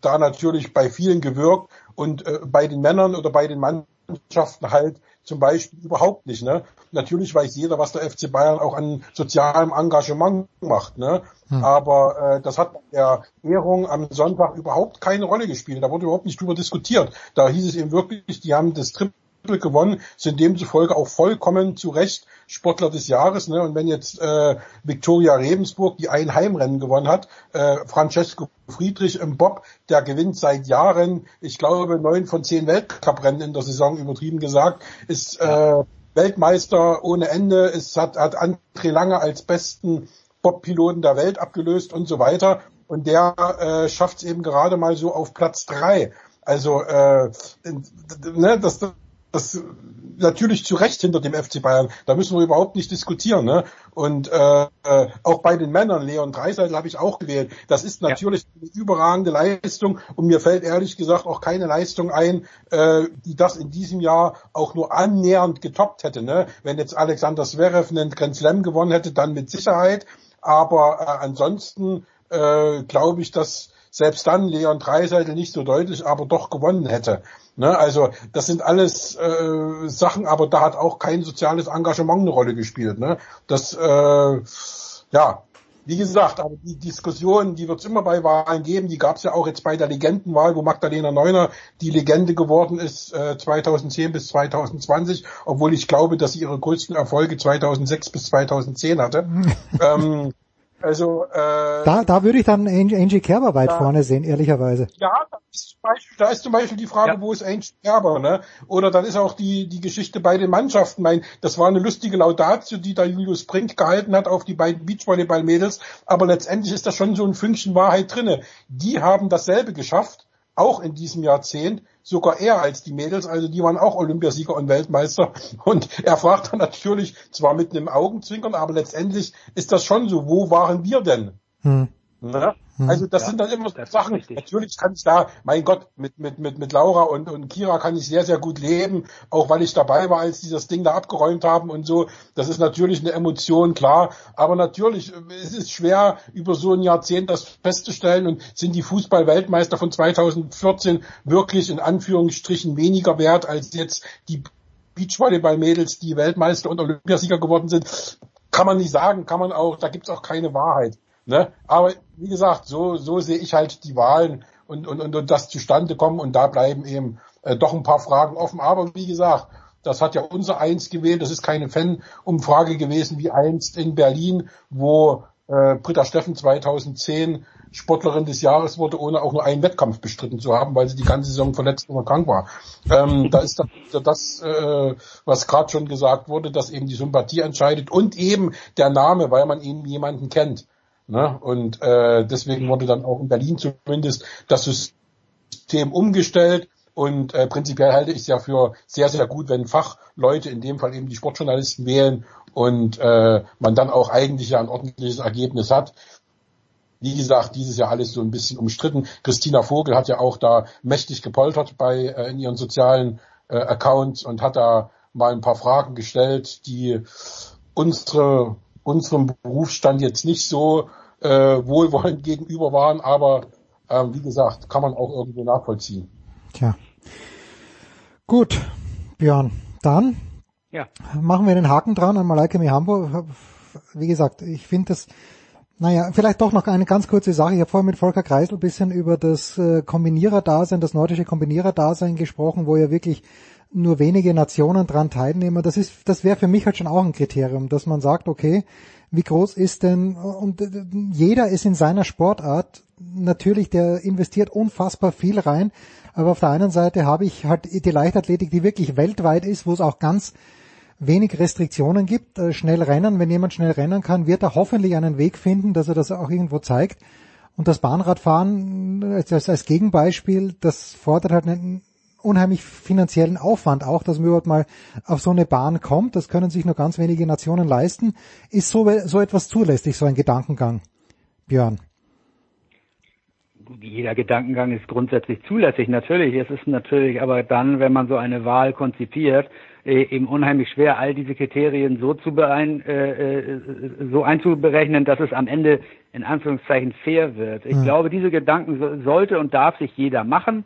Äh, jeder wird auch seine subjektiven Bewertungskriterien anlegen. Das ist, äh, ich glaube, es gibt, und das sage ich jetzt nicht, weil er in der Leitung ist, äh, ich glaube, es gibt wenige Journalisten, äh, Sportjournalisten in Deutschland, die sich so äh, breit gefächert aufgestellt haben wie, wie Sebastian, der das, stimmt, das sehr gut ja. beurteilen kann in den Sport, in vielen Sportarten, wie die Leistungen sind. Davon gibt es sicherlich äh, überall ein paar Kollegen, aber ich bin überzeugt, äh, auch aus, aus Erfahrungen, dass Gros derjenigen, die aufgefordert werden zur Wahl, ich weiß ja nicht, wie viele dann tatsächlich teilnehmen, von denen, die aufgefordert werden, ähm, aber das Gros der, auch der Sportjournalisten äh, kümmert sich nicht so umfassend um äh, den gesamten Sport und hat auch deswegen diese Bewertungsgrundlagen anders äh, und subjektiver, als, als sie vielleicht nötig wären, um eine ganz objektive Wahl äh, zu gestalten. Das ist das Wesen einer Wahl, darüber muss man sich im Klaren sein. Und ähm, insofern, ja, äh, ich, ich kann, äh, ich, ich, ich kann alle, äh, alles, was Sebastian zu Malaika Miambo gesagt hat, nachvollziehen. Ähm, und trotzdem sage ich, nach diesem Jahr äh, ist, bin ich äh, friedlich gestimmt zu sagen, alles ist gut und im nächsten Jahr ähm, gewinnen dann wieder die, die auch die besten sportlichen Leistungen hoffentlich erbringen konnten. Olympiasiegerin im Weitsprung Malaika Mihambo dann. dann mit, ganz mit Sicherheit und dann äh, habe ich äh, da mit Sicherheit auch äh, mein Kreuz bei ihr gemacht, 100 Pro, weil das wäre ein Riesending. Ja, ja gut, das gibt's ja keinen. Und Niklas Kaul gewinnt den Zehnkampf, dann haben wir es wieder so wie 2019. So, abschließende Frage, Rauschmeißer. Und übrigens, ich kann mich noch anschließen, äh, Sebastian wird äh, das wird gerne auch kritisiert, auch in dieser kleinen Runde bei Sportreiter 360, aber ich kenne niemanden, und das ist jetzt nur das Berufliche, abgesehen davon, dass er ein extrem netter Kerl ist, der Sebastian, aber so breit wie der Sebastian aufgestellt ist, habe ich vielleicht Thomas Wagner noch erlebt, der sich auch für Wasserball interessiert. Aber Sebastian weiß alles über jeden Scheiß und das äh, schließt nicht mal Fußball aus. Wobei er im Fußball jetzt nicht, nicht ganz so, nicht ganz so involviert ist, außer bei Dynamo Dresden, versteht sich. Rausschmeißerfrage. Das letzte, ja. ja, das, das, die letzte Frage des Jahres an euch beide. Haben heute schon durch die ganze Sendung. Was steht bei der Familie Björn Jensen am Heiligabend oder vielleicht am ersten Weihnachtsfeiertag auf dem Tisch? Äh, am Heiligabend gibt es bei uns ganz spartanisches Essen, weil wir den, das Hauptaugenmerk auf äh, das äh, legen, äh, die Gemütlichkeit am, am Baum mit äh, dem Absingen aller bekannten Weihnachtslieder und, äh, und dem Auspacken von Geschenken mit zwei Kindern. Und äh, am ersten Feiertag gibt's den Festschmaus und in diesem Jahr wird das Rehrücken sein. Schön, schön, hat man heute noch nicht. Sebastian, was wird Frau Kaiser auftischen? Ähm, bei uns ist das im Grunde genommen auch äh, traditionell, allerdings eben wirklich vier Tage durch oder drei Tage zumindest, aber meistens vier Tage durch. Und äh, weil das wirklich die ruhigsten Tage sind, deswegen treffen mich auch diese äh, ganzen Einschränkungen, die jetzt äh, von der Regierung da verhängt wurden, überhaupt nicht. Mir tut's nur für die Leid, die's trifft. Da tut's mir richtig in der Seele weh aber ich war noch nie derjenige, der durch Deutschland gefahren ist am ersten und zweiten Tag, um die Familie links und die Familie rechts zu besuchen. Ähm, insofern äh, bleibt unser Essen vom ersten bis zum vierten Tag da äh, immer stets hausgemacht und selbst gemacht und äh, frisch. Und das sind viele, viele Sachen, ähm, das kann ich jetzt nicht alles aufzählen, was vom Italiener geholt wurde. Ne? Also wir sind da immer, äh, ist ja auch, übergehen wir auch viel zum Italiener und jetzt, also im Supermarkt. Ich rede jetzt nicht von der Pizzeria, sondern ich rede vom Supermarkt. Und da wird eben die jetzt immer äh, vor Ostern, vor Weihnachten extrem viel geholt, äh, vom Wein angefangen äh, bis hin zu äh, den ganzen Wurst- und Käsesorten und so weiter. Und daraus wird dann äh, mit Fle in Verbindung mit Fleisch natürlich dann verschiedenstes gemacht, aber es gibt nicht diese traditionellen Dinge, die in äh, äh, Deutschland äh, gegessen werden, weil ich die einfach nicht esse. Ich esse keinen Kartoffelsalat, deswegen wird es bei uns Kartoffelsalat mit Würstchen nicht geben. Und äh, an Silvester ich esse auch kein, kein Fisch, also fällt auch der Silvesterkarpfen flach. Und äh, ich weiß nicht, was sind noch so traditionelle Gerichte. Es gab mal, ich glaube, Grünkohl und äh, mit, mit Knackern drin oder so. Das ist ein äh, Gericht, was ich sehr gerne gegessen habe, äh, was ich aber jetzt schon einige Jahre nicht mehr hatte. Vielleicht machen wir das auch noch. Muss man mal sehen. Aber da ist, äh, das ist nicht so traditionsbewusst wie jetzt bei, äh, ich sage jetzt äh, mal den, den, dem überwiegenden Teil der, der Bevölkerung in Deutschland. Schön. Sebastian. Das Ganze er mit kennt sich nicht nur im Sport aus. Ja, und das- kennt sich eben nicht nur im Sport aus, sondern auch kulinarisch immer auf der Höhe der Mann. Kulinarisch, das ist das Wichtigste überhaupt. Also, ne? Ja, ist okay. Wir, wir wollen jetzt nicht, nicht näher darauf eingehen, wie du äh, bei den French Open dein Mittagessen verfeinert hast, und zwar täglich, Sebastian. Das ist äh, dann der, der Vorsatz für 2021, wo wir uns hoffentlich dann am Bois de Boulogne wiedersehen. Geimpft oder nicht geimpft, das weiß ich noch nicht. Bis dann. Dankeschön, Sebastian hast Dank. Bitte. Frag da nicht mehr. Ja, Okay. Björn, Björn Jensen und äh, Sebastian Kaiser waren das. Danke euch beiden. Wir machen eine kurze Pause, dann geht's weiter in der Big Show 488.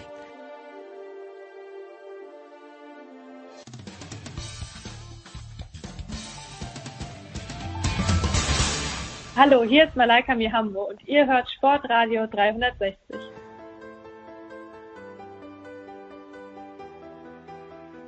In der Big Show 488 machen wir jetzt doch nochmal ganz kurz einen Schlenker zurück zum Fußball. Damit hat er nicht gerechnet, der große André Vogt. Wie lang ist die Zugfahrt von München nach Wolfsburg, mein lieber Dre? Grüß dich. Äh, heute waren es 5 Stunden 27, glaube ich. Konntest du ein Auge zutun und konntest du dann noch atmen mit der Maske? Ja, das äh, muss ich ehrlich sagen, belastet mich nicht so wie einige andere äh, Landsleute, die damit wohl Großprobleme haben. Nö, ist eigentlich kein, kein Thema. Ich schlafe damit. Ähm, nur Essen ist halt schwer, da ich mal kurz ab, aber sonst ist eigentlich alles, alles kein Thema. Ja? Ah, also André Vogt hat in der Nacht von gestern auf heute die ersten Spiele der NBA kommentiert. Dazu kommen wir gleich. Aber Dre, Christian Sprenger hat nicht viel Liebe übrig gehabt in unserem Fußballteil für den VfL Wolfsburg. Ich habe natürlich auch versäumt, ihn zu bremsen. Ähm, aber warum sollte man gerade in diesem Jahr den VfL Wolfsburg lieben? Noch mehr als sonst. Ach, äh, lieben, weiß ich gar nicht. Äh, Das ist ja eine höchst emotionale Geschichte. Das kann man, glaube ich, niemandem vorschreiben. Aber was, was hat denn der Herr Sprenger auszusetzen gehabt beim VfL Wolfsburg? Ja, dass da immer so wenig los ist im Stadion, hat er gemeint. Äh, Auch wenn nicht Corona-Zeit ist, dann wäre immer so wenig los, hat er gemeint. Ah ja, also spielt der VfL jetzt in der, in der Zuschauer-Bundesliga und muss damit punkten, dass Leute im Stadion sind. Ja, Das ist vielleicht. immer so. Die, die Diskussion, Wir hatten sie schon mal mit Pit Gottschalk, wenn ich mich richtig ja, erinnere. der, der sah dann auch nicht so gut aus, als wir diskutiert haben. Ähm, nee, ich sag mal so, ähm, das ist natürlich eine, eine leidige Geschichte, die alte Traditionsnummer und das Stadion ist nicht voll. Und ja, ähm, kann man jetzt wieder die ganzen Gründe nennen. Kleine Stadt, wenig Umland, wo man Leute ziehen kann, weil es halt andere Vereine gibt. Ähm, aber natürlich muss man zugeben, dass in Wolfsburg ähm, sicherlich auch vom VfL in den letzten Jahren ja, nicht alles richtig gemacht wurde. Man hat sich so ein bisschen von der Fanbasis, die es ja durchaus gibt, ein bisschen äh, entfernt. Da gibt es ja diese, diese leidige Logo- oder Wappendiskussion Mhm. äh, und andere Dinge. Aber am Ende des Tages kann man sagen, ja, Wolfsburg lebt den Fußball nicht. Ja gut, äh, wenn wir es daran festmachen wollen, dann sollte der Herr Sprenger vielleicht aber auch in einer, weiß ich nicht, bei irgendeiner Call-in-Show, ähm, wo es mehr um Gefühle geht, anrufen und nicht beim, nicht Ah, beim Sport. Aber wenn es jetzt um Sport geht, dann müssen wir natürlich sagen, äh, ja, das ist eine, eine richtig gut zusammengestellte Mannschaft, wo vielleicht momentan ein bisschen wenig von der Bank kommt, aber die zum ersten Mal seit Jahren, und ehrlich gesagt kann ich mich nicht erinnern, dass wir das nach 2009 wirklich gut gemacht hätten, selbst 2015 nicht. Einfach starkes Gegenpressing-Spiel, wo eine klare Entwicklung ist und wo sogar vorne mal Pässe in die Spitze gespielt werden. Und das muss doch auch Herrn Sprenger Herz, auch wenn es arg betrübt ist, auf der leeren Ränge, ähm, dann vielleicht doch dann mal, muss dem Herz doch mal einen Ruck geben, dass er sich für guten Fußball begeistern kann. Und dann hat er sicherlich auch vielleicht irgendwo in seinem Herzen eine kleine Ecke, wo er den VfL ein bisschen gut findet. Na, er hat ein bisschen freigeräumt für Wout Weghorst mit seinen neun von 20 Toren und äh, ich, ich finde das schon. Äh, kannst du mit dem Einwand, also mit meinem Einwand jetzt ein kleines bisschen was anfangen, äh, dass die richtigen Nagelproben, mit Ausnahme der Bayern, haben sie noch gegen keine richtigen Top-Mannschaften gespielt? Oder ist man jetzt in so einem Flow drin, dass man sich Leipzig, Dortmund und Gladbach auf jeden Fall zutraut? Ich sag mal so, gegen die Bayern, das war ja wahrscheinlich das beste Spiel gegen die Bayern seit wahrscheinlich seit 2015, Hm. ähm, dass man wirklich mal jetzt nicht da mit, mit vollen Hosen angereist ist und äh, dann auch Robert Lewandowski weniger als drei Tore erlaubt hat. Das war ja schon mal, schon mal ein Riesenfortschritt. Ähm, klar, die, die großen äh, Prüfsteine fehlten vielleicht, allerdings, wenn ich mich ganz täusche, hat man gegen Leverkusen nicht verloren. Ähm, das ist, glaube ich, ein Ja, relativ großer ähm, Prüfstein momentan. Äh, Gladbach, wir sind immer wieder Angstgegner von Gladbach ähm, gewesen letzten Jahre. Ähm, von daher ist mir auch wenig bange, wenn wir gegen die spielen. Dortmund steht, glaube ich, hinter uns, wenn ich das Ja. richtig im Kopf habe. Ja. Ähm, von daher kann man natürlich so argumentieren, aber man muss natürlich auch gerade mal vergangenes Jahr da ein bisschen das Vergleich ranziehen. Das erste Jahr unter Oliver Glasner, da wurde ja schon so nach, glaube ich, sieben, acht Spieltagen gesagt, oh, der VfL, guck mal hier, die greifen jetzt an.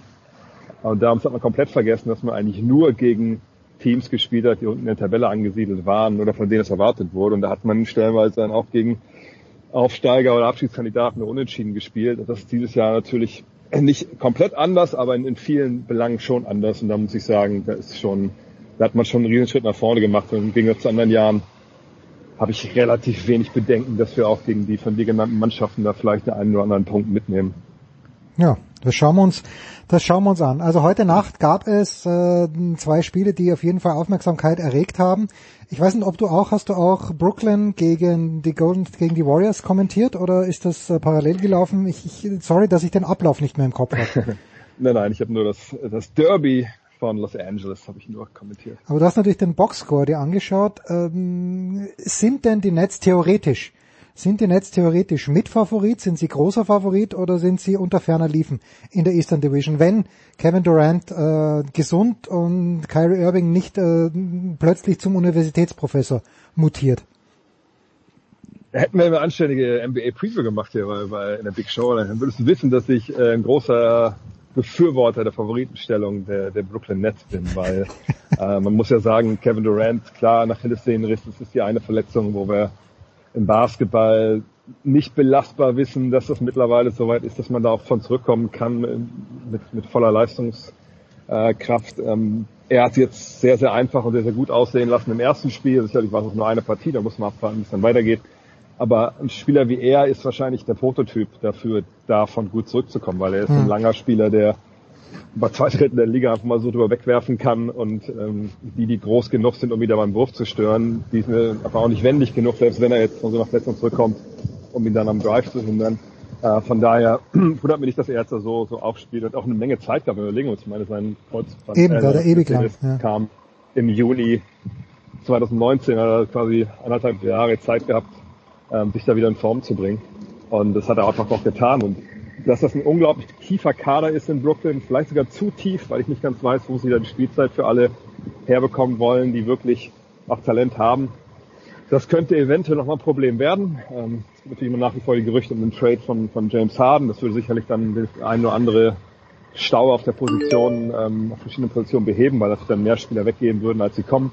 Ähm, aber das ist eine offensiv vor allem fulminante Mannschaft. Gleichzeitig muss man auch sagen, die Warriors gestern ohne Draymond Green ähm, defensiv sicherlich nicht auf dem Niveau, was man vielleicht irgendwann erwarten kann. Man muss auch ganz klar sagen, dass die Warriors, ähm, viele haben ja gedacht, äh, Steph Curry wieder da, Draymond Green ist wieder da, jetzt gehen die, fangen, machen die da weiter, wo sie aufgehört haben. Dann hat sich ja Clay Thompson verletzt. Ähm, da war eigentlich schon klar, okay, die werden nicht um die Conference Finals mitspielen. Ich fand das vorher schon sehr gewagt, ähm, das zu erwarten. Und jetzt sieht man so ein bisschen, dass es halt immer noch eine sehr, sehr junge Mannschaft ist. Ja, James mhm. Wiseman, der Rookie, war zwar gut gestern, richtig gut, besser als erwartet sicherlich auch, aber viele so aus der zweiten Reihe, wo die Warriors früher auch exzellent aufgestellt waren, gerade defensiv, die müssen noch eine Menge Lehrgeld bezahlen. Und ich glaube, Playoffs muss das Ziel sein für die Warriors und für die Nets ist das Ziel eigentlich Conference Finals Plus. Von daher hat mich schon überrascht, dass es so eine klare Angelegenheit war. Auf der anderen Seite sind die Nets einfach viel höher einzustufen ich wollte nicht deine wertvolle Zeit, die du mit der Five und mit der Zone, äh, wollte wollt ich jetzt nicht, und jetzt machst du einen FC Bayern Podcast auch noch, da können wir doch nicht eine elendslange Saisonvorschau machen. Ich hätte es natürlich gerne gemacht, aber ich werde mich im nächsten Jahr dran erinnern. Äh, du hast sicherlich in deiner Saisonvorschau auch in der Five ein paar Worte zu dem äh, Megadeal von Janis Antetokounmpo verloren. Ähm, ist es ein gutes Zeichen, dass er in Milwaukee bleibt? Das ist eigentlich meine einzige Frage, die ich in diesem Zusammenhang habe. Für die Liga, für ihn, für Milwaukee. Ja, natürlich in allererster Linie für ihn, weil er 282 Millionen mindestens bekommt für fünf Jahre. Das kann sich auch ein bisschen steigern, weil sein Gehalt als, als maximal, als super Maximalspieler ist es ja gekoppelt an das Salary Cap, also wie viel Geld Teams ausgeben dürfen. Wenn das steigt, ich glaube, er kann 35 Prozent davon verdienen. Dementsprechend steigt es ja auch auf sein, sein Gehalt dann an. für ihn war es natürlich super. Also ich glaube, die nächsten Generationen von Antetokounmpos, die haben ausgesorgt. Ähm, für die Milwaukee Bucks ist es unglaublich richtig, wichtig gewesen, weil ähm, wir erinnern uns, äh, in den 60ern haben sie ja mal Kareem Abdul-Jabbar verloren, Louis Sindor äh, ist dann Meister geworden und dann gesagt, nö, so eine kleine Stadt hier, das brauche ich irgendwie nicht. Hm. Ich, ich will lieber nach Los Angeles, mach das mal bitte. Ähm, da hat man sich dann lange, lange nicht von erholt. Und es ist wirklich so, dass ähm, kleine Märkte in der NBA wirklich Probleme haben, ihre Starspieler zu halten. Und bei Janis Antetokounmpo sprechen wir ja nicht unbedingt von äh, so einem normalen All-Star, sondern es ist halt der zweifache MVP gerade, Back-to-Back, äh, einer der besten, viele sagen der beste Spieler der Liga. Du nicht. Und wenn du den halten kannst, ja, es ist immer so ein schwammiger Begriff. Ne? Ich meine, ich glaube, eine beste Spieler der Liga zu sein, muss in den Playoffs dann noch ein bisschen mehr erreicht haben, als er und die Bucks die letzten beiden Jahre geschafft haben. Ähm, aber er ist auf jeden Fall der verdiente MVP gewesen die letzten beiden Jahre. Und dass du den dann halten kannst, auch für so eine lange Zeit, in dieser Ära, wo viele Stars ja, wenn sie nicht sofort Erfolg haben, sich dann zum anderen Team wünschen und dann auch den eigenen Club unter Druck setzen, das ist ein sehr, sehr gutes Zeichen. Aber man muss, glaube ich, jede dieser Entscheidungen der Spieler ähm, immer individuell betrachten. Das wird jetzt kein Trend sein, dass jetzt in den nächsten fünf Jahren die besten Akteure in der NBA alle sagen, oh hier, ich schlafe schon seit Ewigkeiten in Milwaukee Bucks oder in, in hm. Chicago Bulls Bett, wäsche ich bleib jetzt hier, sondern die werden weiterhin dann von Fall zu Fall entscheiden. Und da spielt auch eine Menge mit rein. Es geht ja nicht nur ums Geld. Es geht ja auch gerade bei einem Janssen Kumper darum, das Management kann ich dem vertrauen, weil um Meister zu werden, das ist das ultimative Ziel von ihm.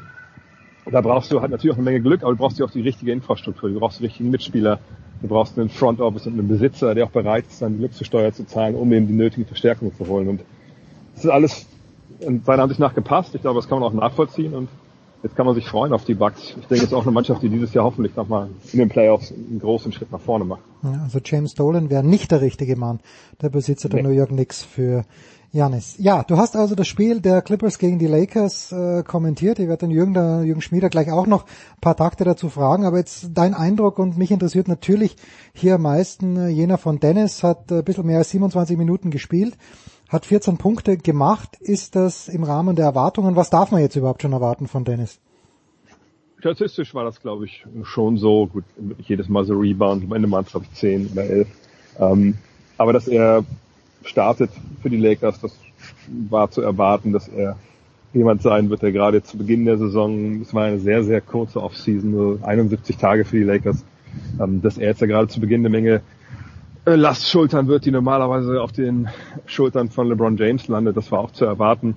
Äh, der spielte gestern auch den letzten sechs, sieben Minuten nicht, war noch ein bisschen umgeknickt. Mhm. Wo ich aber auch denke, normalerweise macht ihm das nicht so viel, aber ich, ich denke, der wird auch intern auf so einer Minutenrestriktion jetzt sein, das mal die ersten Wochen, ähm, weil natürlich es zählt jetzt nicht, was die Lakers äh, im, im, Dezember oder Januar machen. Das kommt natürlich erst später im Jahr, da wird es halt wichtig. Und was nützt dir, wenn, wenn dein Star nach so einer kurzen Rekonvaleszenzzeit, sag ich mal, da ähm, sich früh verheizt? Also Dennis wird auf jeden Fall seine Chance bekommen, früh sich da zu etablieren. Ich fand gestern, er war, also sie haben, sie haben jetzt noch viel ausprobiert, ähm, die Lakers, was so ihre Aufstellung anging ich denke, da kann man noch einiges optimieren. Wenn Dennis Schröder mit Montrezl Harrell, dem anderen Neuzugang, zusammenpackt, dann kann er, glaube ich, noch effektiver sein, wenn sie aus dem Pick and Roll kommen. Ähm, aber er ist da von Anfang an, glaube ich, jetzt auch voll angekommen. Hat seine Leistung auch im ersten Spiel schon gebracht. Natürlich immer noch Luft nach oben, aber ich denke, die Lakers sind sehr froh, dass sie Dennis Schröder haben. Schön. Schön. Äh, und äh, ganz kurz noch ein Wort zu den Clippers. Sind die, weil ich glaube, wir hatten eine kleine Playoffs-Vorschau hatten wir im letzten Jahr und ich meine schon gehört zu haben, dass die Clippers eigentlich der Favorit wären. Sind die gleich gut wie im letzten Jahr theoretisch? Sind sie besser geworden? Haben sie sich verschlechtert? Ich denke schon, dass sie wieder mit zu den Favoriten gehören, also zu den Teams, die in die Conference Finals kommen sollten. Ähm, das Problem ist so ein bisschen, dass das vergangenes Jahr bei denen moniert haben, dass sie keinen so wirklichen Point Guard haben, der für andere damit kreiert. Das ist weiterhin so. Das war auch eine Problematik, die man gestern da gesehen hat. Das Spiel heute Nacht haben sie halt gewonnen, oder gestern Nacht haben sie gewonnen, weil sie individuell in der entscheidenden Phase war, un unglaublich gut war. Also Paul George hat einfach übernommen hm. zwischendurch, äh, Kawhi Leonard früher im Spiel. Und das war zum einen natürlich stark, wie sie es gemacht haben individuell, zum anderen sagt man natürlich dann sehr gut, das kam aber jetzt auch wieder nicht aus dem Teamverbund raus, da wurde nicht so viel füreinander gespielt. Aber defensiv haben sie gute Ansätze gezeigt, vergangenes Jahr auch. Vergangenes Jahr war ein großes Thema die Teamchemie. Das hat ihnen im Endeffekt auch dann den Kopf gekostet in den äh, Playoffs gegen die, die Nuggets. Bei, bei der geringsten Gegenwehr sind sie da auseinandergebrochen. Ob das dieses Jahr anders ist, das muss man mal abwarten. Also sie haben mit Tyron Lue natürlich einen Coach, der vorher Assistant Coach war, der jetzt natürlich genau weiß eigentlich, was schiefgelaufen ist. Äh, die Clippers waren wahrscheinlich letztes Jahr die Mannschaft, die am allerwenigsten trainiert haben. Äh, sie hatten ihre Stars super geschont, ja, man hat kaum Spiele zusammen mit voller Kapelle absolviert. all das wird dieses Jahr anders sein. Aber man muss halt sagen, die Neuzugänge, die äh, die Lakers vor Zeiten hatten, sind natürlich von der Qualität her ganz andere, als Mhm. das bei den Clippers der Fall war. Und ähm, da ist es halt wirklich so, dass der Abstand größer ist, als das vergangenes Jahr war. Vergangenes Jahr habe ich vom Kader her auch mal klar gesagt, die Clippers stehen für mich vor ähm, den Lakers, weil es da auf der Bank viele, viele Fragezeichen gab. Und die Fragezeichen gibt es da jetzt eigentlich nicht mehr. Von daher, äh, wenn sie zusammenfinden, nur dann können sie wirklich äh, an den Lakers vorbeikommen. Aber selbst dann ist es keine Garantie. Aber ich glaube, wenn wir eins gesehen haben bei diesem Auftaktspiel, wir wollen wirklich dieses Jahr dann diese Serie sehen. Also Hm. vielleicht maximal sieben Spiele zwischen LA gegen LA. Weil es wurde gestern auch schon wieder so ein bisschen hitzig zwischendurch. Ähm, das war das erste Spiel der Saison. Also ne, da steckt eine Menge drin und hoffen wir, dass, dass dieses Jahr zu diesem Date kommt in den Playoffs. So, und abschließend noch zwei Wörter. Das erste Wort ist natürlich, was, was war jetzt da los mit der Zone? Gestern wurde übertragen, hat sich das erst gestern Nachmittag entschieden. Wo, wo war das Problem? Und äh, ab jetzt geht's ja bei der Zone wie gewohnt rund, oder? Ja, ich bin äh, ja für solchen Entscheidungen nicht, nicht wirklich involviert. Ähm, ich höre das ja auch mal dann nur, wenn es halt entschieden ist. Wir hatten natürlich schon ein paar Tage vorher angefangen zu planen. Wie machen wir das ähm, jetzt am Opening Day? Wie machen wir es am, am 25.12.? Ich war ja am Montag noch in, in München, um für den FC Bayern Basketball Podcast zwei Mhm. Folgen aufzunehmen und dachte eigentlich, okay, wenn ich jetzt am 22. arbeiten muss, dann bleibe ich natürlich direkt da und äh, gehe ins Hotel und hatte aber dann so ein Hard Out mit dem letzten Zug um 18 und 19 und mir wurde eigentlich am Tag vorher gesagt, okay, Montag entscheidet sich, Ja. Aber eben nicht deutscher Zeit. das hat mir dann keiner gesagt. Sprich, ich bin dann halt zurückgefahren und am nächsten Morgen, ähm, und dann ah, nachts, nachts um zwei kam dann die Mail, okay, wir haben's, äh, mit der Bitte, äh, aber bitte, ne, bis es offiziell ist, äh, nicht irgendwie auf sozialen Medien raushauen. Ähm, ja, und dann, glaube ich, um 11 Uhr war es dann soweit. Ich glaube, bei all diesen rechte Geschichten, ähm, das, das übersteigt natürlich meine Gehaltsklasse. Ähm, Aber, aber nicht, nicht, nicht wesentlich. aber Nicht wesentlich. nicht wesentlich, aber ein bisschen ist es dann schon drüber. Äh, aber es gibt da diesen einen schönen Spruch, den ich mal in diesen- solchen Fällen zitiere, ähm, aus den USA, wo mal jemand gesagt hat, the answer to all of your questions is money. Ja, ähm, okay. Das denke ich, ist es in dem Fall auch gewesen und ähm, wer weiß, ob da jetzt die Tasche aufgemacht wurde, das Portemonnaie oder nicht. Fakt ist, wir haben es, äh, sprechen wir jetzt von wir, ähm, drei Jahre sind die Rechte jetzt bei, bei The Zone, das heißt drei Jahre Ruhe, drei Jahre äh, Sicherheit und ähm, das ist natürlich eine Menge wert und ich werde es einfach ein bisschen als, ähm, als Vertrauensbeweis auch von der NBA, dass wir da eine gute Arbeit gemacht haben. Und, äh, ja, Steht außer Zweifel, glaube ich. Ja, Dre, die abschließende Frage, du hast es geahnt, äh, jedes Jahr, du, äh, du, du bist darauf vorbereitet. Äh, was gibt's bei euch morgen Abend zu essen? Was es bei uns zu essen gibt. Ja, ist noch nicht ganz raus. Ähm, auch weil natürlich so durch Covid jetzt alles ein bisschen in der Schwebe ist. Äh, ich hatte in, in Weise voraus einfach mal Käsefondue gekauft, was wir normalerweise gar nicht so machen, aber das liegt jetzt da, vielleicht machen wir das. Ansonsten gibt es eigentlich in der Regel Kartoffelsalat und, und Würstchen. Äh, aber da ich jetzt in den letzten Jahren ja auch immer am ersten Feiertag ich nicht da war, vielleicht machen wir es auch ein bisschen größer. Was wir auf jeden Fall haben sind, sind Covid-Schnelltests, ähm, mit der meine Frau ähm, mich jetzt, wir haben es zweimal gemacht, ja, ähm, mir alles heimzahlt, was ich so in einem Jahr verbreche zu Hause, weil ähm, sie A denkt, nee, nee, am Rachenabstrich, das machen wir lieber nicht, das mal lieber doch durch die Nase. Eieieiei. und dann immer ich dann sage, nee, jetzt, jetzt bist du echt hinten dran, sagst du, nee, nee, da geht noch was und dann ja, dann steckt sie mir den, den Tupfer nochmal drei Zentimeter weiter äh, Richtung Großhirnrinde, wenn es das überhaupt gibt. Ähm, ja, ist ja schmerzhaft, wenn meine Frau das macht, aber sie ist dann mal Profi. Äh, und da werden wir uns auch noch dran festhalten, die nächsten Tage, um so ein bisschen Nähe zu meinen Eltern möglich zu machen, Hm. wenn dann die Tests negativ sind. Und ähm, mal schauen, was uns dann so kulinarisch noch einfällt. Tja, also ich habe bis jetzt zwei Tests gemacht und zum Glück waren beide im Rachen, weil das hat mir Heiko auch erzählt. Seine Kinder sind eigentlich sehr, sehr schmerztolerant, aber die haben in den USA auch mehrere Tests durch die Nase gemacht, das ist kein Spaß. Aber wenn sie natürlich sicherer sind, dann hilft ja nichts. Dre, fantastisch. Auch dir herzlichen Dank für das ganze Jahr. Wie immer, immer wenn man dich braucht, dann bist du da und auch wenn man dich nicht braucht, bist du da. Vielen, vielen Dank. Ähm, André Vogt war das von der Five. Wir machen eine Pause und dann versuchen wir in Los Angeles Schmieder zu erreichen.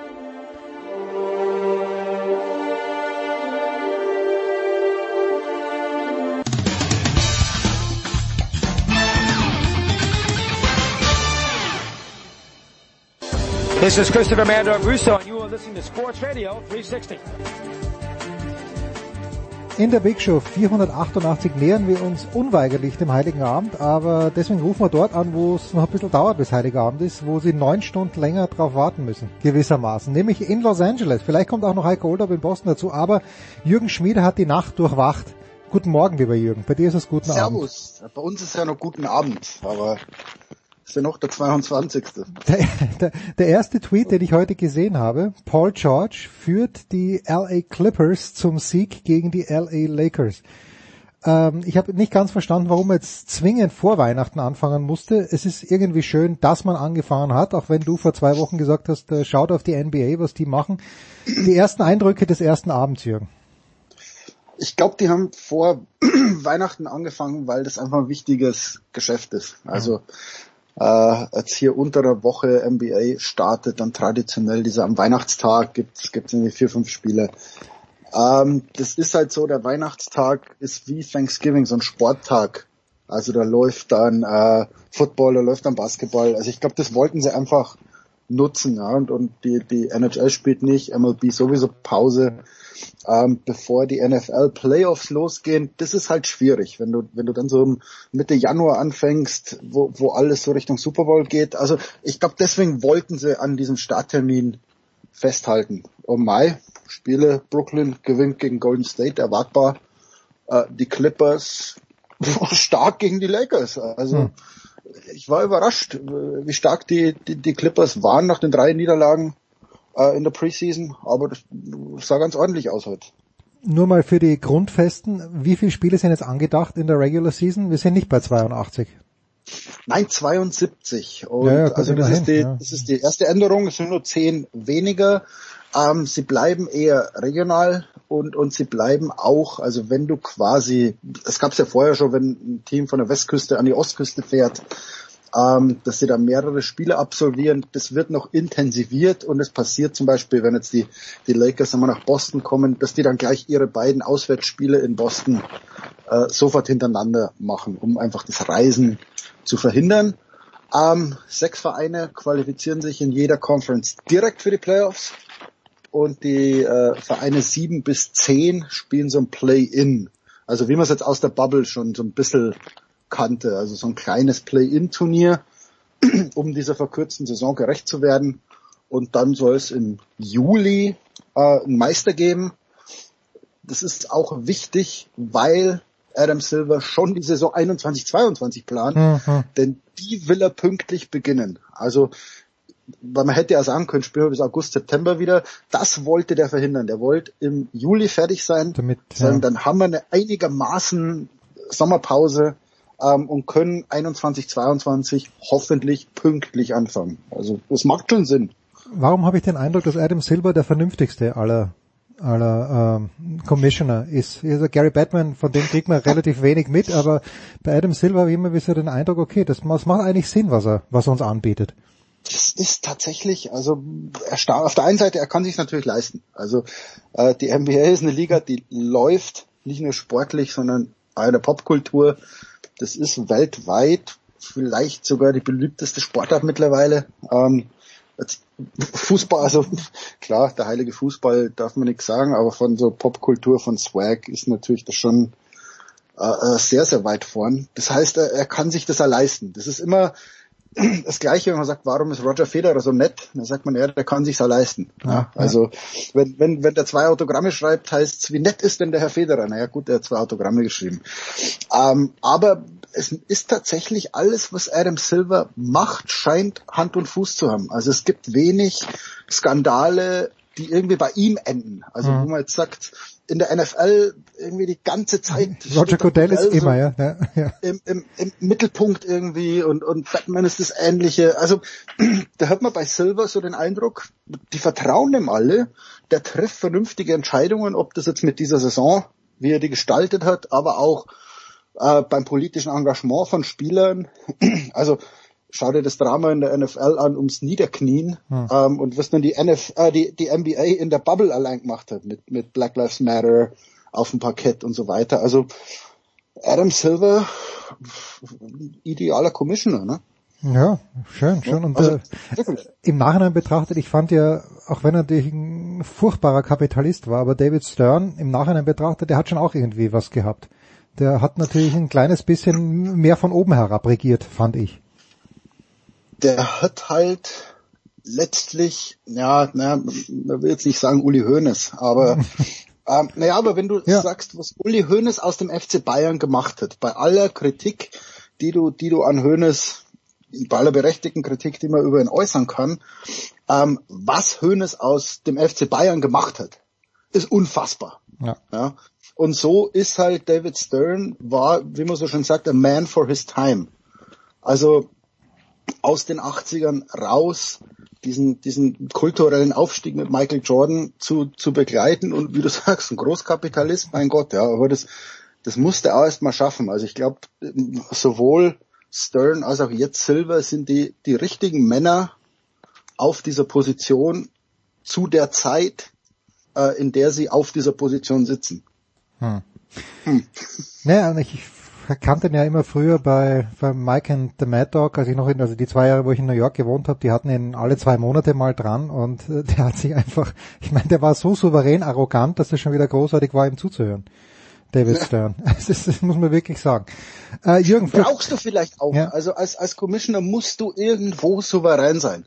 Ja. Und und äh, als Goodell, ich halte Goodell auch für einen guten Commissioner, aber ähm, du merkst dann schon, wer, wer da mächtig ist bei den Vereinseigentümern. Äh, also Robert Kraft, äh, äh, Jerry Jones, die da einfach ganz viel Einfluss haben.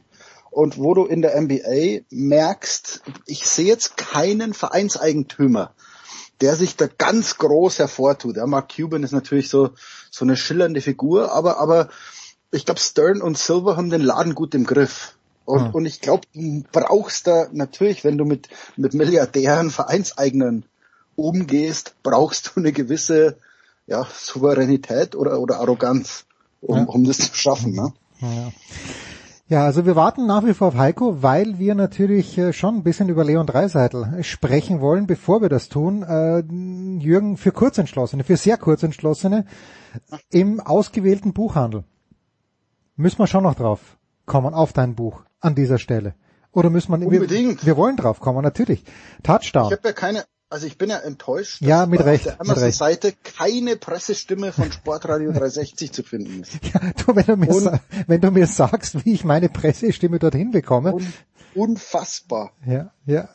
Also Touchdown ist jetzt, äh, ich weiß gar nicht, ist es was für Nerds? Meine erste Frage ist ja immer, was ist der Unterschied zwischen Moment, äh, False Start, äh, Neutral Zone Infraction und ähm, äh, False Start.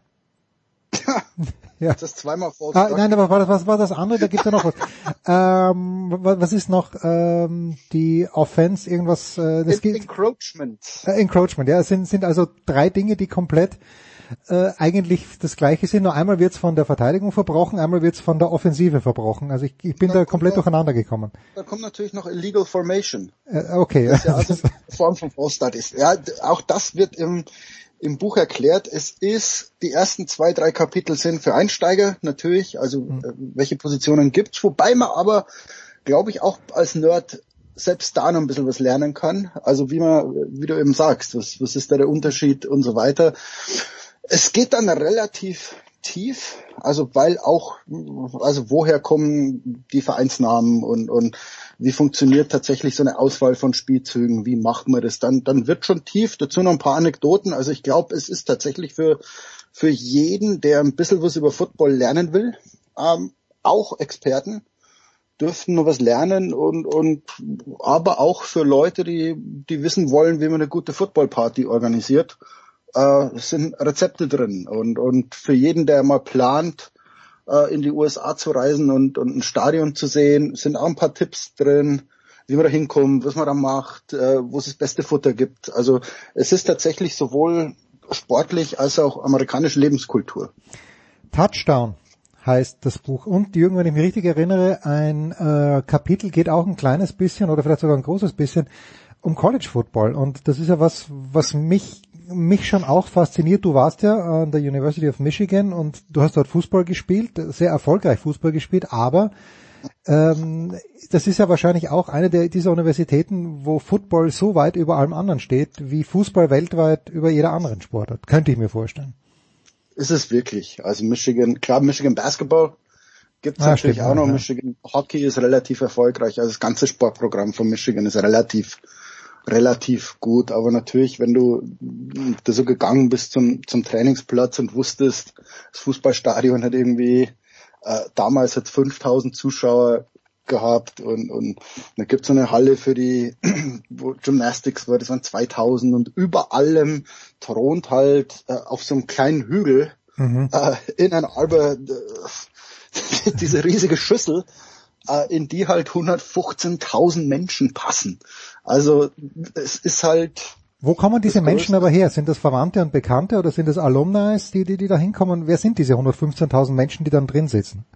Sowohl als auch. Also es gibt natürlich die Student Section, die, mhm. die nur, Tickets kriegen nur die Students. Ähm, ein Arbor hatte damals 110.000 Einwohner mhm. und an einem Football Saturday waren 400.000 Leute in der Stadt. Wahnsinn. Also dann, dann weißt du, die, die sind nicht nur da, um, um ins Stadion zu gehen, sondern einfach um dieses, dieses Wochenende mitzumachen und, und also ich, ich habe ja unterschätzt, was es bedeutet, Student Athlete an, an so einer Uni wie, wie Michigan zu sein. Also ich habe das gar nicht so ernst genommen und dann war der erste Spieltag der Footballer und, und unser Trainer hat den Training angesetzt, also gingen wir zur Umkleidekabine, die, die komischerweise im Baseballstadion äh, war und da parkte so ein riesen Wohnwagen davor und, und wir gingen vorbei und da stieg eine Oma aus und die fragte, wer, wer seid ihr denn? Und wir so, ja, wir sind Fußballer und sie so, ja, ich bin hier. Und es stellte sich raus, dass diese Frau seit 73 Jahren damals kein Heimspiel der Footballmannschaft verpasst hat. Wahnsinn. Und er erzählte sie, mein Vater war Mitglied dieser Footballmannschaft. Mein Ehemann war Mitglied dieser Footballmannschaft. Mein Sohn war Leichtathlet. Und ihr werdet es nicht glauben, mein Urenkel wird heute zum ersten Mal für Michigan spielen. Und, und dann in dem Moment wird dir halt klar, ähm, welche Tradition da dahinter steckt, was Leute mit ihrer Uni verbinden, ähm, wie sehr die A, die Uni lieben, aber auch diese Sportabteilung der Uni, ob das Football ist, äh, äh, Basketball in Duke zum Beispiel und und daraus entsteht so eine Bruderschaft, wo du wo du irgendwie auf Lebenszeit miteinander verbunden bist und das ist anders als in Deutschland. Ähm, mhm. finde ich. Also anders als an deutschen Universitäten. Man hat tatsächlich irgendwie dieses Logo und dieses Gefühl, das trägt man sein Leben lang mit sich und, und das macht einfach Unisport und vor allem Football zu was ganz Besonderem. Heike hat, Oldep hat sich gerade avisiert, da kommt gleich dazu, aber jetzt äh, nochmal, jetzt, jetzt wird's ganz persönlich, Jürgen, aber wie viel, du bist ja dorthin gekommen, wenn ich es richtig verstanden habe, mit einem Stipendium. Wie viel mhm. Druck hast du dir da selbst auferlegt und wie viel Druck hast du gespürt, dass du dort dann auch wirklich performst? Gar keinen. Also weil ich es tatsächlich, wie ich gerade gesagt habe, total unterschätzt habe. Ja, also man, man denkt dann so, ja, also ich war jetzt Fußball bei Jan Regensburg und, und Spielvereinigung Weiden und ich, ich habe schon im Grünwalder Stadion gespielt ja. und dann hält man sich so für den, für den Allergrößten und, und denkt so, na ja, also Unisport in Amerika, das kriege ich auch noch mit. Also ich bin da tatsächlich mit einer, mit einer völlig äh, doofen, jugendlich naiven Arroganz rüber. Und dann merkst du recht schnell, okay, ähm, das ist was anderes und, und die Leute sind anders und, und dann, wenn du dann merkst, irgendwie alle Kommilitonen, am Freitagabend spielst du halt vor 5000 Leuten, mhm. aber das sind halt nicht irgendwelche Leute aus dem Dorf, sondern von diesen 5000 sind 4800 einfach deine Mitstudenten, die sich brutal die Kante geben. Und, und dann wird dir klar, also alle, die hier sind, die siehst du am Montag in der Vorlesung. Und die werden natürlich, die kommentieren natürlich. Also wenn, wenn du Blödsinn machst, bist du es gespött auf dem Campus. Und, und dann wird dir so klar, okay, das ist vielleicht doch was Besonderes, was du hier erlebst.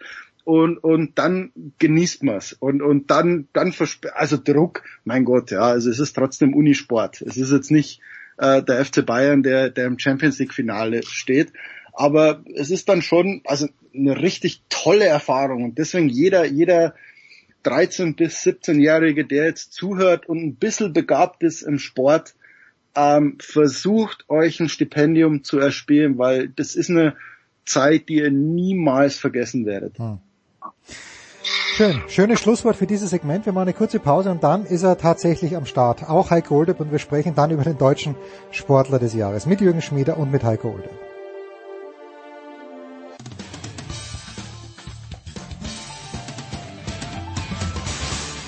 Hallo, ich bin Maximilian Nevi und ich freue mich, wenn ihr Sportradio 360 hört.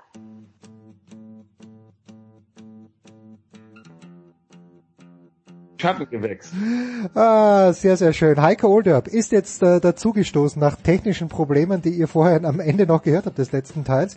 Jürgen Schmied ist dabei geblieben. Heiko, äh, toll, dass du so spät noch aufstehst, denn bei Heiko ist es äh, weit nach 1 Uhr Nacht. Ähm, ja, wir wollen jetzt natürlich mit dir, Heiko, über die Signifikanz des Sportlers des Jahres in Deutschland sprechen, nämlich über Leon Dreiseitel. Du hast ihn ja die letzten Jahre hier schon gepriesen. Ja, ich, weiß gar nicht, wo, wo, soll man ansetzen, Heiko? Wie signifikant ist es? Ist es ein Jahr, wo keine Fußballweltmeisterschaft war und deshalb der Mario Götze nicht in Frage kam? Ich weiß es nicht. Heiko, deine Einschätzung. Ähm, also ich war ein bisschen überrascht. Ich muss dazu sagen, ich hatte vergangenes Jahr schon ihn an Nummer 4 gesetzt, glaube ich äh, knapp vor Max Kepler. Hm. Ähm, ich glaube, das war der einzige Punkt, den Kepler gekriegt hat letztes Jahr. ähm, aber natürlich, wenn man sich mal so überlegt, ich hatte Jürgen das dann auch, ich hatte es schon irgendwie am Dienstag oder Mittwoch von aus sicherer Quelle erfahren, dass er es ist. Und dann war ich wie so ein kleiner Junge und äh, oh, ich weiß was, wem erzähle ich es jetzt? Und dann habe ich aber doch wirklich bis Sonntag durchgehalten.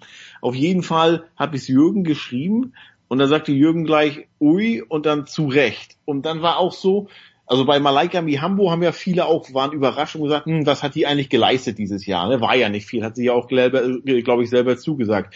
Was Dreiseitel gele geleistet hat, wissen wir alle. Und ähm, wenn man dann mal so überlegt, wer hat dann ansonsten noch was geleistet? Natürlich haben viele was geleistet, aber so in, in diesem Ausmaß. Und ich weiß gar nicht, ob das fast so eine Auswahl war, so ähm, naja, es war ja kein anderer da, der so viel geleistet hat und deshalb musste er es ja werden. Wenn ich auch, als ich auch, auch noch gesehen habe, mit was für einem Vorsprung er gewonnen ja. hat, ich glaube 1700 noch was stimmen, der zweite hatte 600, 700, ähm, das war schon äh, so die Klarheit überrascht, überraschend, als auch so ein bisschen, dass er es wurde. Aber wie gesagt, wenn du überlegt hast, es waren keine Olympischen Spiele, es war ähm, äh, keine Fußball-EM oder andere große äh, große Ereignisse und dann siehst, dass er als erster Deutsche, was der hier für deutsche ähm, äh, äh, Sportgeschichte in Nordamerika geschrieben hat, dann war es natürlich schon klar.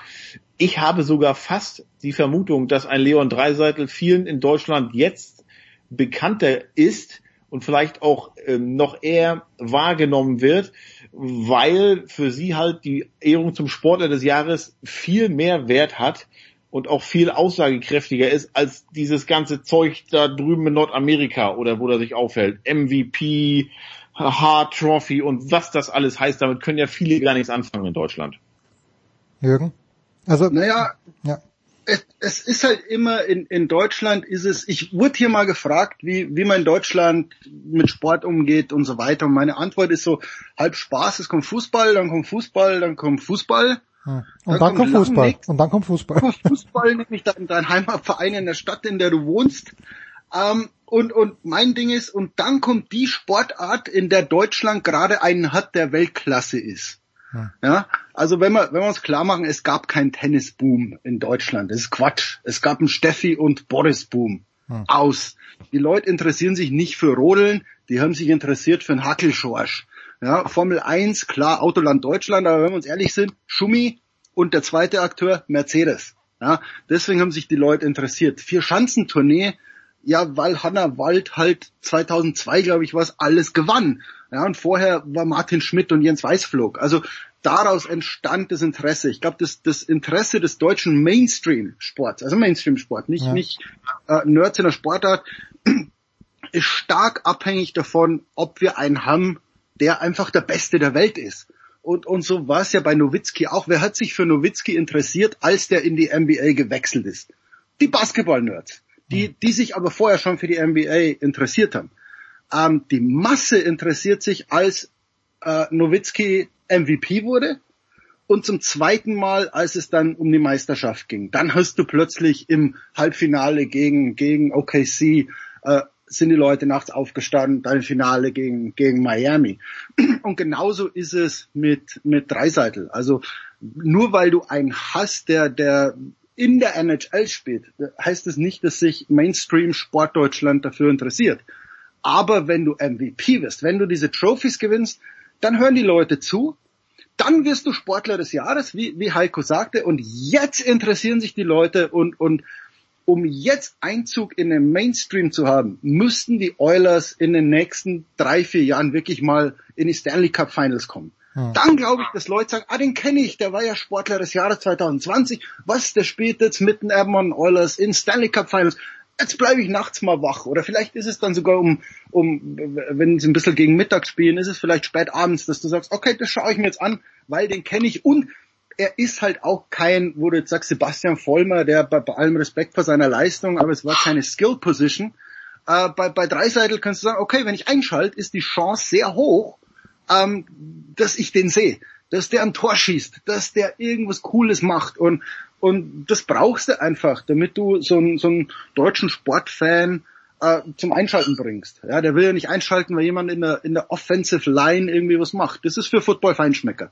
Aber für, für so Mainstream-Sportler brauchst du einen, der ein Tor schießt. Also so, so, so blöd das klingt, aber es ja. ist leider. Ja, ja klar. Äh, und, Wenn du dir mal durch an, anguckst, ich bin die Liste mal durchgegangen, ich wusste gar nicht, dass die die Sportler des Jahres schon seit 1947 gewesen Ich habe es auch gerade gesehen, Heiko. Ja, ich habe es auch gerade. Der erste war ja der der ähm, Gottfried von Kramm, die ersten beiden Jahre sogar sogar. Und wenn du mal siehst, die ganzen, also ich habe jetzt viele Tweets gesehen, ähm, wo es dann hieß, was kein Fußballspieler ist, ist Sportler des Jahres in Deutschland geworden. Was ist da denn los? Ein Eishockeyspieler. Und ähm, es gab 17 Sportarten, äh, die die Sportler des Jahres gestellt haben. Jetzt Eishockey ist die 18. Ich finde diese diese Streuung super. Also was da für Leute Sportler des Jahres geworden sind. Äh, gut, wir sind nun alle, Matthias Steiner fällt mir da ein, also ein Gewichtheber. Zwei Österreicher, Acht, Österreicher bitte, nicht nicht vergessen. So, Entschuldigung. Ja, Nein, aber da war es dann, da war es dann ja auch die die Geschichte, hm. ne, mit dem Drama mit seiner, war es seine Frau, da war es die Verlobte ja. und dann wo er dann das Foto noch hochhält auf der Beerdigung. Dann äh, natürlich Michael Groß war 19, war in den 80ern vier oder fünf Mal ähm, Harald Schmid, klar, und, und, und was da für Sportler, Reiter und, und alles drum und dran, finde ich, finde ich super. Ja, ähm, du, ja, und, und, und, und, du siehst ja, du brauchst, du brauchst enormen Erfolg und du brauchst eigentlich eine Geschichte dazu. Und das ist halt bei, bei Leon, der ist halt ist halt jetzt nicht der mega charismatischste. Ja, der Überhaupt ist nicht. Aber das war, das war, das war Nowitzki mit 25 garantiert auch nicht. Das meine ich ja. Das sind ja, das sind ja eher zwei zurückhaltende, ja, ein kerniger ja. Eishockeyspieler, ein, ein, ein Dings. Wenn du, wenn du dann sagst, das ist natürlich Boris Becker ist, ist eine andere Präsenz einfach, ja, der, der vielleicht auch das Rampenlicht mehr gesucht hat als, ja. als Dreiseitel, ja, der, der das eher scheut. Also wenn man den in der Kabine trifft, das ist ja so ein ganz, ganz ruhiger, zurückhaltender, ja, dem, wo man, wo man jetzt schon fast denkt, das ist ihm jetzt unangenehm, dass er überhaupt mhm. über sich reden muss. Ja, und, und, und das ist für, für so Leute ist es natürlich schwierig äh, bei so einer Sportlerwahl, weil du alle, die du aufgezählt hast, haben ja eine, eine geile Geschichte irgendwie daneben. Ja? Steiner mit, mit dem Foto und so weiter. Also umso mehr ist es, glaube ich, dieses Jahr eine tatsächlich sportliche Wahl. Also wo du ja, sagst, es ist der, der sportlich am meisten geschafft hat. Ja, so eine, so eine Wahl ist ja auch immer so, das sind ja so Leute, die du normalerweise kaum kennst und dann aber bei Olympia mit mal auftauchen. Oh, wer ist das denn? Und dann natürlich mit der Geschichte und dann erinnerst du dich dran. Äh, solche Leute siehst du eventuell in Deutschland im Fernsehen. Du kennst sie. Ich sage nach wie vor, habe auch so ein bisschen da sarkastisch auf Twitter mich geäußert wenn du in Deutschland durch die Straßen gehst und auf Dreiseitel ansprichst, dann denken die Leute an seinen Vater. Ja. Dann denken die Leute an Peter, weil der hat in der DEL gespielt in den 80ern und 90ern, für Mannheim, für Köln. Ähm, den haben die Leute gesehen. Ein Leon Dreiseitel, der hat nie in Deutschland, der ist mit 16 oder 17 nach, nach Nordamerika. Der hat nie, nie in Deutschland gespielt. Der hat 2017 bei der WM hat er gespielt. Ich glaube, gefühlt 60 Stunden nachdem er mit Edmonton in, in, den Playoffs ausgeschieden ist. Weiß ich noch, wurde er nach Frankfurt geflogen. Die Mama muss man sich auch mal überlegen. Legen. Beim Fußballspieler wäre da sonst wer gekommen, aber da hat die Mama ihn abgeholt in Frankfurt, ihn nach Köln gefahren, die zwei Stunden. Ich glaube, er ist morgens in Frankfurt gelandet, war um 14 Uhr in Köln, stand um 17 Uhr auf dem Eis. Ähm, da haben die Leute natürlich als Kölner noch äh, bisschen was von ihm mal mal wahrgenommen. Ansonsten siehst du den ja ja nicht. Äh, er war noch nie bei Olympia, aber sein Papa, der war bei Olympia 1992 in Meribel, Peter Dreiseitel, Viertelfinale, sensationell schafft Außenseiter Deutschland ist ins, ins, ins Penaltyschießen gegen Kanada. Es steht 3 zu 3. Zu Hause in Deutschland muss die Tagesschau verschoben werden. Das muss man überlegen. Die Tagesschau wird verschoben. Die Leute, die schalten ein, wollen Tagesschau sehen und sehen aber stattdessen, wie Peter Dreiseitel, 10 Millionen Leute waren das, Menschen war das da. Wir sehen stattdessen, wie Peter Dreiseitels Puck, der ins Tor gehen müsste, auf der Torlinie tanzt und durch die Schoner von Sean Burke geht, auf der Torlinie tanzt und da liegen bleibt. Was für ein Drama. Das ist für die Deutschen äh, Dreiseitel, der Name Dreiseitel, weil das haben 10 Millionen gesehen, die um die Zeit eigentlich damals Tagesschau sehen wollten. Aber Leon Dreiseitel, ich, ist, ich glaube, ich ist wie Dirk Nowitzki. 50 Prozent der Deutschen, was, was vielleicht sogar bei, bei Dreiseitel noch mehr, 50 Prozent der Deutschen haben diesen Sportler des Jahres noch nie spielen sehen, weil er halt da ist natürlich dein, dein Enthusiasmus in Ehren, Heiko, aber, aber wir berichten natürlich äh, in den USA lebend. Da ist natürlich Leon Dreiseitel viel präsenter und bei dir, der du einen Puck auf dem Herzen tätowiert hast, äh, gleich noch viel mehr. Hoffentlich nur also auf dem Herzen. aber ich, ich erinnere mich, wenn, wenn wir bei der SZ äh, hin und wieder also über, über die prägenden Sportler des Jahres so debattieren am Jahresende, äh, da meldet sich natürlich jeder aus seinem Bereich. Ja, da, dann kommt Biathlon und irgendwann und, und manchmal sitzt man da und sagt, uh, also weil man sich selber natürlich für, für eine Sportart nicht so sehr interessiert oder weil man nicht dran ist. Und, und jetzt ist natürlich klar, Heiko, der Eishockey-Freak, sagt, wie können die Deutschen das nur, das nicht kennen?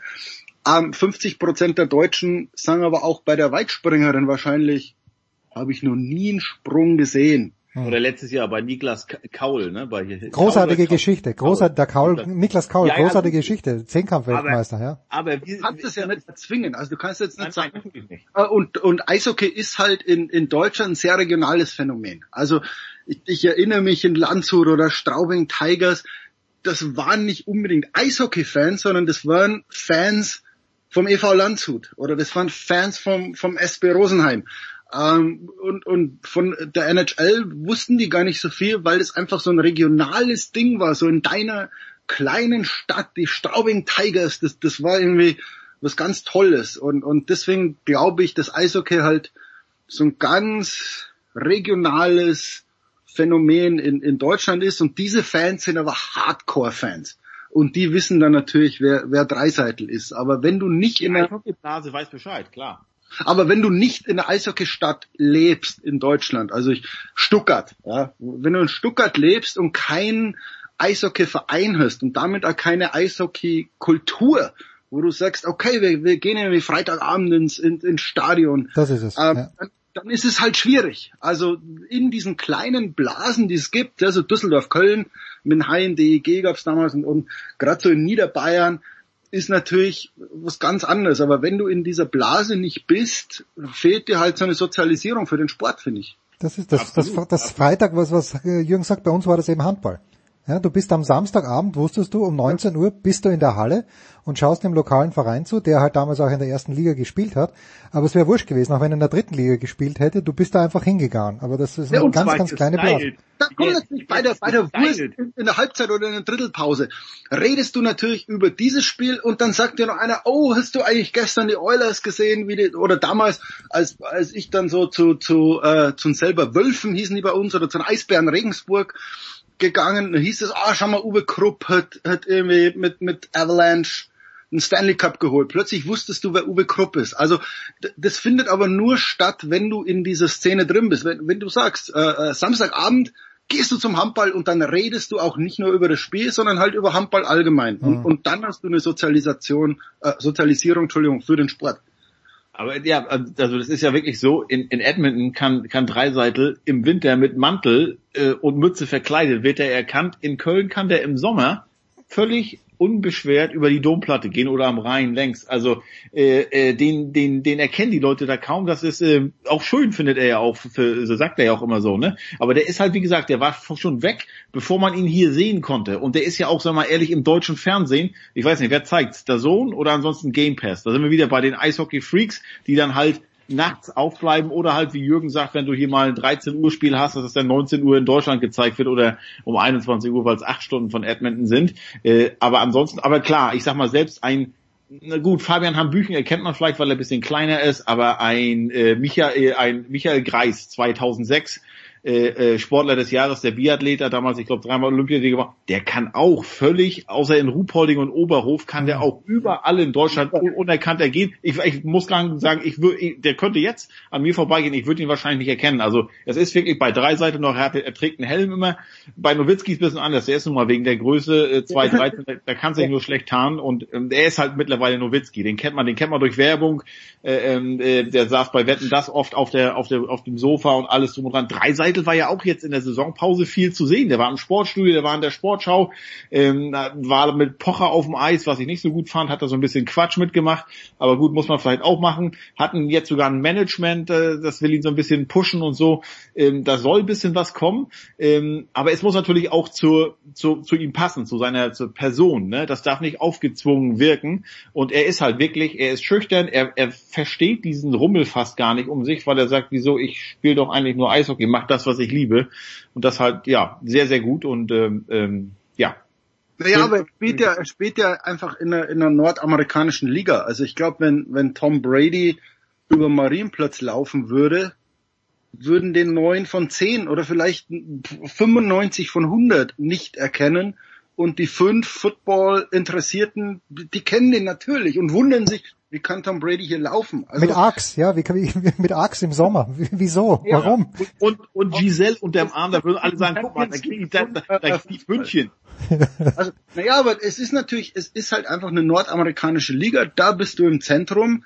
Äh, die Spiele sind nun mal nachts. Du hast eine deutsche Liga, die auch interessant ist. Also ich verstehe auch einen deutschen Eishockey-Fan, dass der sagt, Jungs, ich, ich, ich schaue mir hier die Münchner Eishockeyspieler an oder, oder aus meinem Dorf. Ich bleibe jetzt nachts nicht unbedingt wach, um, um NHL zu schauen.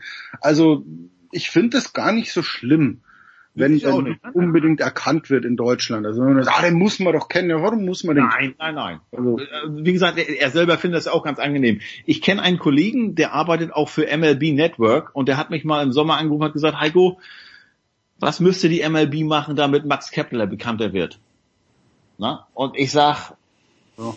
bring die Twins nach Berlin, lass sie im Olympiastadion gegen die Red Sox oder die Yankees spielen. Denkt nicht da mit euer amerikanischen, wer ist da der, der, der, der lokale Rivale? Nein, die großen Namen. Und am besten noch einen Tag vorher stellt Angela Merkel und den regierenden Bürgermeister und die Fußballmannschaft von Hertha vors Brandenburger Tor und lasst die zusammen mit ihm versuchen, den Baseball übers Tor zu dreschen äh, über das Brandenburger Tor. Also generiere Aufmerksamkeit, weil selbst Yankees oder Red Sox, damit hast du nur die, die, die Blase, äh, also die, die, die Fans aus der Baseballblase lockst du an. Das können die natürlich nicht verstehen. Die denken, wie so Max Kepler letztes Jahr 37 Home Runs oder 36 war zwischendurch sechster, siebter auf der Home Run Liste und ist ja auch Wahnsinn, was der leistet. Als, also es gibt eine kleine Eishockeyblase. Irgendwo sind wir eine kleine Eishockeynation in, in Deutschland, aber wir sind natürlich absolut keine Baseballnation. Und, und wenn du dann siehst, was ein Max Kepler leistet, ist er fast noch wahnsinniger als das, was ein Leon Dreiseitel leistet. Aber ähm, ja, da war er ganz verwundert, auf was oder was ich ihm da so, wie ich ihm das erklärt habe. Ich habe zu ihm gesagt, weißt du, wer in Deutschland der wahrscheinlich bekannteste Closer der MLB-Geschichte ist, außerhalb der, der Baseballblase? Äh, Vince Vaughn von, äh, von den Cleveland Indians. Ja, genau. Charlie Sheen, ja, Charlie Sheen. Äh, äh, ja, Entschuldigung, Charlie Sheen, äh, wie, äh, Vaughn hieß er, ne? Ja, äh, genau. Das verstehen die, das verstehen die Amerikaner manchmal nicht in ihrem, in ihrer Arroganz, weil die natürlich ähm, ihren Liga-Champion immer gleich World-Champion nennen und, und so weiter. Man, ähm, ich sag denen immer, welchen Handballspieler kennst du denn? Ja, logisch. Handball, European Handball. Ja, das sind auch tolle Sportler und dann sage ich immer, ich weiß nicht, ob es mittlerweile ein größeres Stadion gibt, ähm, ich habe dann immer gesagt, ich komme aus der Stadt mit dem größten Baseballstadion in Deutschland. Mhm. Ähm, in Regensburg, die Regensburger Legionäre. This stadium sits exactly 800 people. Mhm. Es ist, glaube ich, nach wie vor das Größte. Ich, äh, um den Amerikanern einfach klar zu machen, Freunde, euer Sport Baseball interessiert in Deutschland keine alte Sau. Hm. Ja? Ich mache also ich mach immer den Spaß. Wirklich Baseball-Nerd-Blase, klar. Ja. Aber drumrum, Baseball-Kultur in Deutschland, die gibt's nicht. Und Nein, so ist es halt genauso wie der Amerikaner keinen Handball spielt. Wenn ein Amerikaner fragt, wer Steffen, äh, Stefan Kretschmer, äh, schaut er dich an, als wär's ein Pferd. Oder äh, hier Magdalena Neuner wurde doch gerade zur ähm, Legende des Jahrzehnts gewählt, ne? Zusammen mit Nowitzki und und ähm, ähm, Walkenhorst ähm, Ludwig, ne? Ich glaube Magdalena Neuer, äh, Neuner. Ähm, möglich, möglich, ja. Erzählt Ihnen das mal. Bier, Bier, äh, irgendeine Biathletin. Klar, die, die, die Amis können, kennen Schumacher und Vettel, so als deutsche Sportler. Die kennen ja, die waren ja wenigstens Weltmeister. Also ja, ja. war ja auch Weltmeister, aber MLB-Sieger ist eigentlich, du hast eine nordamerikanische Liga, die zu 90 Prozent amerikanisch ist. Und hast ein paar kanadische Teams drin. Meisterschaft gewonnen. Also dieses, dieses World Champion, klar, mag das die beste Liga der Welt sein. Äh, Im Basketball und Eishockey äh, gab es da ja äh, gerade in den 90ern Debatten, ob nicht die Jugoslawen damals, als noch Jugoslawien war, nicht besser war. Ah. Ähm, und, und im Eishockey äh, gab es ja die Debatte, ob nicht die KHL in, in Russland äh, vielleicht eine bessere Liga ist. Also dieses Prädikat, sich automatisch zum World Champion auszurufen und dann davon auszugehen, dass du von Burundi bis Zimbabwe äh, überall bekannt bist, ist halt typisch amerikanische Arroganz. Ja. Klar, mit diesem, was war es, alles mögliche, The Shot Heard Around the World und, und all sowas. Ja, ja, die du weißt, wer den Shot gehört hat? Keine alte Sau außerhalb von Amerika. Das, the Shot Heard in the USA, ne? Congratulations. Ja, muss, muss man sich schon mal fragen, ob das überhaupt in Kanada gehört wurde, dieser Shot. Ja. ja das ist schon mal das Erste. Herrlich, ja, so könnte es äh, stundenlang weitergehen, äh, machen wir jetzt aber nicht, denn auch Heiko und Jürgen müssen natürlich die letzten Vorbereitungen treffen. Ich weiß, ich weiß, bei Jürgen steht der Weihnachtsbaum schon länger im Wohnzimmer. Aber die Frage ist, äh, deine fantastische Frau Jürgen, oder wirst du selbst kochen? Was wird überhaupt der Heilige Abend begangen? Das sind so viele Fragen. Was gibt's zu essen bei Schmieders? Äh, wir machen Ente. Ah, Ente. ja, ja, hatte ich heute schon öfter. Ente mit äh, Blaukraut und Kartoffelknödeln, gibt's sowas? Ah, also am Heiligen Abend gibt's bei uns wahrscheinlich saure Zipfel. Oh nein, nein, bitte nicht. Also am Heiligen Abend gibt's ja immer so, so arme Leute essen. Ja. Und dann am ersten, am Weihnachtstag wollen wir ganz mit Spozen und Blaukraut machen. Also echt saure Zipfel, das ist, das. Ich von meinem Buben so einwickeln, dass der auch mit einwickeln sieht, dass es ein Fahrrad ist. Großartig. Heiko, was wird Katie auf den, auf den Tisch zaubern? Oh, du hast falsches Denkmuster. Also hier wird das Kochen geteilt. Bei uns, Max, also ich bin eigentlich eher der Koch noch. Ähm, ja, wir wissen es noch gar nicht so richtig, weil wir sind da notgedrungen. Meine Frau lebt seit 2000 in Boston und ist jetzt notgedrungen wegen Corona das erste Mal tatsächlich Weihnachten in Boston. Weihnachten bedeutet für uns immer, und ich lebe ja jetzt auch seit 2007 hier, Flughafen. Entweder wird nach Deutschland geflogen oder ja, nach ja. Florida. Und wir sind jetzt das erste Mal hier in Boston und äh, jetzt haben wir jetzt ja schon den 23. Und wir wissen immer noch nicht so recht, was es eigentlich am 24. zu essen gibt äh, äh, oder geben soll. Die fangen Kelly auch, was für eine, oder die Nachbarn fragten dann, ja, was für eine Tradition. Dann könnt ihr doch eine Tradition anfangen. Die, bei den Amis ist es ja, es passiert ein oder zweimal und das ist eine Tradition. Ja, ja. Ich als The first annual und dann irgendwas. ja, nee, weil ich fest davon ausgehe, dass ab nächstes Jahr wieder ist, okay, was ist dieses Jahr dran? Florida oder, oder, oder Deutschland wieder? Also wir wissen es ehrlich gesagt noch nicht. Äh, ich bin einfach froh, dass wir derzeit äh, noch reichlich Schnee haben hier und dass wir wahrscheinlich weiße Weihnachten haben werden, auch wenn es ein bisschen wärmer werden soll. Aber wir haben so viel Schnee bekommen, das dürfte noch reichen. Ähm, Heiko steckt Bier in Schnee, was ich ganz Ja, genau. Finde. Dank, ah ja, Jürgen hat mir ja, Jürgen, thank you for teaching me a valuable lesson. Ne? Äh, Shampoos-Schmieder wieder, der weiß, was man macht, wenn es draußen schneit. Nein, man schaufelt nicht den Schnee oder die Auffahrt frei für die Nachbarin, sondern man stellt den, man stellt den Alkohol sofort in Schnee. Das ist das Erste, was man macht. Ja? Aber Heiko hat ja ein Iglu gebaut. Ach was. Ja klar, das alte, das alte Inuit-Blut kam durch in mir. Früher. Immer, das ist immer, so wenn groß. Du denkst, du hast alles gesehen im Leben, musst du den Twitter-Account von Heiko Oldab öffnen. Ja, oder, oder Instagram. Heiko auf Instagram folgen. Iglu, Sohn beim Basketball, Eishockey. Schön. Nee, das war schön, das war schön, das hat mal Spaß gemacht wieder. Also ich habe zuletzt in unserem Mega-Winter hier 2014, 15, als wir drei Meter Schnee hatten, da habe ich mit meinem Sohn Iglo gebaut. Und zwar auf unserer kleinen Terrasse hier, sechs mal sechs Meter, da war so viel Schnee. Und äh, jetzt da äh, diesmal, Meter. 36 Quadratmeter Terrasse hat Oldab und sagt ein kleines Terrasschen. Ja, für eine, also für jemanden, der mit fünf, auf einem 50 Hektar Bauernhof groß geworden ist in Nordwestmecklenburg, ist das sehr übersichtlich.